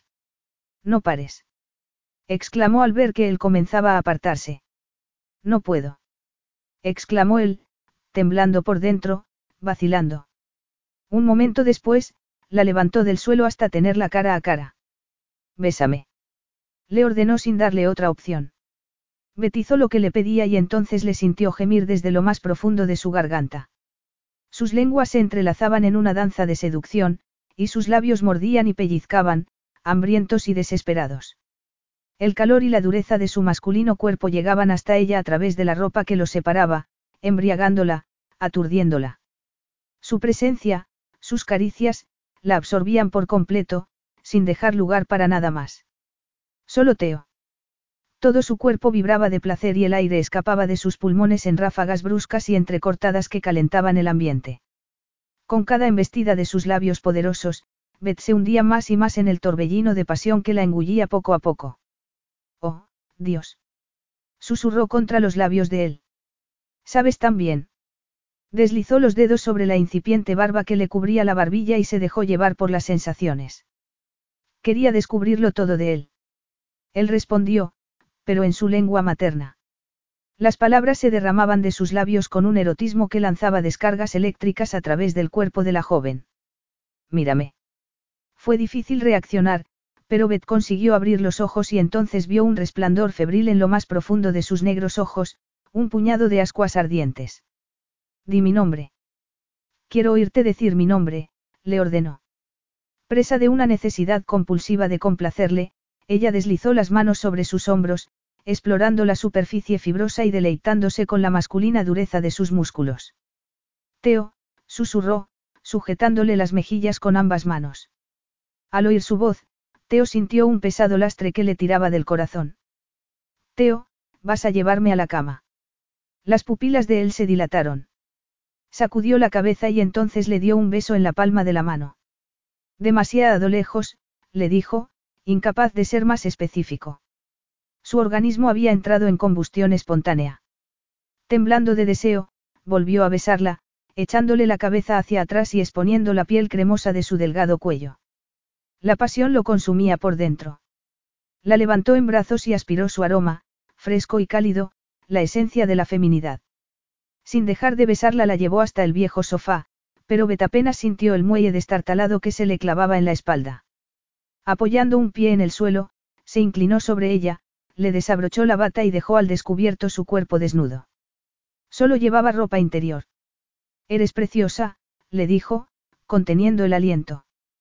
Tomó sus pechos en las manos y empezó a acariciarle los pezones con la yema del pulgar, desplazando el fino encaje del borde del sostén con el movimiento hasta dejarla expuesta ante su ávida mirada. Después se quitó la camisa. Beto observaba cómo subía y bajaba su pecho con cada respiración. Hombros anchos, músculos perfectos, piel bronceada, era sencillamente esplendoroso. Se tumbó sobre ella, aplastándole los pechos bajo su fornido pectoral, y entonces la besó como si quisiera absorberla por completo. Beth no sabía dónde terminaba el cuerpo de él y dónde empezaba el suyo propio. Quiero saborearlo todo de ti, susurró él y entonces ella sintió que su sangre entraba en ebullición. Cerró los ojos y le sintió besarla por todo el cuerpo, acariciando cada rincón de su piel hasta llegar a la braguita de encaje que llevaba puesta. Se la quitó y la dejó completamente desnuda, cuando cubrió su sexo desnudo con sus labios, Beth pensó que iba a morir de puro placer. Ya no podía aguantar más. Extendió las manos hacia él, apretó los dientes y buscó la hebilla de su cinturón con gestos desesperados. Tranquila, le dijo él, en un susurro. Necesito esto, te necesito, ahora, quiero, no quiero sentir nada, solo a ti, a ti, sacudió la cabeza con impotencia. No podía expresar con palabras los instintos que la enloquecían. Lo sé, dijo él rápidamente, sujetándole el rostro con una mano. Lo sé, le agarró la mano y la puso sobre el rígido bulto que palpitaba bajo su bragueta. Ella trazó la silueta de su potente miembro con los dedos y ambos gimieron. Ella sentía un calor palpitante en la entrepierna. Teo se apartó un poco y terminó lo que ella había empezado. El ruido metálico de la cremallera la devolvió a la realidad momentáneamente, pero la cordura se esfumó en cuanto él volvió a su lado, sólido, aplastándola con su cuerpo exquisito. El brillo del sudor realzaba el bronceado de su piel aterciopelada y también el contorno de sus poderosos músculos. Ella le buscó y entonces él la agarró de las muñecas y la hizo sujetarse del cabecero de madera del sofá. Eres mía, pensó de repente, mientras la contemplaba. La besó con dureza y entonces se deslizó entre sus piernas. Beth se aferró al cabecero de madera un instante y entonces se agarró a él, deslizando las manos sobre la piel satinada que cubría los abultados músculos de sus hombros y besándole en el cuello. Un pensamiento obnubilaba a todos los demás, él estaba entre sus muslos, duro y palpitante. Elizabeth, él susurró su nombre y entonces la penetró con un movimiento suave y preciso.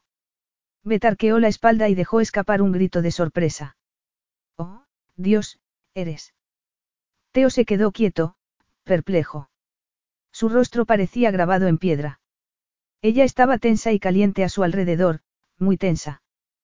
Tranquila, le dijo al oído. No, eso es imposible, la increíble sensación de sentirse llena, sentirlo dentro de ella, era algo indescriptible. Esto es, eres, oh, Dios, eres tan maravilloso, Teo. Al darse cuenta de que era el primer hombre en su cama, Teo sintió una mezcla de excitación y miedo. Sin embargo, en cuanto ella comenzó a moverse, el deseo ganó la batalla. Despacio, dijo él, zafándose un poco de la tensión de su cuerpo. Beth protestó con un grito que no tardó en transformarse en un gemido de placer al sentirle empujar de nuevo. Levantó las caderas para recibirle y entonces Teo repitió el proceso una y otra vez hasta que el calor se propagó por todo su ser, bajo la piel, hasta la punta de los pies, todo su cuerpo estaba poseído por un delirio de lujuria. Ella escondió el rostro contra el cuello de él y le mordió con fuerza al tiempo que él se abría paso en su sexo cálido, cada vez más adentro. Beth creía que su cuerpo se derretía por dentro, disolviéndose como si fuera efervescente. Atormentada por la sensación de que estaba buscando un placer fuera de su alcance, la joven empezó a jadear con más fuerza y se hundió dentro de su propio cuerpo. Ya estaba muy cerca, muy cerca, cuando la primera vibración de placer la golpeó desde dentro, contuvo la respiración. Cada célula, músculo y nervio de su ser se contraía con las sucesivas ondas de placer que la sacudían de la cabeza a los pies. Encima de ella podía sentir a Teo, llegando también a la cima del éxtasis, estremeciéndose una y otra vez. No deseaba que se moviera. Podía sentir su respiración fuerte y disfrutaba de aquel momento íntimo, del peso de su cuerpo exhausto, el aroma almizclado de su masculinidad. Los temblores todavía la sacudían, arrancándole su nombre de los labios. Se aferraba a sus hombros, dejándose llevar por las últimas ondas de placer. Estaba exhausta, pero aún estaba consciente cuando él levantó la cabeza y la miró a los ojos. Gracias, le dijo al oído con una sonrisa, deslizando una mano por el áspero contorno de su mandíbula masculina. Teo la vio cerrar los ojos y entonces advirtió la humedad que se derramaba entre sus piernas. En silencio, masculló un juramento. No se había dado cuenta de que era virgen. No había sido capaz de leer las señales. Sin embargo, aunque sí sabía que era una persona vulnerable, eso no le había impedido aprovecharse de ella para saciar su sed. Lo que ella necesitaba eran abrazos y caricias, no un tórrido encuentro sexual. El peso de la culpa se hacía cada vez más insoportable sobre sus hombros. La levantó en brazos y la llevó a su habitación, pero ella no se despertó, como si hubiera confiado en él toda la vida. Teo se miró a sí mismo. Ni siquiera se había quitado la ropa. No le había dado ninguna de las atenciones especiales que una mujer se merecía la primera vez. La había arrojado sobre un polvoriento sofá y la había poseído en un arrebato hambriento de lujuria. Después de entrar en las tres primeras habitaciones del primer piso, su opinión sobre sí mismo no hacía más que empeorar, no era más que un animal salvaje. Al llegar a la cuarta habitación, se dio cuenta de que ésta sí presentaba ciertos signos de estar habitada. Había una cama cubierta con una manta tejida, una estantería de libros, una cómoda, y un perchero con prendas de ropa. Era una habitación de mujer, pero no había nada que se pareciera a un espejo. Claramente, la vanidad no era uno de los defectos de Elizabeth. Retiró un peluche viejo y la tumbó en la cama, sintiendo un gran remordimiento. Ella abrió los ojos entre sueños y continuó observándolo mientras se quitaba la ropa y se acostaba a su lado. Se acurrucó contra él y escondió la cabeza debajo de su barbilla. Gracias por quedarte, le susurró. Teo no recordaba la última vez que había pasado toda una noche al lado de una mujer. Poco antes del amanecer, después de un frenesí de pasión que había durado horas, se despertó, sintiendo las manos de ella sobre el cuerpo. Su voz sutil le susurraba cosas al oído. Esta vez eres mío, parecía decir. Capítulo 14. La mañana siguiente, cuando Beth se despertó, Teo ya estaba vestido. Tan impecable como siempre, estaba sentado junto a la ventana. Lo miró a los ojos y entonces él sintió que el autocontrol que había atesorado durante toda su vida se rompía en mil pedazos. Se había pasado media mañana barajando todas las posibilidades en su mente, pero no había servido de nada. Estás despierta, le dijo. Se puso en pie y fue hacia ella, más alto y poderoso que nunca. Ella le observaba acercarse, intentando recordar lo que había ocurrido la noche anterior. Y entonces, de repente, su rostro se contrajo con una mueca. Los recuerdos habían vuelto. Y con ellos había llegado la culpa. Teo se puso pálido al verla golpear la almohada con el puño cerrado. Abrió la boca para hablar, pero entonces se lo pensó mejor. ¿Cómo iba a intentar defenderse cuando había hecho algo imperdonable? Beth dejó de darle puñetazos a la almohada y escondió el rostro en ella. No sentía más que desprecio por sí misma. Se sentía sucia. Su comportamiento de la noche anterior no era más que una traición hacia la persona que se lo había enseñado todo, su abuela, que acababa de morir. Pero ¿qué había hecho ella para llorar su muerte? Había llorado. La había recordado. No, le había arrancado la ropa del cuerpo a Teo Kiriakis y le había suplicado que le hiciera el amor. ¿Qué clase de persona hacía algo así? Jamás hubiera imaginado tener que rogarle a un hombre en su primera vez. Su primera vez, sexo por compasión. ¿Y por qué Teo? Había arruinado todas las posibilidades de tener una relación con él, porque eso era lo que había querido antes de cometer semejante estupidez. No podía negarlo. Hubiera querido tener algo con él, pero ya era imposible. Andreas no había sido más que un encaprichamiento, pero Teo, Teo se le había metido debajo de la piel y había llegado muy adentro, hasta el mismo epicentro de sus pensamientos, apoderándose de ellos, controlándola sin remedio. Teo, el hombre del que había terminado enamorándose. Beth se dio cuenta de que era la primera vez que se atrevía a admitirlo. ¿Qué pensaría él de ella? ¿Qué podría pensar de una mujer que le había suplicado que le hiciera el amor? Vete. Le gritó, con el rostro aún escondido en la almohada. Elizabeth. La joven apretó los dientes, se apartó el pelo de la cara y se dio la vuelta lentamente. La mirada de Teo se le hizo insoportable y se tapó con la sábana hasta la barbilla. Es un poco tarde para los remilgos, ¿no crees? Beth bajó la vista, sin llegar a ver la sonrisa que acompañaba a sus palabras. Anoche, empezó a decir, respirando hondo. Estabas muy alterada y... Beth le interrumpió con un gesto. Eso no importa. Siento que haya ocurrido. La sangre escapó del rostro de Teo. El respeto es fundamental en cualquier clase de relación, dijo ella con una carcajada amarga. Pero nosotros no tenemos ninguna relación. Hemos hecho el amor. Ella le lanzó una mirada afilada. Estoy verdaderamente avergonzada y quisiera poder cambiar las cosas. Ojalá no hubieras venido anoche. ¿Y quién te hubiera gustado que estuviera aquí? Le preguntó con rabia, sabiendo ya la respuesta a esa pregunta. Ella lo miró con ojos perplejos. ¿O acaso hubieras preferido a cualquier otro excepto a mí? Puede que no sea el hombre que hubieras deseado para tu primera vez, pero la realidad es que lo soy, y nada podrá cambiar eso, le espetó en un tono desafiante, dio media vuelta y se marchó. Habían pasado dos semanas desde el funeral y Beth se había incorporado a su trabajo en las oficinas diez días antes, pero aún no había visto a ningún miembro de la familia Kiriakis. Hasta ese momento. Daria. Entró en la oficina en compañía de Hannah, la joven a la que habían trasladado desde el departamento de contabilidad. La muchacha parecía algo apurada y nerviosa. Señora Kiriakis, me alegro mucho de verla de nuevo. Querida, por favor, llámame Daria, le dio un efusivo abrazo. Al separarse de ella, Beth sintió que los ojos se le llenaban de lágrimas. Déjame verte, Daria retrocedió y la miró de la cabeza a los pies. Pobrecita, pobrecita.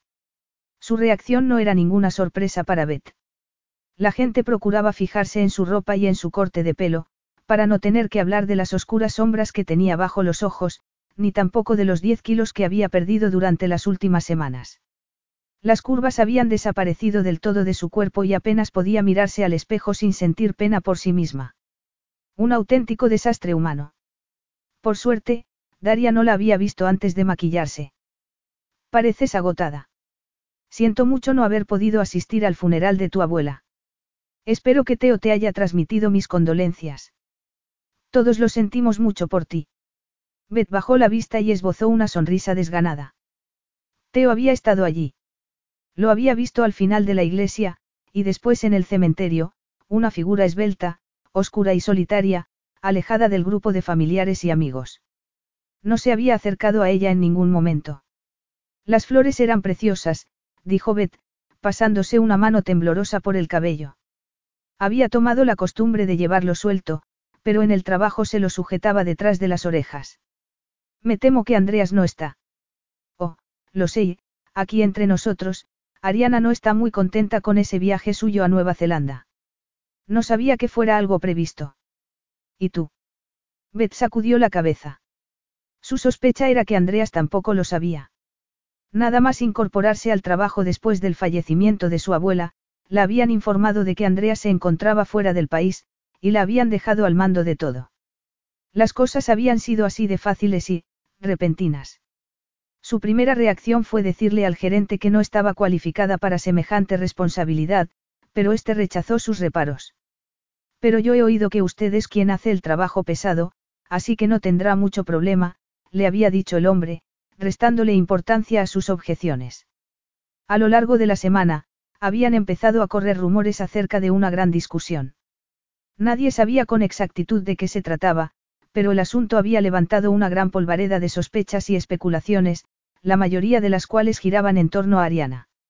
Los hermanos Kiriakis habían tenido la disputa del siglo y, según un testigo ocular, Teo había abandonado el edificio como una bala, furibundo, y, sexy como solo él sabía ser, en las palabras de una de las empleadas.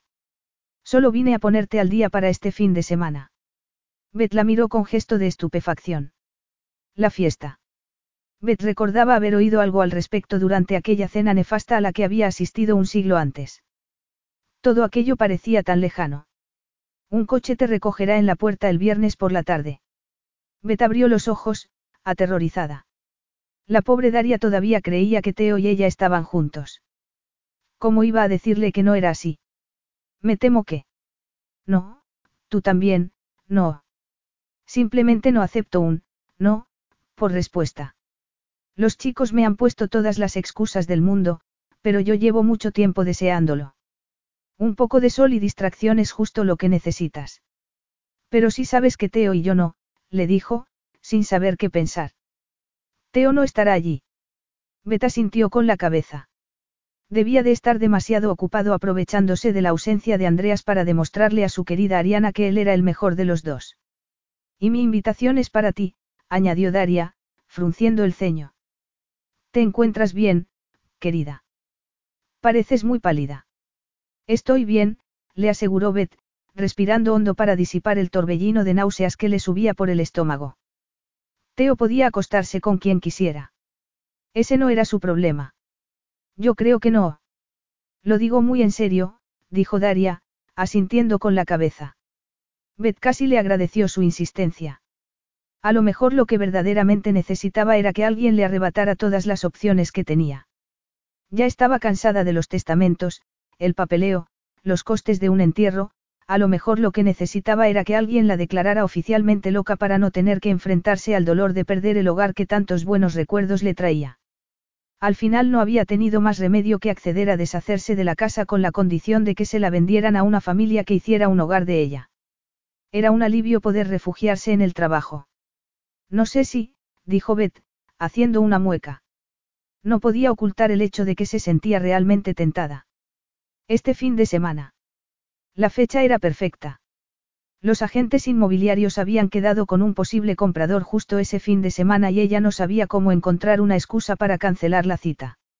Además, Teo no iba a estar allí. Estarás de vuelta en la oficina el lunes a primera hora, dijo Daria con una sonrisa, ilusionada. Gracias. Eso sería perfecto. Daria se puso en pie, le dio otro abrazo cariñoso. No te entretengo más, fue hacia la puerta y entonces se dio la vuelta justo antes de salir. Casi lo olvidaba. No te dan miedo los aviones, ¿verdad? Beth la miró con ojos atónitos. No, pero. Estupendo. Se puede ir en barco, pero el helicóptero es mucho más rápido. Beth sacudió la cabeza, sin entender. ¿A dónde vamos? A Santos, claro. Beth abrió los ojos, anonadada. Yo pensaba que vivías en Kent. Daria sonrió. Y así es, cuando estoy en el país. En Santos tenemos una casa de campo encantadora. Beth forzó una sonrisa y asintió. Una casa de campo. Seguramente se parecería más a una mansión o a un castillo. Siempre hemos celebrado las fiestas del fin de semana en Santos, y desde que murió su padre, a Teo le encanta que siga la tradición. Beth mantuvo la sonrisa plástica hasta que la visitante se marchó y entonces se desplomó en la silla. Iba a pasar el fin de semana en la isla privada de un billonario griego. Lo más raro que le había ocurrido en toda su vida, casi tan raro como acostarse con el billonario, pero Beth no quería pensar en ello en ese momento. Después de tantas experiencias traumáticas, su organismo se había vuelto loco y por eso tenía una pequeña falta de regularidad en su ciclo menstrual, pero todo volvería a la normalidad tarde o temprano. Solo era cuestión de tiempo. No tenía nada de qué preocuparse.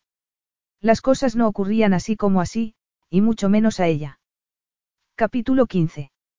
Un viaje en jet privado, un paseo a través del mar Egeo en helicóptero, Beth bajó del vehículo aéreo con piernas temblorosas, intentando sujetarse el cabello, pensando que el remolino generado por las aspas podía arrancárselo de cuajo. ¿Qué será lo próximo? se preguntó, mirando a su alrededor. Y fue entonces cuando le vio, una silueta inconfundible que iba hacia ella. La sonrisa de felicidad se le borró de la cara. No puede ser. Esto no puede estar pasando, se dijo, presa del pánico. Pero era cierto. Estaba ocurriendo, y solo tenía unos segundos para prepararse. De repente sintió ganas de arrojarse al precipicio que se abría ante sus pies, antes que verse obligada a hacerle frente. Cobarde, se quedó inmóvil, viéndole aproximarse cada vez más, clavándole la mirada, tratando de apresar el pájaro que revoloteaba en el lugar donde debería haber estado su corazón. Los latidos retumbaban en sus oídos, impidiéndole oír nada más. En cuanto él la mirara, lo sabría. Sabría que se moría de deseo por él, en cuanto la mirara, no podría hacer otra cosa que decírselo todo.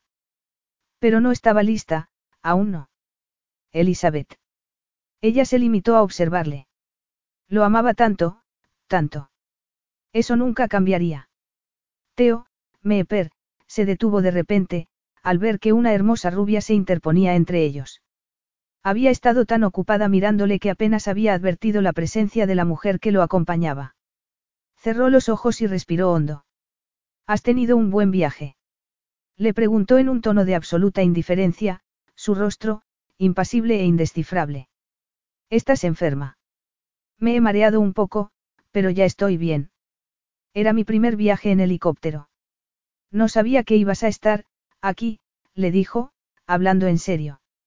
De haberlo sabido, no hubiera venido, añadió con un hilo de voz y entonces se dirigió a la belleza griega que le acompañaba.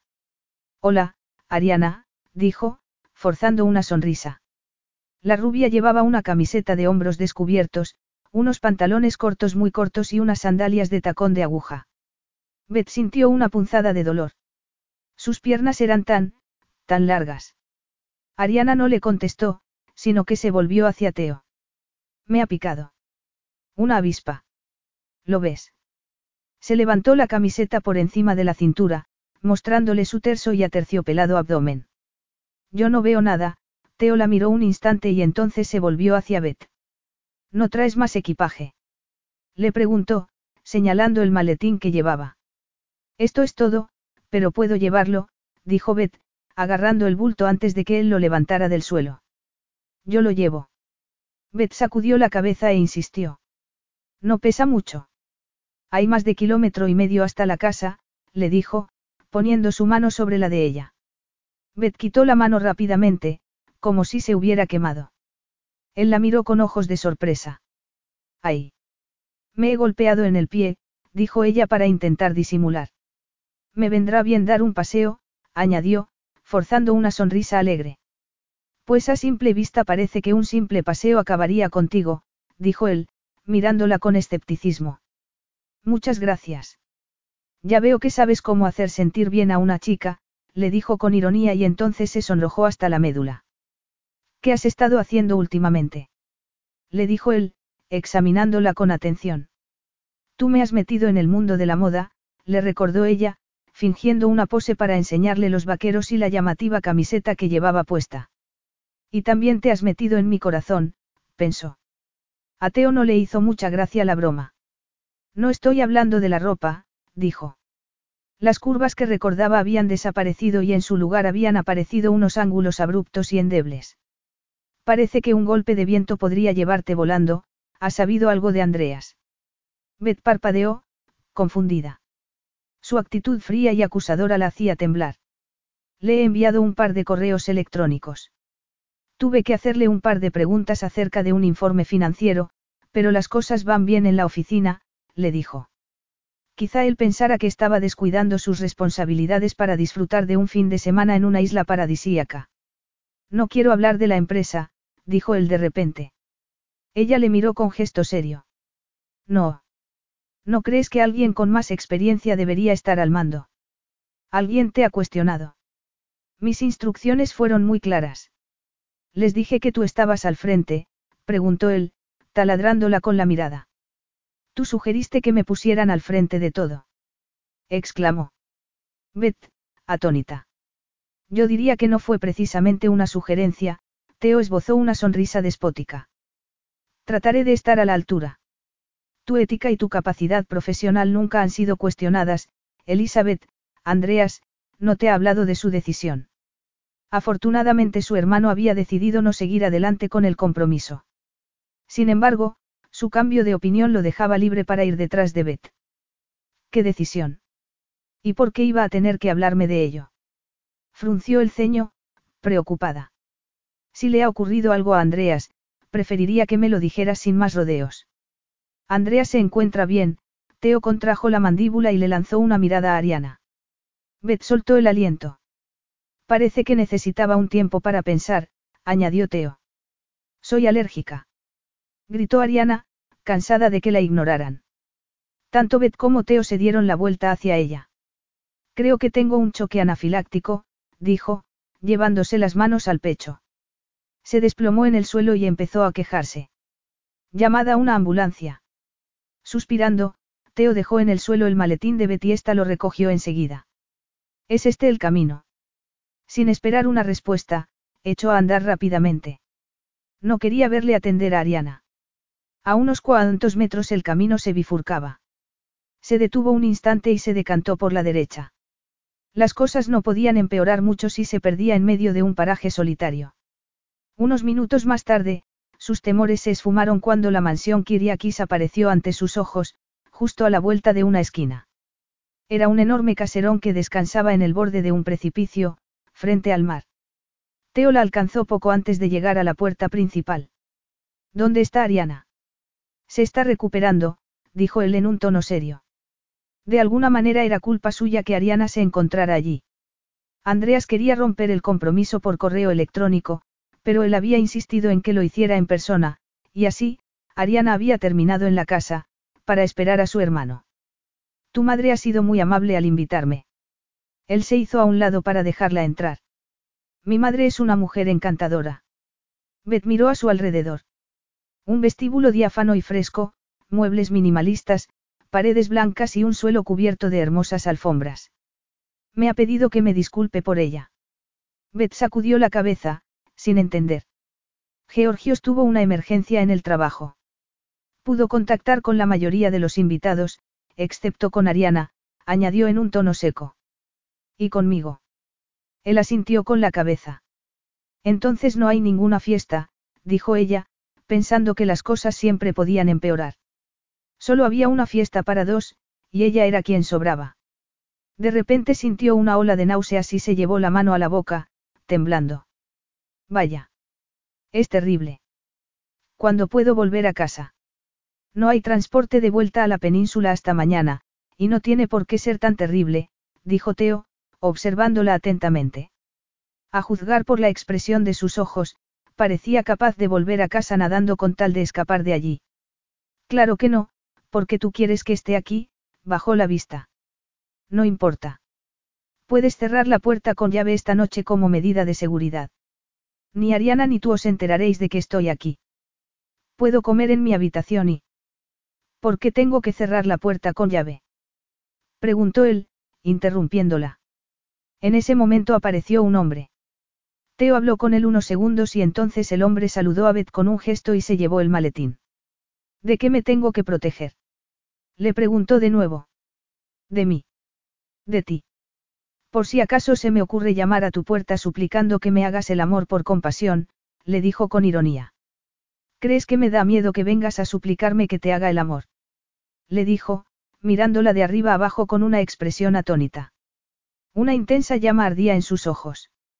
No lo haré, dijo ella, esquivando su mirada. No tienes ni idea del gran alivio que siento, le espetó él, en su tono más mordaz. Guardó silencio unos segundos, sin dejar de mirarla. Es la misma vergüenza que sentías aquella mañana, no. Añadió, recordando aquellas palabras que tanto lo habían herido. Con solo pensar en ellas, el dolor regresaba. Ella asintió, sin atreverse a mirarle. Debes de creer que soy una, Beth no terminó la frase, pero sí le miró a los ojos. ¿Y por qué iba a pensar algo así? Le preguntó, sorprendido, sintiendo una avalancha de ternura en su interior. Mi abuela acababa de morir y yo no hice más que, Beth abrió los ojos, incrédula. La mayoría de la gente no pensaría mal de ti, sino de mí. Tú me lo pediste, sí, pero yo no tenía que decir que sí. Me aproveché de ti, dijo Teo, respirando hondo y poniéndole una mano sobre el hombro.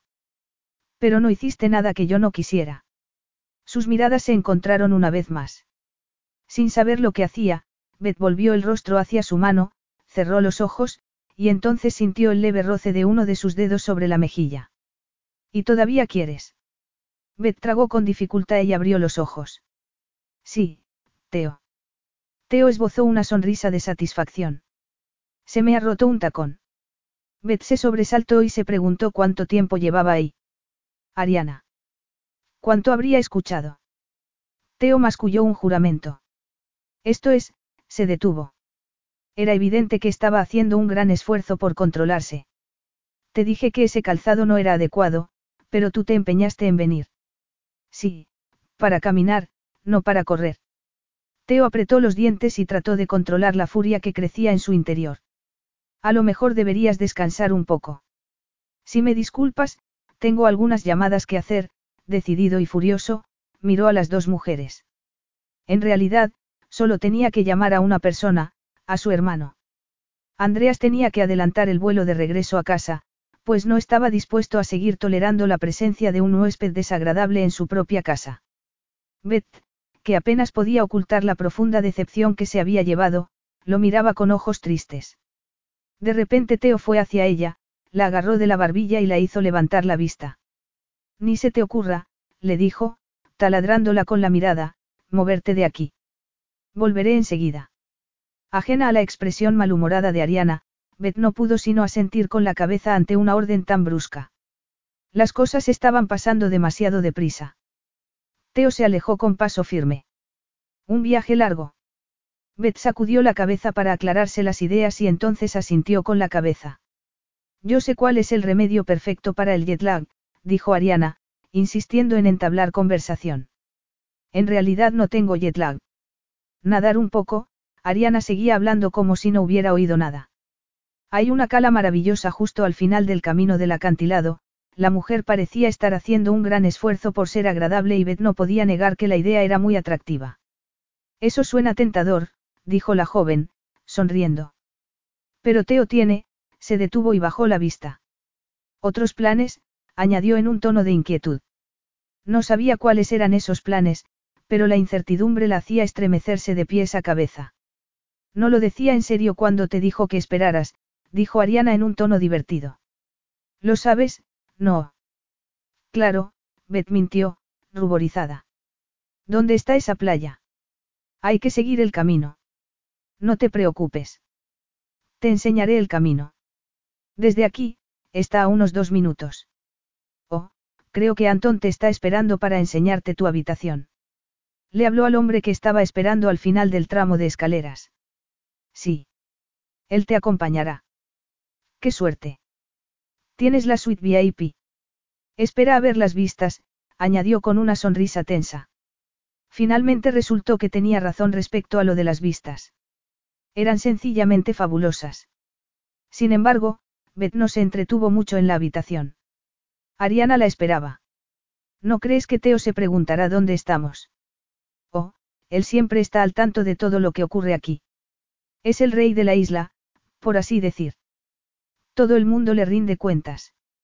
Ariana se mostró tan agradable que Beth empezó a pensar que la había juzgado mal en un principio. La playa era exactamente como la había descrito, extraordinaria. Estasiada, Beth contempló durante unos segundos la vasta inmensidad azul turquesa. ¿No vas a nadar? Le preguntó Ariana. La griega se había quitado el vestido de seda que llevaba puesto y se había tumbado en una toalla. El diminuto bikini que llevaba puesto revelaba un cuerpo perfecto y bien cuidado. No, adelántate tú. Tengo que ponerme un poco de protector solar. Dejándola atrás, Beth se adentró en el agua. El tacto del agua sobre su piel cansada era delicioso, cálido, se metió hasta la cintura, saludó a Ariana con la mano y empezó a nadar mar adentro. Siempre había sido una buena nadadora. Solo tenía que nadar paralelo a la orilla. Teo se llevó una sorpresa cuando le dijeron que las dos se habían ido a la playa. Sin embargo, en cuanto le dijeron de qué playa se trataba, salió corriendo en su busca. Estaba siguiendo el camino del acantilado cuando la vio. Apretó el paso y corrió con todas sus fuerzas. Un sentimiento de profunda desesperación se apoderaba de él al ver lo que estaba ocurriendo sin poder hacer nada. Llegó a la playa en unos segundos, rompiendo todos los récords. En cuanto Ariana lo vio, el pánico se apoderó de su rostro. Teo se quitó los zapatos rápidamente y no malgastó el tiempo en palabras. Esta vez has llegado demasiado lejos, le dijo en un tono implacable. Vete antes de que vuelva, le dijo, mientras se quitaba los vaqueros. Y si algo llega a ocurrirle, no habrá lugar donde puedas esconderte. Caminó hasta que el agua le llegaba por los muslos, y entonces se zambulló.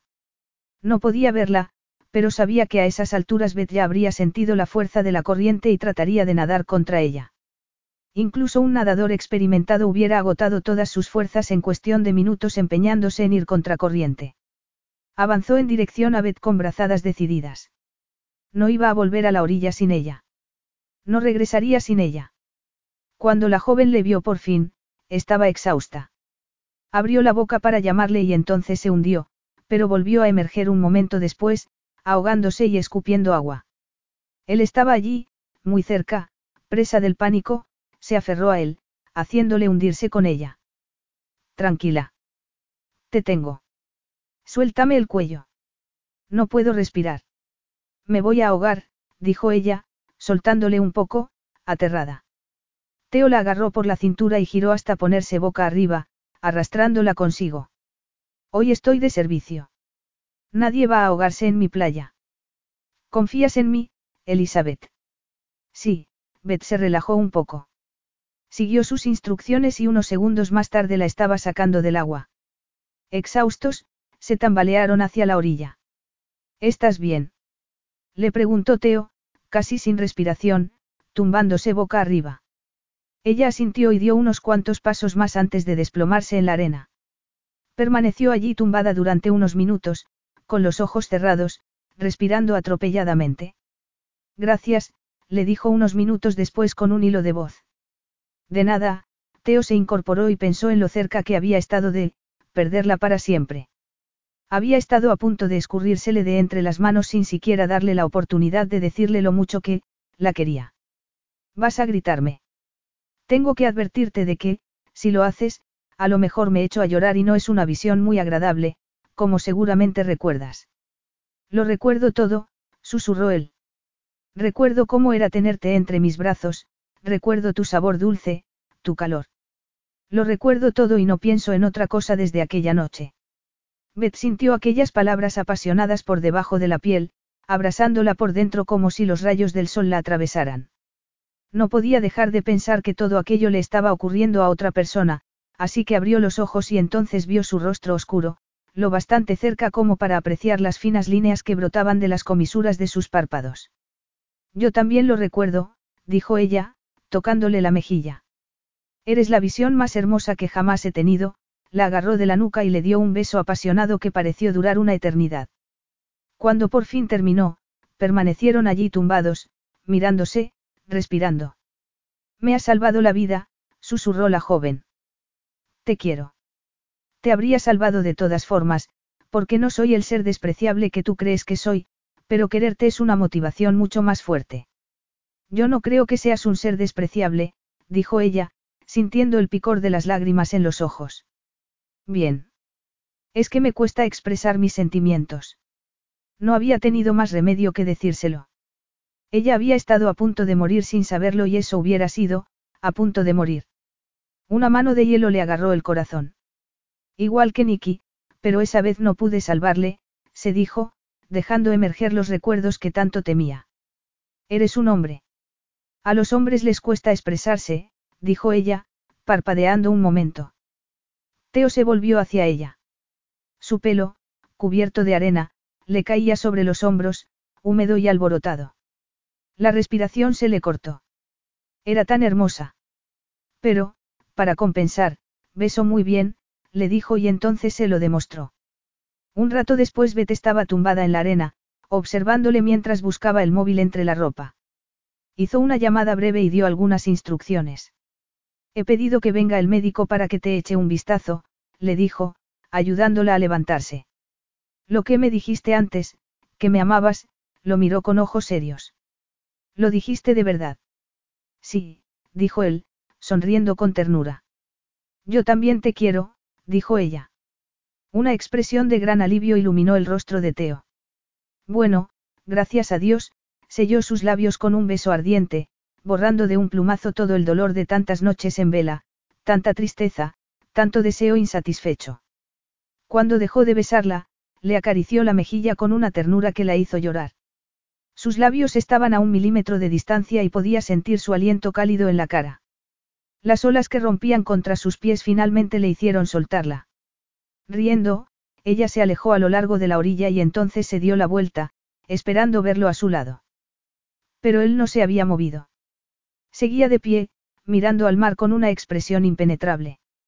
La joven, regresó a su lado y le puso una mano sobre el hombro. Él se volvió hacia ella y sonrió, pero su mirada seguía llena de sombras. ¿Qué pasa? Le preguntó ella, quitándole la arena seca de la piel. Él sacudió la cabeza y se llevó su mano a los labios. Sé que hay algo, soltó el aliento lentamente y volvió a mirar hacia el mar. He estado a punto de perderte antes de que fueras mía. Beth le agarró de la cintura y se abrazó a él. Apartó el tejido húmedo de su camisa y le besó en el pecho. Pero no me has perdido. Estoy aquí. No, no te he perdido. Esta vez no. Esta vez.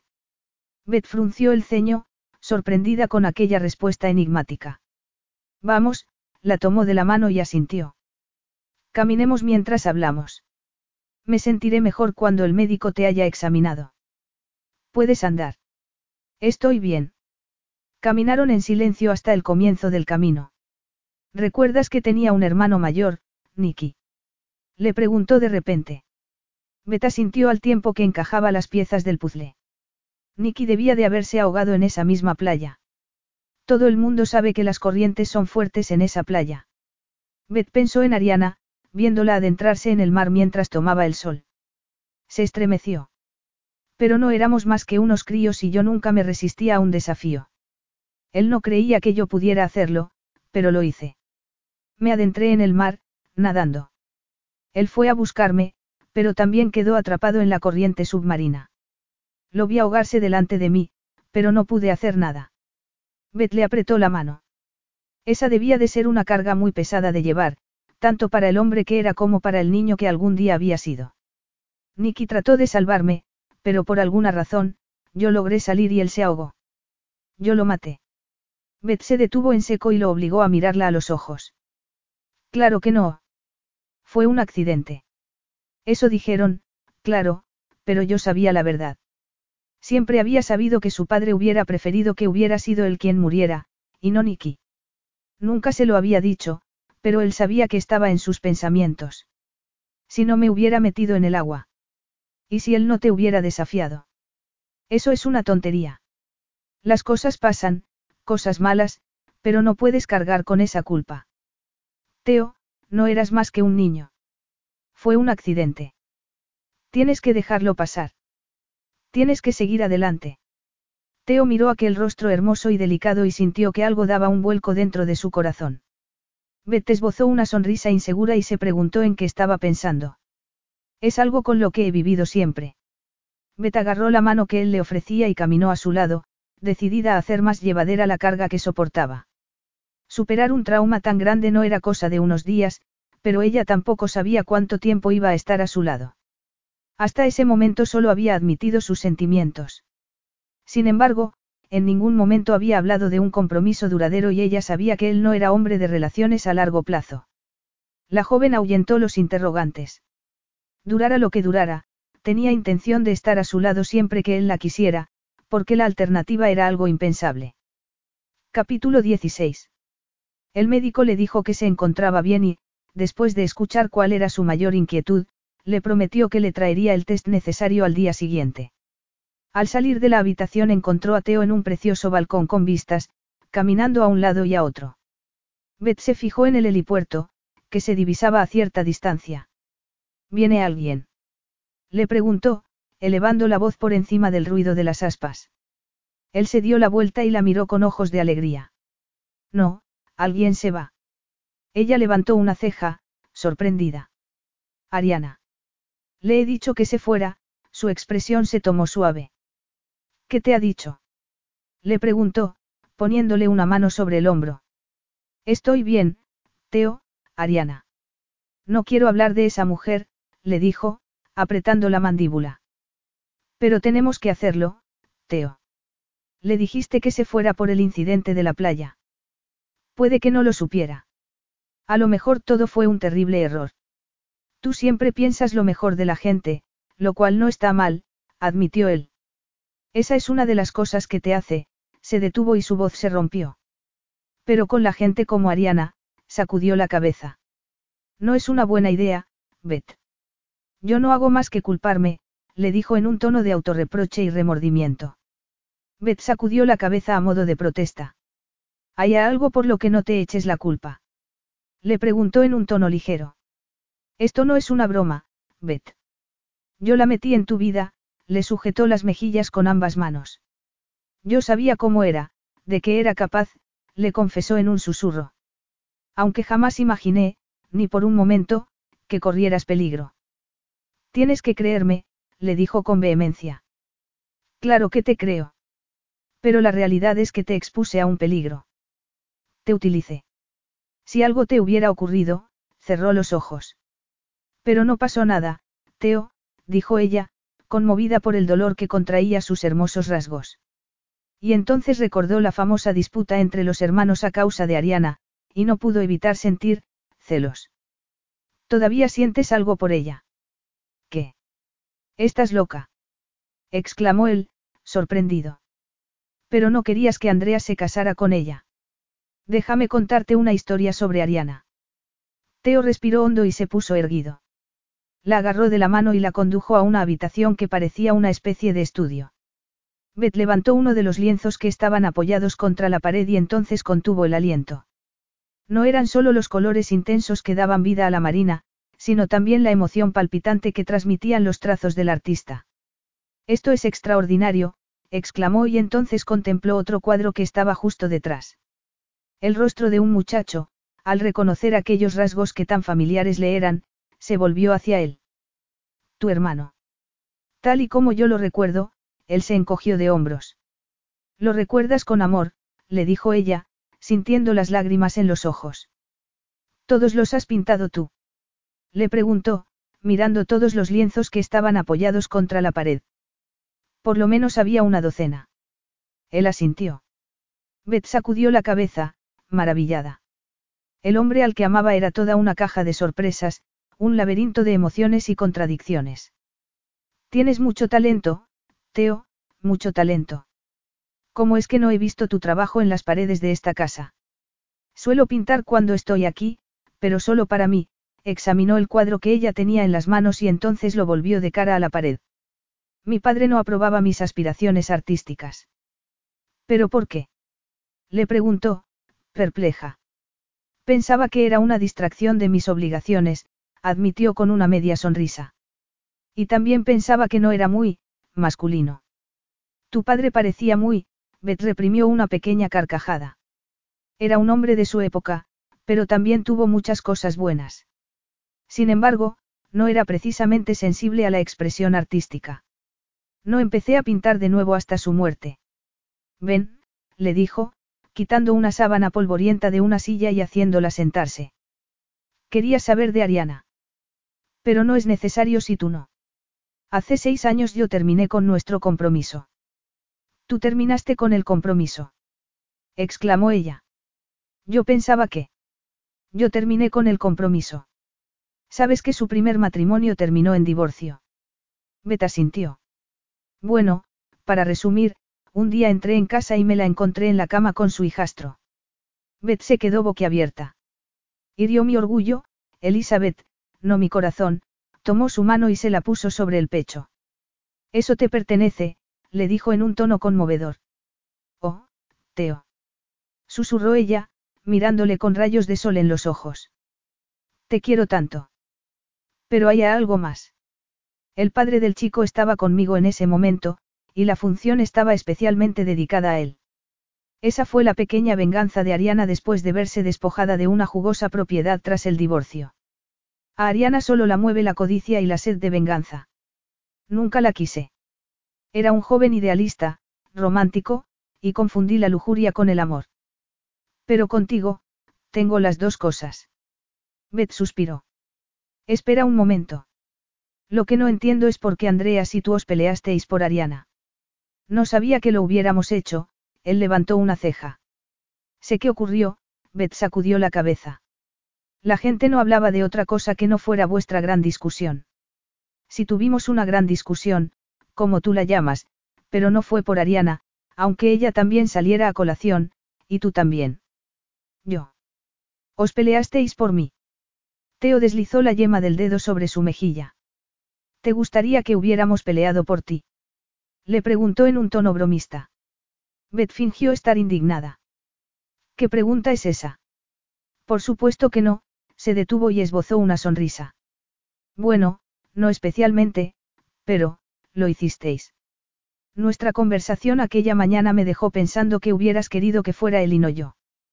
¿Cómo pudiste pensar algo así? ¿Cómo no iba a pensarlo? Me habías dicho que lo amabas, Teo la miró con incredulidad. Betizó una mueca al recordar sus propias palabras. Pensaba que sí, admitió.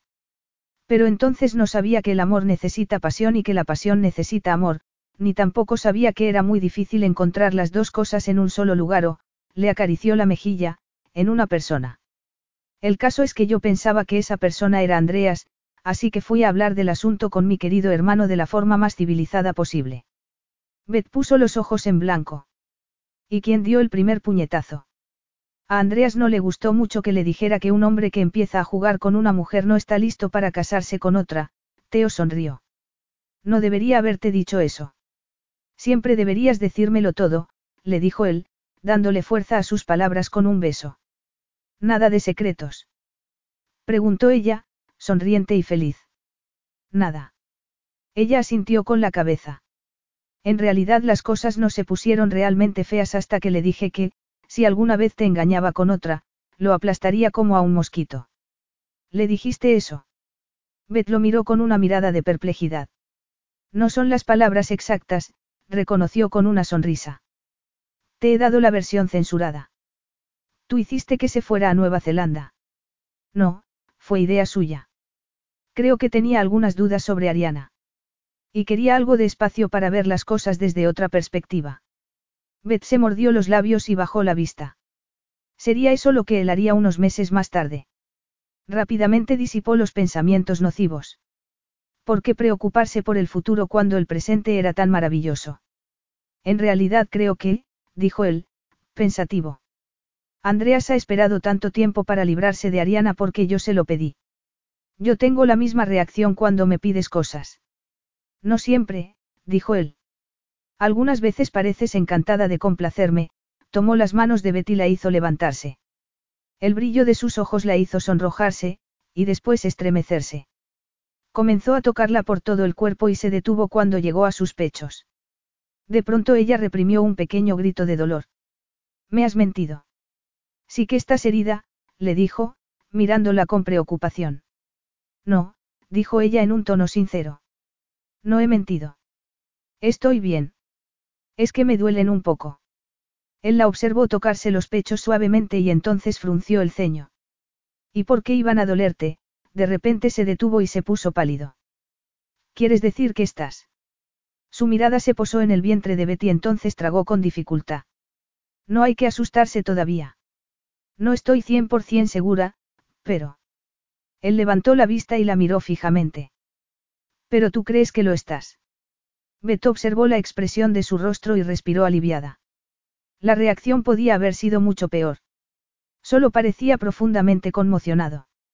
Lo siento, dijo por fin, soltando el aliento y asintiendo con la cabeza. ¿Y por qué ibas a sentirlo? Le dijo él. Bueno, no creo que esto entrara en tus planes. Teo la agarró de la barbilla y la obligó a mirarle a la cara. Tampoco entraba en mis planes enamorarme de ti, pero eso ha sido lo mejor que me ha ocurrido en toda mi vida. Aquella afirmación sencilla y sincera hizo llorar a la joven. Algunas cosas son porque sí. Entonces no te importaría. Importarme. Me encantaría. Beth sintió que las últimas nubes se disipaban. No te das cuenta de que un bebé nuestro sería brillante, inteligente y muy, muy guapo. Le dijo en un tono bromista. Bueno, ya no hay más que hablar. ¿Para qué esperar? Podríamos casarnos la semana que viene. De hecho, mañana sería mejor. ¿Quieres que me case contigo? Bueno, eso está por descontado. Claro, él pareció muy sorprendido ante la pregunta. No para mí. Yo creía que querías tener una aventura conmigo, pero casarse, ni siquiera se me había pasado por la cabeza. No lo dices solo por el bebé. Quiero comprometerme contigo, le dijo él, sacudiendo la cabeza. Quiero hacer las cosas bien. Beth se rindió y dejó correr las lágrimas por sus mejillas. Eran demasiadas. Teo, a una mujer le gusta que se lo pidan. Sin pensarlo, él se hincó de rodillas.